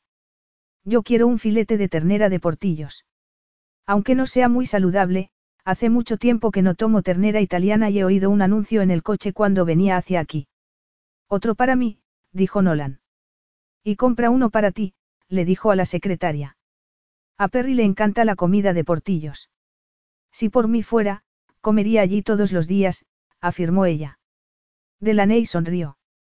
Perry se fue. Siento haberte quitado de mi regazo, dijo Nolan. Quiero respetar el protocolo de la oficina con los empleados. Aunque hay una serie de normas para quienes quieren salir juntos, no lo fomentamos y no quiero que se crea que me la salto. Por supuesto que no. Él enarcó una ceja. ¿Te molesta? No, una de las cosas que me gusta mucho de ti es que cumples las normas. Él rió y negó con la cabeza. Soy yo el que las ha establecido, así que es lógico. Lo sé. Te gusta hacerlo, ¿verdad? Y a ti te gusta infringirlas. Claro. ¿Estás seguro de que quieres que os acompañe a Daisy y a ti? Cuanto más pensaba en su comportamiento en el pasado, menos se fiaba de que aquello fuera a salir tan bien como quería. Sí y no. Es un riesgo. Somos muy distintos, con una visión del mundo diferente. No nos gusta el compromiso, y lo más probable es que esto no funcione. Pero no soy de a los que les gusta lamentarse cuando ya no hay remedio. Y me da la impresión de que si no doy a esta relación una oportunidad, se calló sin decir lo que ambos pensaban. Yo también lo lamentaría, musitó ella. Supongo que ambos debemos lanzarnos al vacío con la esperanza de que haya un puente. Bueno, en la vida real, me pondría un paracaídas, pero... No es una imagen muy romántica, Nolan, lo reprendió ella. ¿Crees que vas a necesitarlo? Ella seguía estando tan segura de él como antes. Nolan tenía un punto a su favor del que Malcolm carecía, no le había mentido. Aunque no siempre dijera lo que a ella le gustaría oír, no se protegía. Era directo y sincero, y ella lo valoraba. No lo sé. Lo único de lo que estoy seguro es de que quiero que estés conmigo para algo más que para tener sexo en el despacho o para que vengas a ver a Daisy algún fin de semana. Me importas, Delaney, y, por mucho que me asuste volver a iniciar una relación seria, no puedo evitarlo. Nolan no pretendía hablar de sí mismo, pero no había tenido otro remedio. Y ahora se sentía incómodo, porque no sabía en qué punto se hallaban Delaney y él. Con Mary sabía que iban a construir un futuro juntos y a formar una familia. Pero con Delaney. No había nada seguro. Y era cierto que eran personas muy distintas, y había momentos en que no sabía si lo que sentía por ella era verdad. Era hechicera por instinto, no por astucia, y a él le resultaba imposible resistirse. Pero no solo se trataba de una dinámica hombre-mujer. Perry, Al, Daisy y todos aquellos que la conocían caían bajo su hechizo. Lo seducía con su personalidad y su buen corazón. Vaya, ha sido muy sincero. Creo que yo también debo decirte la verdad. Él se sobresaltó. ¿Acaso no había sido sincera? ¿Qué verdad? Tú también me importas mucho. He estado conteniéndome porque, si no querías que formara parte de la vida de Daisy, sabía que únicamente habría sexo entre nosotros. Y yo deseaba mucho más, suspiró.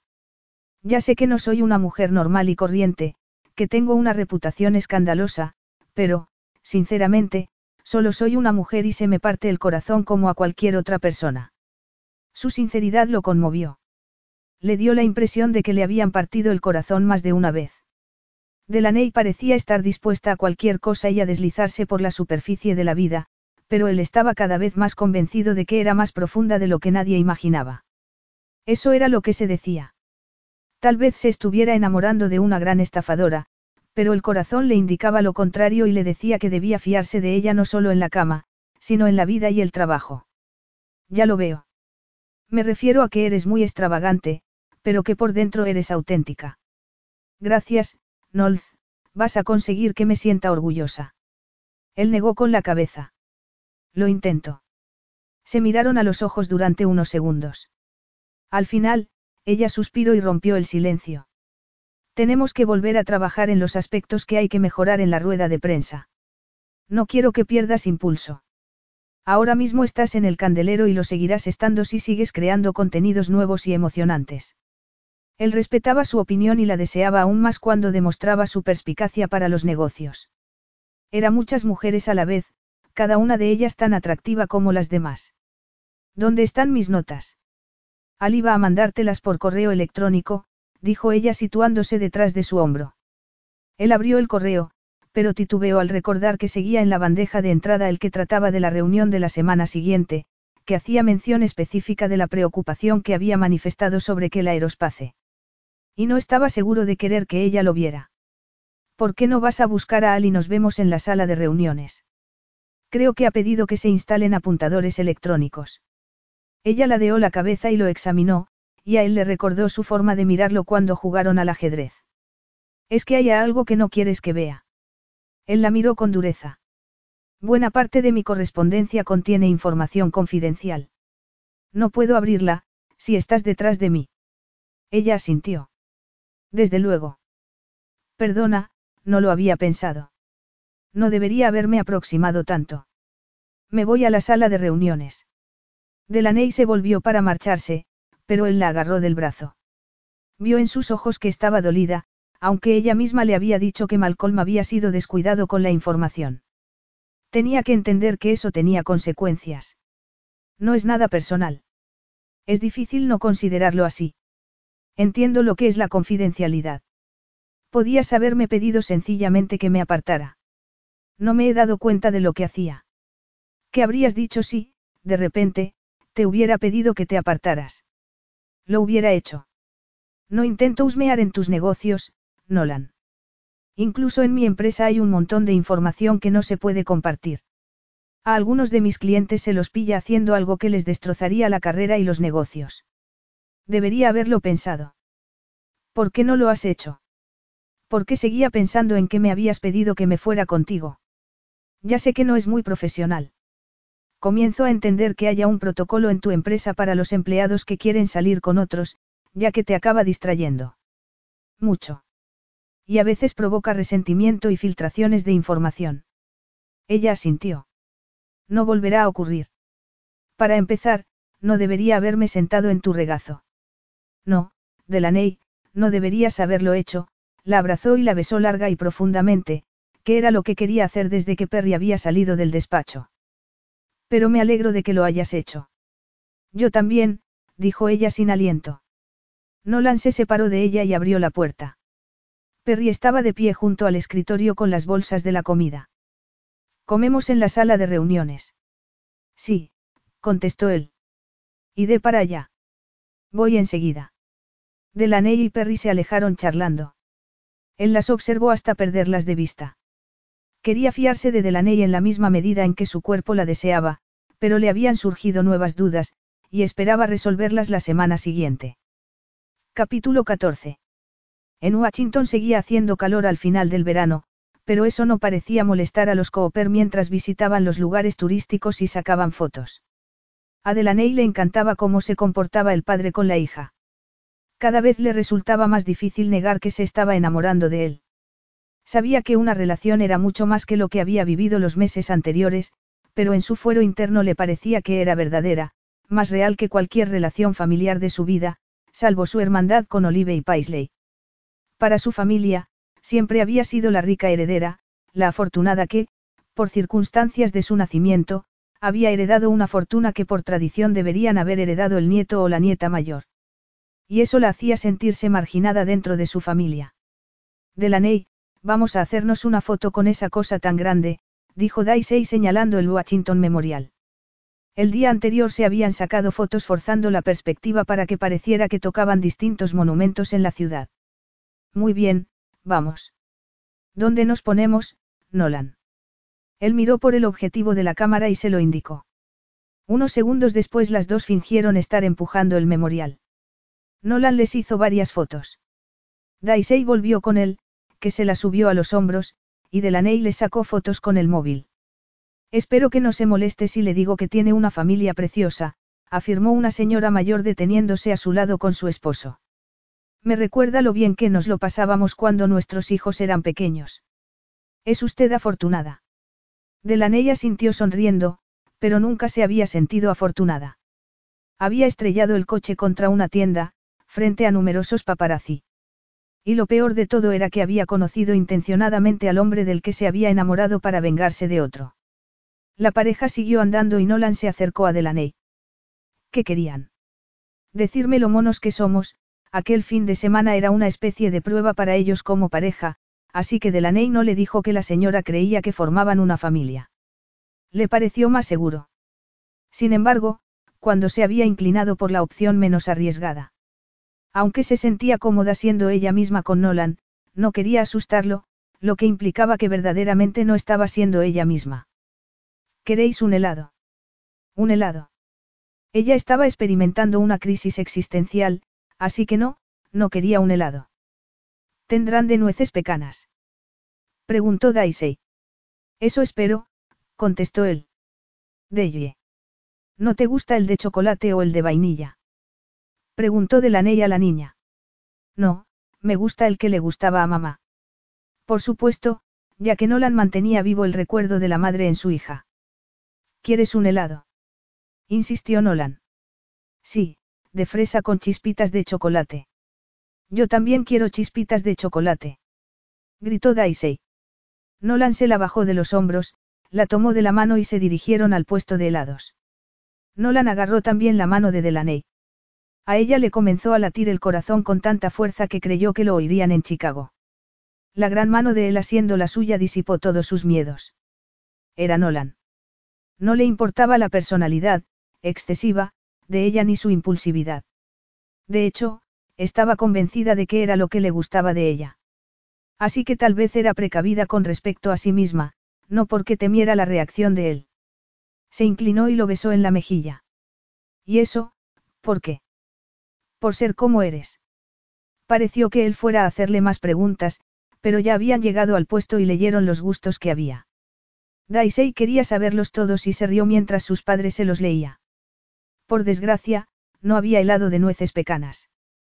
Pues quiero uno de fresa, como de la Ney. ¿Cómo? No quieres uno de chocolate con almendras, como yo. La niña negó con la cabeza. Ya veo que ahora prefieres a otra persona, dijo Nolan. Ella sonrió y se le agarró a las piernas. Siempre te querré a ti más, papá.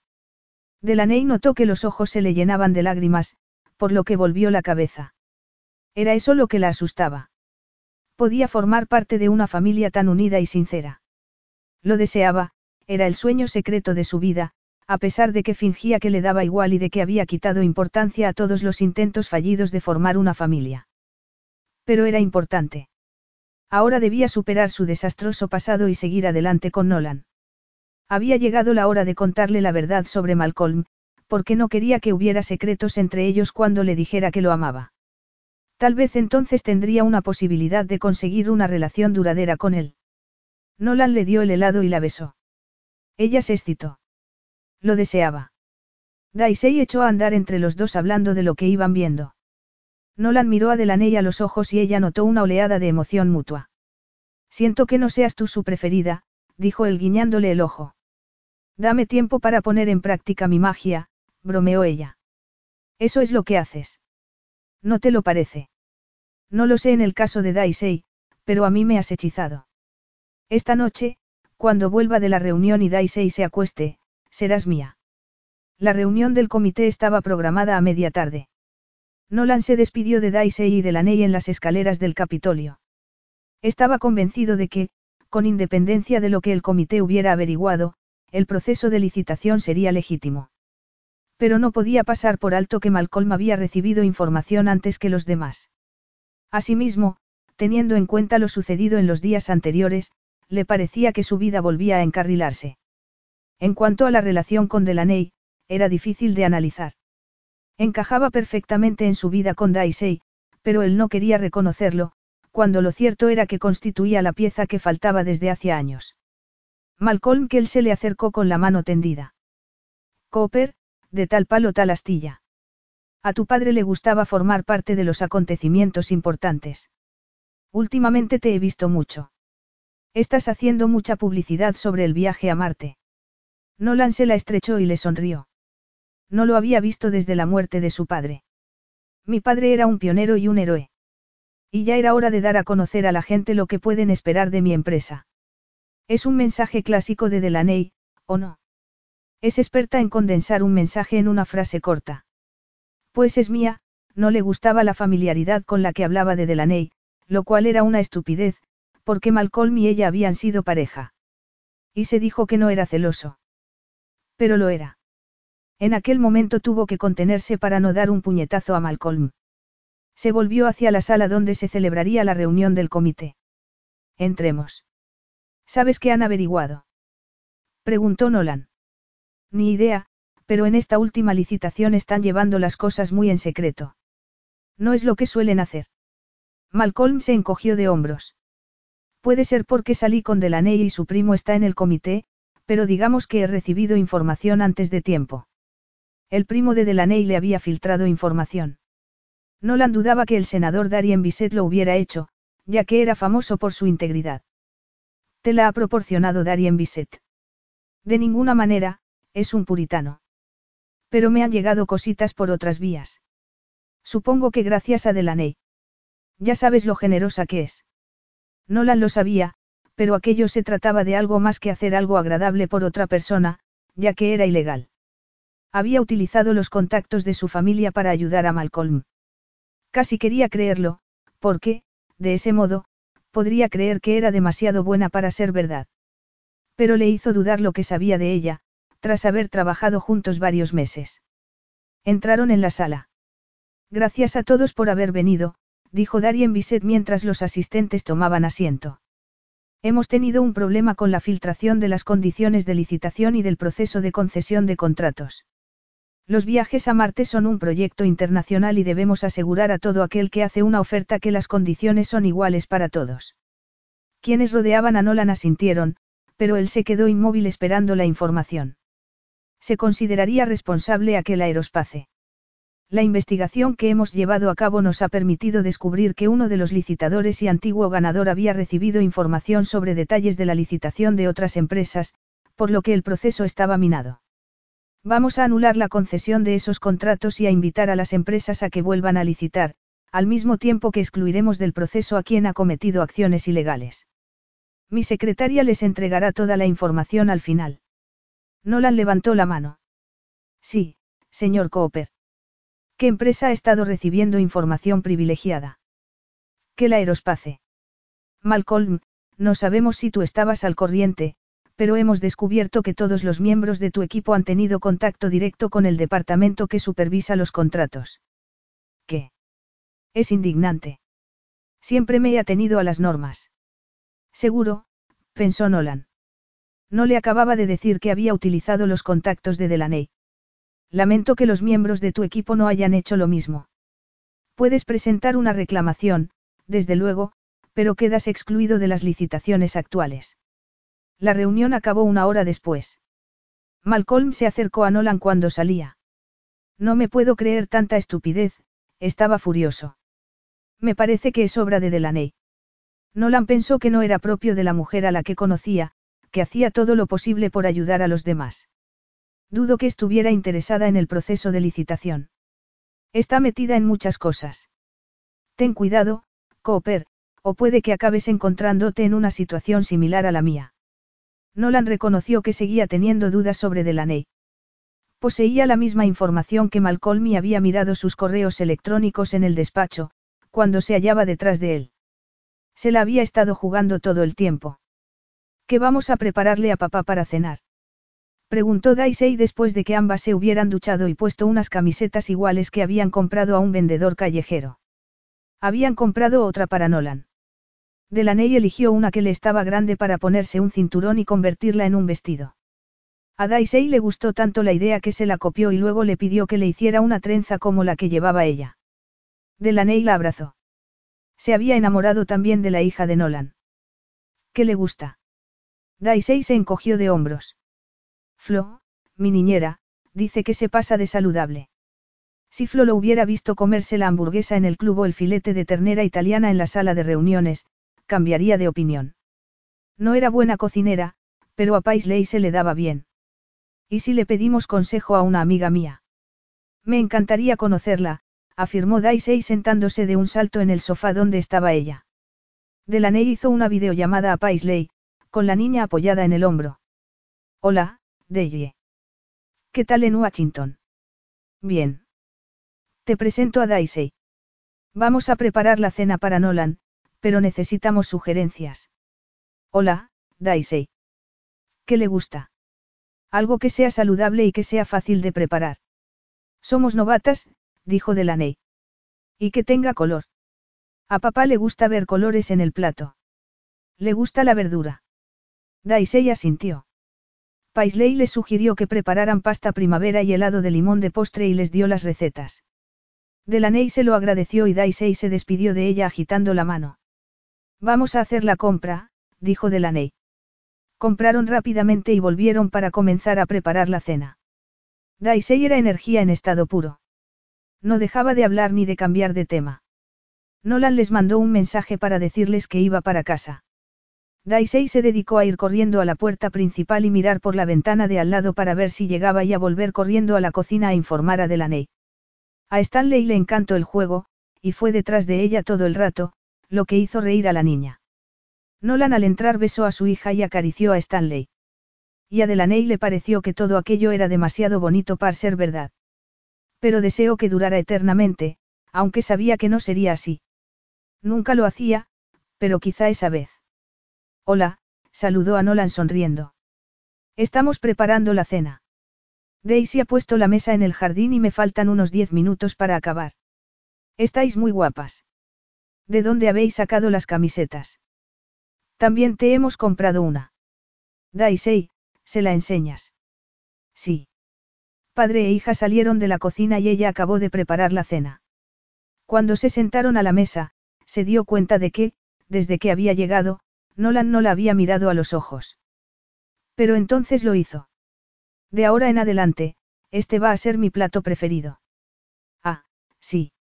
No sabíamos que te gustaba, comentó Delaney. Salvo que debía tener color, dijo Daisy. Así es. Lo que más le gusta a Daisy son la verdura y las hortalizas. ¿De verdad? Preguntó Delaney. Sí, me gustan todas, afirmó la niña, pero los chicles son mis preferidos, afirmó la niña señalando las habas en el plato de Delaney. Los chicles. Nolan se encogió de hombros. Las llama así.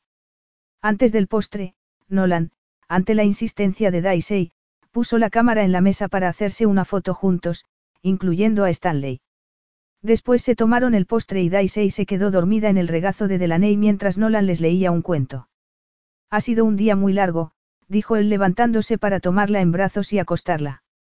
Delaney lo siguió mientras se preguntaba cómo habría ido la reunión, pero de momento, solo quería disfrutar de aquellos momentos en familia. Se quedó en el umbral de la puerta de la habitación de Daisy mientras Nolan la acostaba. Después, Él la tomó de la mano y la sacó al pasillo. Ella le puso la mano en rostro con la absoluta certeza de que lo quería. No como creía que había querido a Malcolm ni a ningún otro. El sentimiento que experimentaba la abrumaba y la hacía sentirse segura. Como si ella estuviera a la altura de él, como si fuera de verdad. Te quiero, pronunció las palabras sin pensarlo, pero no se arrepintió. Él la miró fijamente, y ella se preguntó si no se habría precipitado. Pero era lo que sentía y no podía continuar guardándoselo para sí. Se puso de puntillas y lo besó. La pasión se apoderó de ambos. Él la tomó en brazos para llevarla al dormitorio. No la engruñó en cuanto estuvieron solos. Esa noche, había algo primario en él. Ella se inclinó hacia adelante para besarlo en el cuello. Nolan había liberado algo en su interior y se moría de ganas de que le hiciera el amor. Le quitó la camiseta. Ansiaba acariciarle el torso. Le besó la medalla de San Cristóbal y Nolan gimió mientras le quitaba el cinturón de la camiseta y lanzaba ambas cosas al suelo. Ella se quedó frente a él en braguitas y sandalias. Él se bajó la cremallera de los vaqueros y se los quitó junto al boxer. Ella le recorrió los músculos del abdomen con el dedo y bajó lentamente hacia su erección. Toda esa comida sana ha dado resultado. Él sonrió. ¿Te gusta? Me encanta. Él la besó en la boca y le introdujo la lengua mientras la levantaba por las caderas para llevarla a la cama. La tumbó y se colocó encima. Le abrió las piernas y comprobó si estaba lista, antes de penetrarla con fuerza y llenarla por completo. Ella cerró los ojos y arqueó la espalda mientras él comenzaba a moverse. Delaney notó que su cuerpo se tensaba al aproximarse al orgasmo. Él siguió embistiéndola sin parar. Ella le agarró la cabeza para atraer su boca hacia la suya. Le mordió la lengua cuando notó que el orgasmo comenzaba. Él continuó embistiéndola cada vez con más fuerza y a mayor velocidad. Separó la boca de la de ella y dijo su nombre mientras la embestía por última vez. Ella lo abrazó y le susurró que lo quería. Cuando, lentamente, fue recuperándose, se dio cuenta dolorosamente de que él no se lo había dicho. Supongo que no sientes lo mismo que yo. No sé lo que siento. Capítulo 15. Nolan no estaba preparado para aquella conversación, al menos en aquel momento. Necesitaba tiempo para asimilar lo sucedido aquel día. Había bajado la guardia y la barrera con la que se protegía el corazón. Quería enamorarse de ella y esperar que eso bastara. Sin embargo, no podía hacer oídos sordos a las palabras de Malcolm. Nolan supo desde el primer momento que la relación con Delaney sería complicada.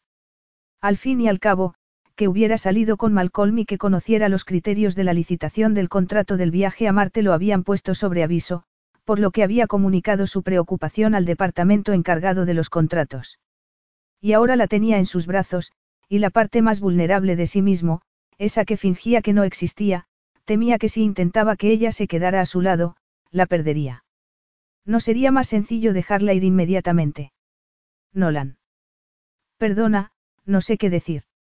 Si no lo sabes, creo que está claro, dijo ella al tiempo que se levantaba de la cama y se ponía la camiseta. Recogió las braguitas y el cinturón y se quedó mirándolo con los brazos cruzados. Él nunca había visto esa mirada de dolor e ira y, a pesar de que odiaba reconocerlo, le dolió estarle haciendo daño. Es más complicado, normalmente era un hombre directo y práctico, pero allí estaba titubeando, sin saber si decirle la verdad, lo cual era injusto para ambos. Hoy, Malcolm me ha dicho cosas sobre ti que no puedo pasar por alto. ¿Qué cosas? Que creía que había conseguido información confidencial por su relación contigo. Eso es imposible. No conozco a nadie en el departamento que concede los contratos. Pero tu primo sí. Lo conoces. Jamás compartiría información de forma ilegal. Es una persona íntegra, negó con la cabeza. Te ha dicho Malcolm que su antiguo vicepresidente del departamento de ventas trabaja ahora allí. No, Nolan se sentó en la cama y se puso el boxer. Era evidente que había más de lo que Malcolm le había dicho. Sinceramente, no me sentía a gusto hablando de ti con él. Gracias, pero te ha hecho sospechar. No quieres confiar en mí, ¿verdad? No lo sabía. Sería más sencillo y seguro romper antes de que el destino interviniera. Le daba miedo el amor. Temía convencerse de que podía formar una familia con Delaney. Nunca había conseguido hacerlo. Primero, murió su padre, cuando era un niño, Después, lo hizo su esposa, cuando era un hombre. Tenía a Daisy, a la que siempre mantendría a salvo, pero Delaney era otra historia. ¿Cómo iba a protegerla? ¿Cómo iba a confiar en que se quedara con él? ¿Por qué no era todo aquello más sencillo? Quiero confiar en ti. Ella negó con la cabeza y se le acercó al tiempo que tiraba las braguitas y el cinturón a la cama. Pues hazlo. Ojalá fuera así de fácil. ¿Es porque no soy la persona que esperabas? Preguntó ella con la esperanza reflejada en los ojos y en la voz. Quería que aquello saliera bien. ¿Y él? También lo deseaba. Sí. Y no. Nolan no supo qué decir, y el silencio se prolongó demasiado. Era la primera vez en su vida adulta que se hallaba en una encrucijada, sin saber qué hacer. Y era el miedo lo que se lo impedía. Si solo la deseara, entonces sí, se fiaría de ella. Pero sentía mucho más que eso. Nolan. Sus ojos se encontraron y él se percató de que a ella se le agotaba la paciencia. Sí. Si tuviera la prueba de que la filtración procedía de Malcolm, confiarías en mí. ¿O hay algo más? No me has contestado a la pregunta anterior. Él se sintió como un idiota. No, no necesito una prueba de que quien ha recibido información privilegiada está mintiendo. Lo peor de todo no es que no me fíe de ti, ¿por qué me fío? Entonces, ¿qué es lo peor de todo? Te quiero. Espero que sepas que no me resulta fácil decírtelo. Sé que somos personas muy distintas, pero quiero que nos demos una oportunidad. Él la admiraba por haberle abierto su corazón, pero le costaba mucho hacer lo mismo.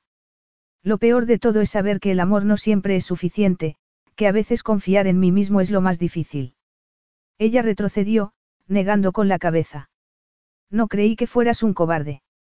Un cobarde. ¿Te da miedo el amor? ¿Qué crees que pasará si reconoces que entre nosotros hay algo especial? Odiaba tener que decírselo, porque sabía que iba a hacerle daño, pero se lo dijo. Que te buscarás a otro y seguirás adelante. Delaney estaba furiosa consigo misma, con Malcolm sobre todo, con Nolan. Estaba convencida de que quería pelearse por algún motivo que ella desconocía. Y estaba dispuesta a entregar el corazón a alguien que claramente no lo quería. No. Creo que no tenemos nada más que decirnos. Recogió sus cosas y dio media vuelta.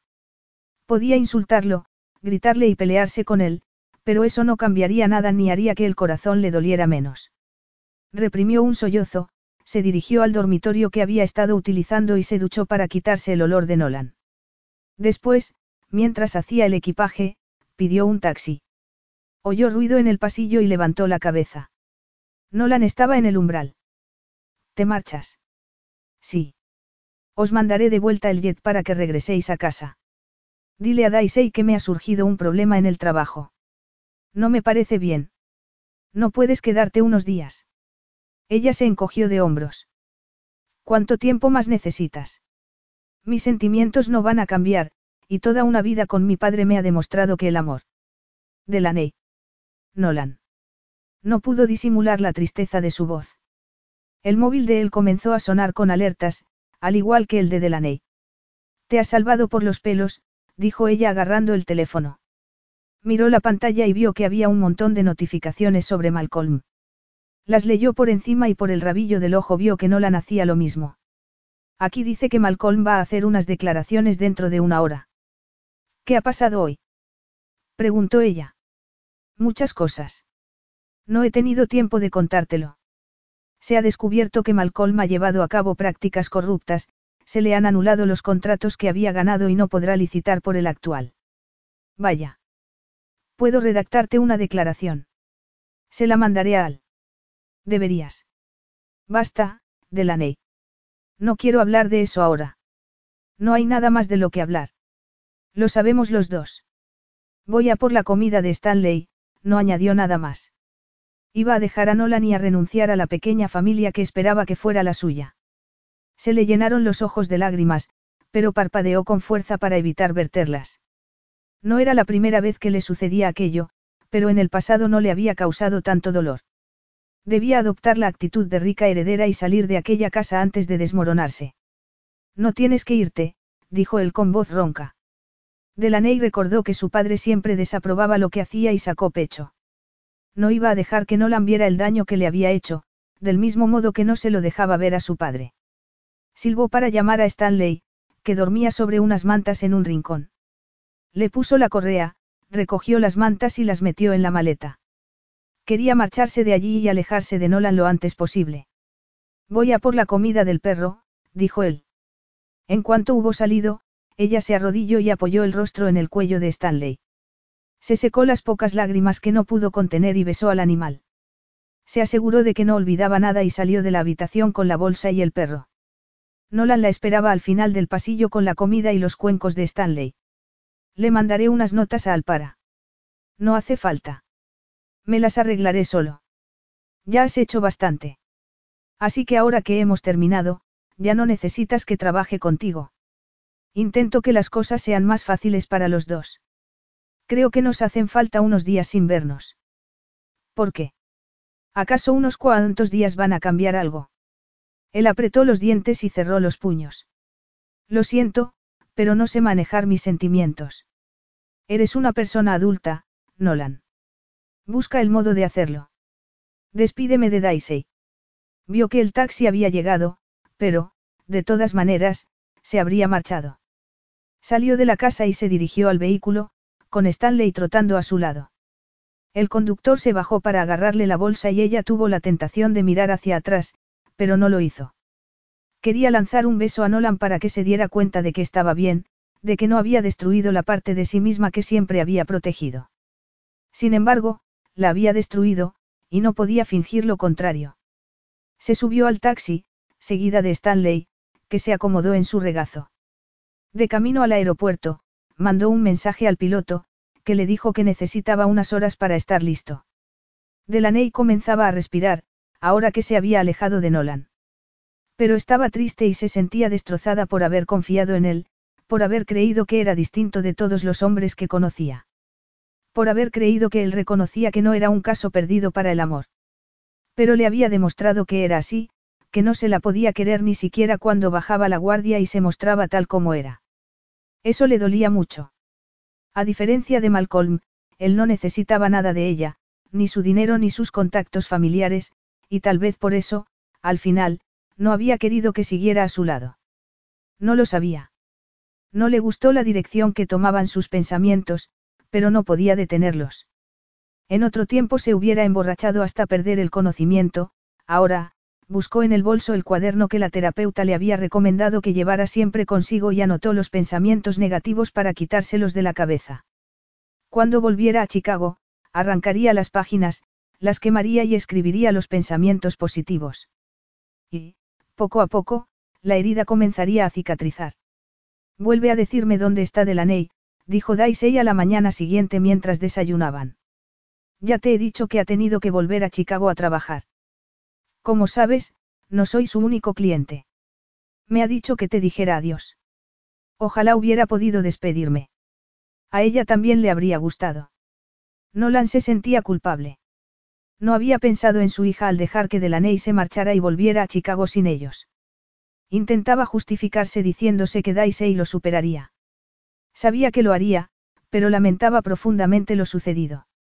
Comenzaron a llegarle mensajes al móvil, habían detenido a Malcolm. Parecía que no solo había utilizado información confidencial para conseguir contratos, sino que trató de sobornar a la secretaria de Darien Bisset, que lo denunció a la policía. Caramba. Pip, lo siento mucho, hablaba en serio. Se refería al viaje y a lo ocurrido con Delaney, pero también a que tendría que trabajar ese día y no podría jugar con su hija. No pasa nada. ¿Cuándo vas a hablar con Delaney? Debería mandarle un mensaje inmediatamente.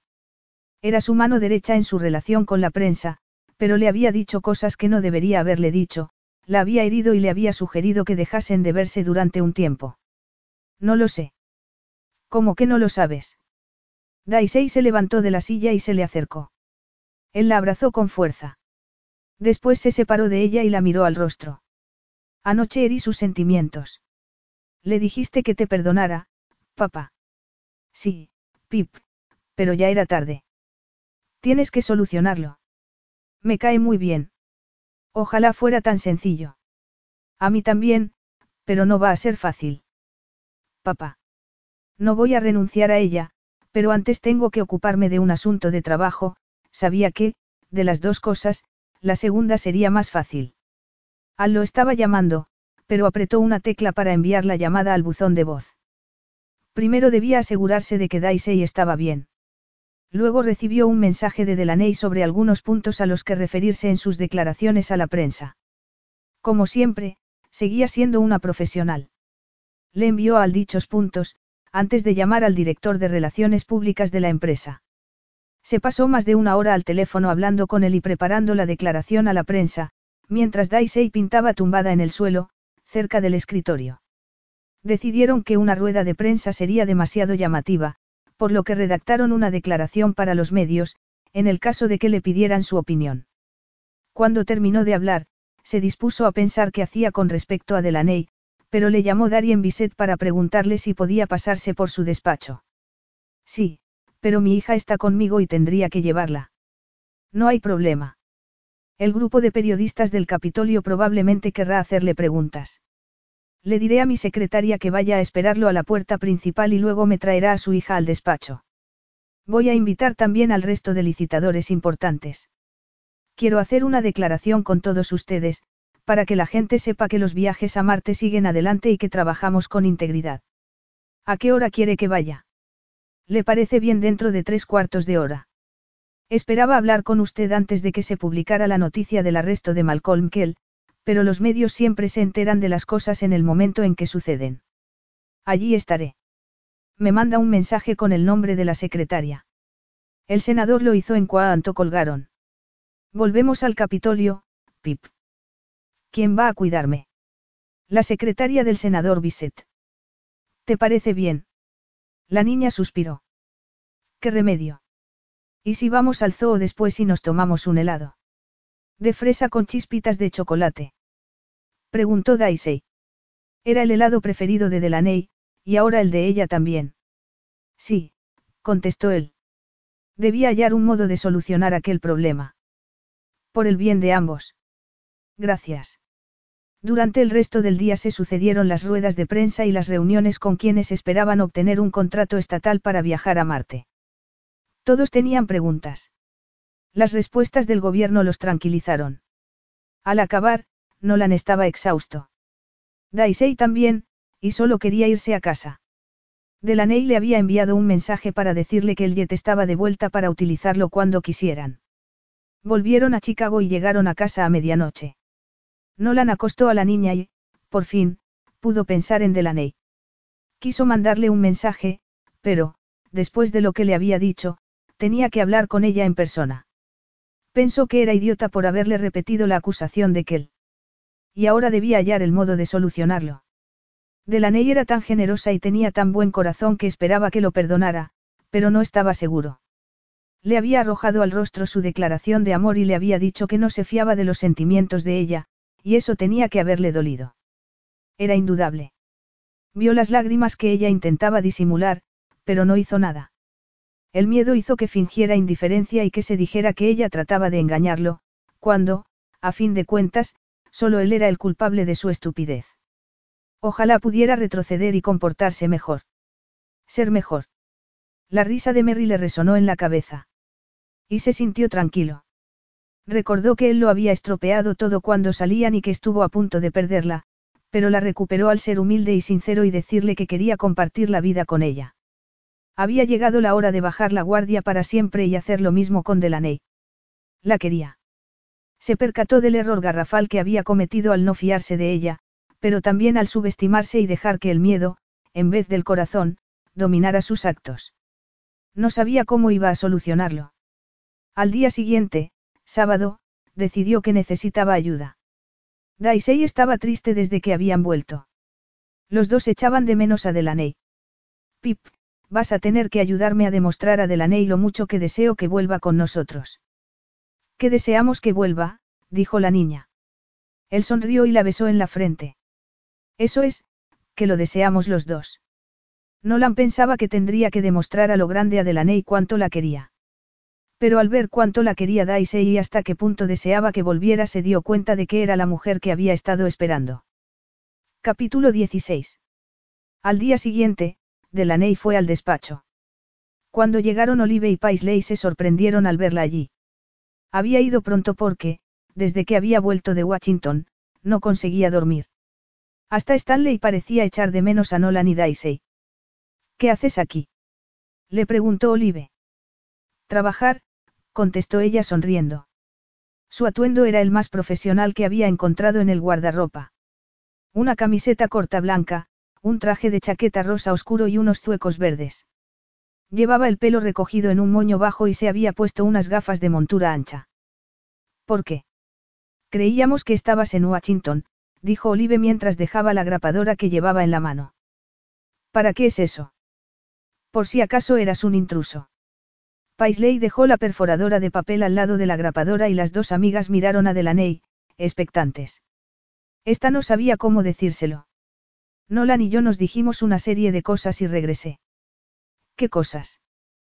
preguntó Paisley. Sí, deja de aparentar calma, dijo Olive. Solo te pones ropa que consideras profesional cuando estás verdaderamente disgustada. No somos tu padre, así que puedes ser sincera.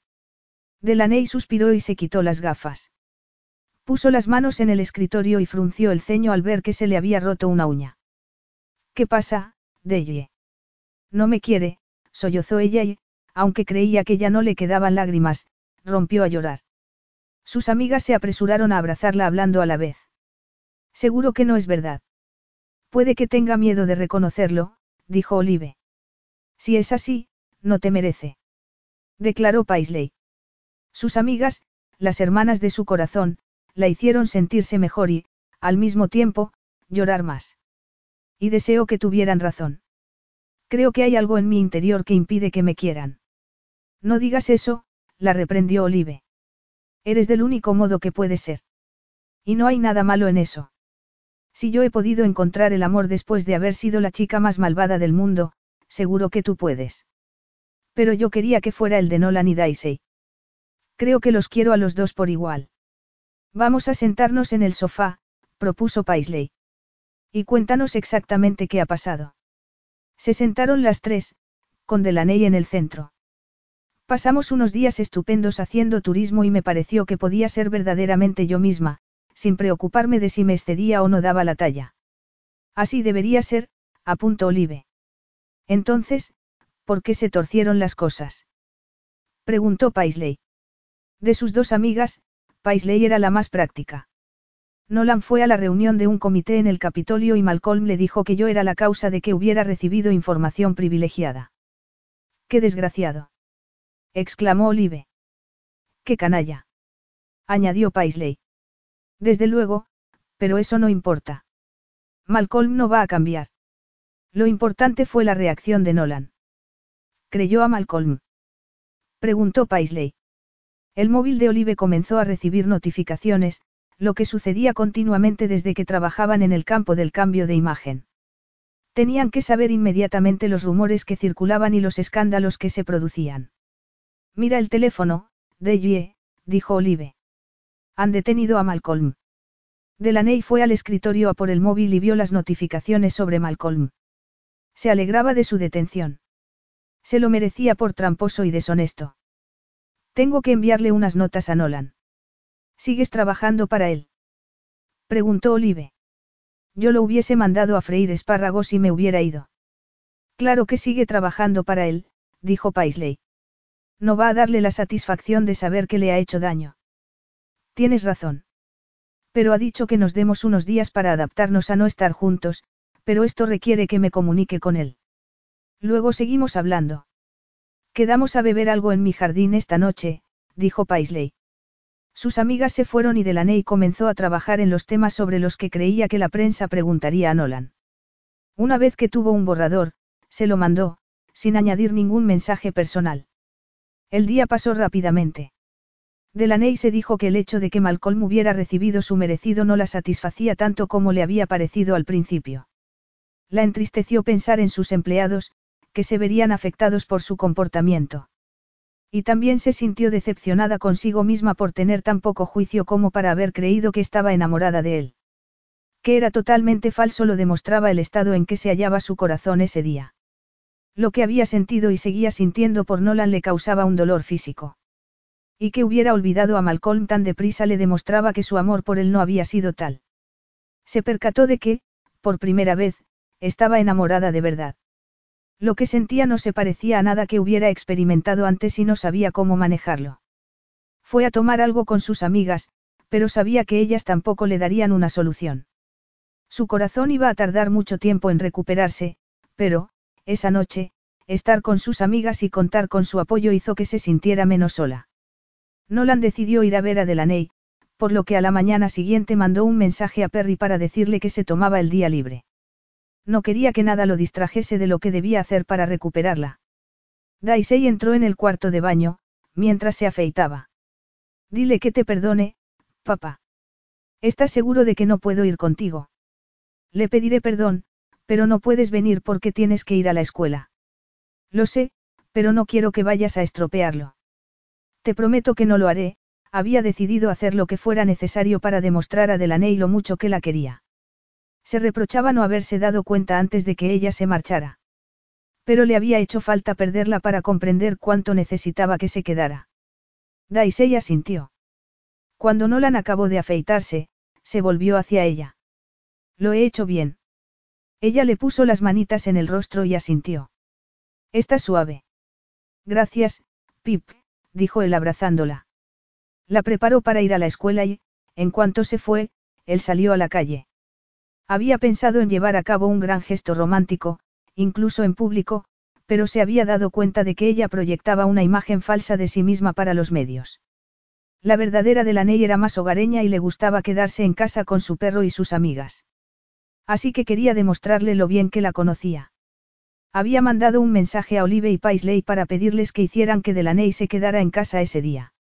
Y aunque se mostraron reacias, accedieron cuando les explicó que quería solucionar las cosas. Se detuvo en el café preferido de Delaney, en el que siempre compraba para llevar cuando tenían una cita temprano, y pidió su preferido, un café con leche.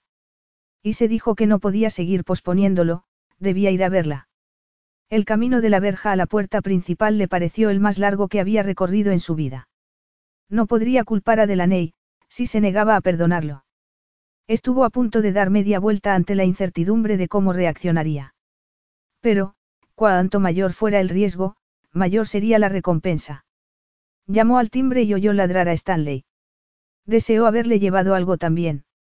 Ella abrió la puerta. Llevaba uno de esos largos vestidos floreados que tanto le gustaban, el cabello suelto y la cara lavada.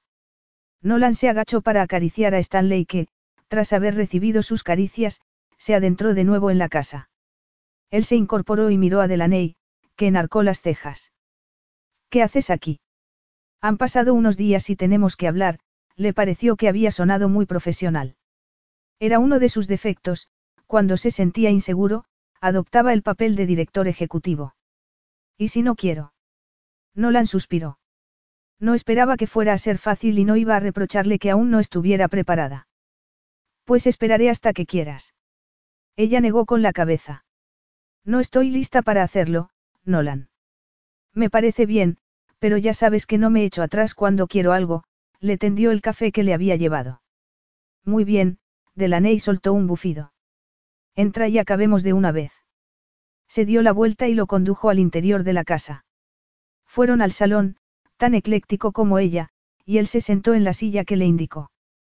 ¿Qué tienes que decirme? preguntó ella. Él vio que estaba nerviosa porque no dejaba de dar vueltas a la taza entre las manos. Que soy idiota. No lo eres. Sería más sencillo, si lo fueras, pero eres muy inteligente, lo que implica que, en algún momento, has creído que te estaba utilizando. No es así. Veamos, al principio no sabía qué pasaba con la información que tenías, pero lo que de verdad me impedía fiarme de ti era el miedo a que formaras parte de mi vida. Entonces, ¿por qué lo hiciste? Creí que el viaje a Washington nos ayudaría a resolver ese problema, le lanzó una mirada dolorida. Parece que tu forma de solucionarlo fue distinta de la mía. No, los dos hicimos lo mismo, pero no estaba preparado para reconocerlo. ¿Y ahora lo estás? Sí, afirmó él levantándose y acercándose a ella. Le quitó la taza de las manos y se sentó en la otomana, frente a ella. Me empecé a enamorar de ti desde el momento en que te vi en la boda. No me lo esperaba y no supe cómo enfrentarme a mis sentimientos. Ni a los tuyos. Has empezado a enamorarte de mí. Él asintió sonriendo. De hecho, me he enamorado. Y me daba miedo hacerlo porque no sé si soy lo bastante fuerte para soportar perderte. Siempre he formado parte de una familia desequilibrada, y lo que Daisy y yo tenemos funcionó hasta que te vi con nosotros dos en Washington, lo cual me asustó aún más. El miedo es un sentimiento curioso, reconoció ella. Y las advertencias que te hizo Malcolm sobre mí. Fueron una buena excusa para acabar con la relación. Me proporcionaron una salida, pero, en cuanto hablamos de ello, supe que tú no estabas implicada en nada ilegal. No eres así. Al fin y al cabo, fuiste a verme para contarme lo que habías averiguado. En efecto. Entonces, ¿a qué conclusión has llegado? Te quiero. Debería habértelo dicho en Washington, antes de que te marcharas, dijo con voz ronca. Sé que te he tratado mal y, si necesitas tiempo, puedes tomarte el que quieras. Pero quiero que sepas que soy tuyo y que no voy a desaparecer. De momento, pero ¿y si alguien me acusa de lo que sea? Te defenderé y apoyaré, le prometió él. Lo hice con Malcolm, pero no contigo. Ah, sí. ¿Cuándo fue eso? Después de la reunión del comité, pero no importa. Él no importa, quien importa eres tú. Debería haberte dicho lo que sentía. ¿Me quieres? Sí, te quiero, Delaney. A ella comenzó a temblarle el labio inferior. Estás, estás seguro. Ya me conoces, no digo las cosas por decir. Yo también te quiero, Nolan. Se lanzó a sus brazos y cayeron al suelo. Él la abrazó con fuerza. Desde el momento en que te vi, supe que mi vida no volvería a ser igual, pero no sabía la dicha que me esperaba. Ella le tomó el rostro entre las manos y lo besó. A mí me pasó lo mismo. Nolan siguió abrazando a Delaney, mientras notaba su agradable peso encima de él.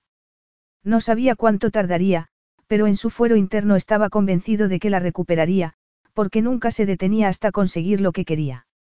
La deseaba y pensó que, aunque deberían hacer el amor de forma especial, también necesitaba sentirse en su interior y hacerla suya para volver a convencerse de que lo quería. Le levantó el vestido y le acarició la espalda. Le recorrió la columna vertebral hasta el final, donde comenzó a trazar circulitos. Ella lo miró. Él suspiró profundamente e inhaló su dulce perfume. Te deseo. Yo también, susurró ella apoyando la frente en la suya.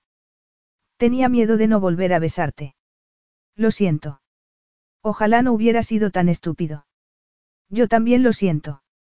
Él la besó e hizo que sus cuerpos rodaran para ponerse de lado, mientras seguía besándola y abrazándola. Le desabrochó los botones de la parte delantera del vestido y ella se lo quitó. Y él vio que, debajo del vestido, solo llevaba unas braguitas de encaje. Le acarició los senos y le recorrió los pezones con el dedo. Delaney lanzó un gemido sordo y él la besó con fuerza en la boca para acallar sus gemidos. Ella lo empujó para ponerlo de espaldas y se quitó las braguitas, mientras él liberaba su erección. Ella se sentó ahorcajada sobre él, que se sentó a su vez, mientras ella le rodeaba las caderas con las piernas y lo tomaba en su interior. Delaney comenzó a moverse. Nolan intentó contenerse para dejar que ella marcara el ritmo, pero no pudo. La agarró por las caderas y la embistió con fuerza y rapidez. Tuvo que esforzarse para no llegar al orgasmo hasta que ella gritó su nombre. El cuerpo de ella se tensó alrededor de él, mientras Nolan se vaciaba en su interior. Delaney, me has hechizado. ¿Y eso es bueno? preguntó ella. Él notó la vacilación de su voz. Es fantástico. Me has recordado que en la vida hay algo más que limitarse a vivir. Pues te iba muy bien sin mí, mientras te dedicabas a organizar cazas de brujas y a ponerle a Daisy películas de Ginger Rogers. Eso lo hacía para ella. Casi me parecía que yo no me merecía nada. Te mereces todo, Nolan. Los dos nos lo merecemos y, juntos, lo tendremos. Ninguna mujer lo había visto como ella lo hacía. Que lo hubiera perdonado y acogido de nuevo era más de lo que se esperaba. Pasaron el día juntos hablando del futuro y fueron a recoger a Daisy a la escuela. La niña corrió hacia Delaney y se le abrazó a las piernas. Te he echado de menos. Yo también, dijo Delaney. Le dije a papá que te convenciera para que volvieras. Me alegro de que lo haya hecho. Nolan tomó a su hija en brazos y atrajo a Delaney hacia sí. Lo único que necesitaba estaba allí, las dos personas a las que abrazaba con amor. Soy el hombre más afortunado del mundo. Así es, afirmó Delaney sonriéndole con los ojos. Fin.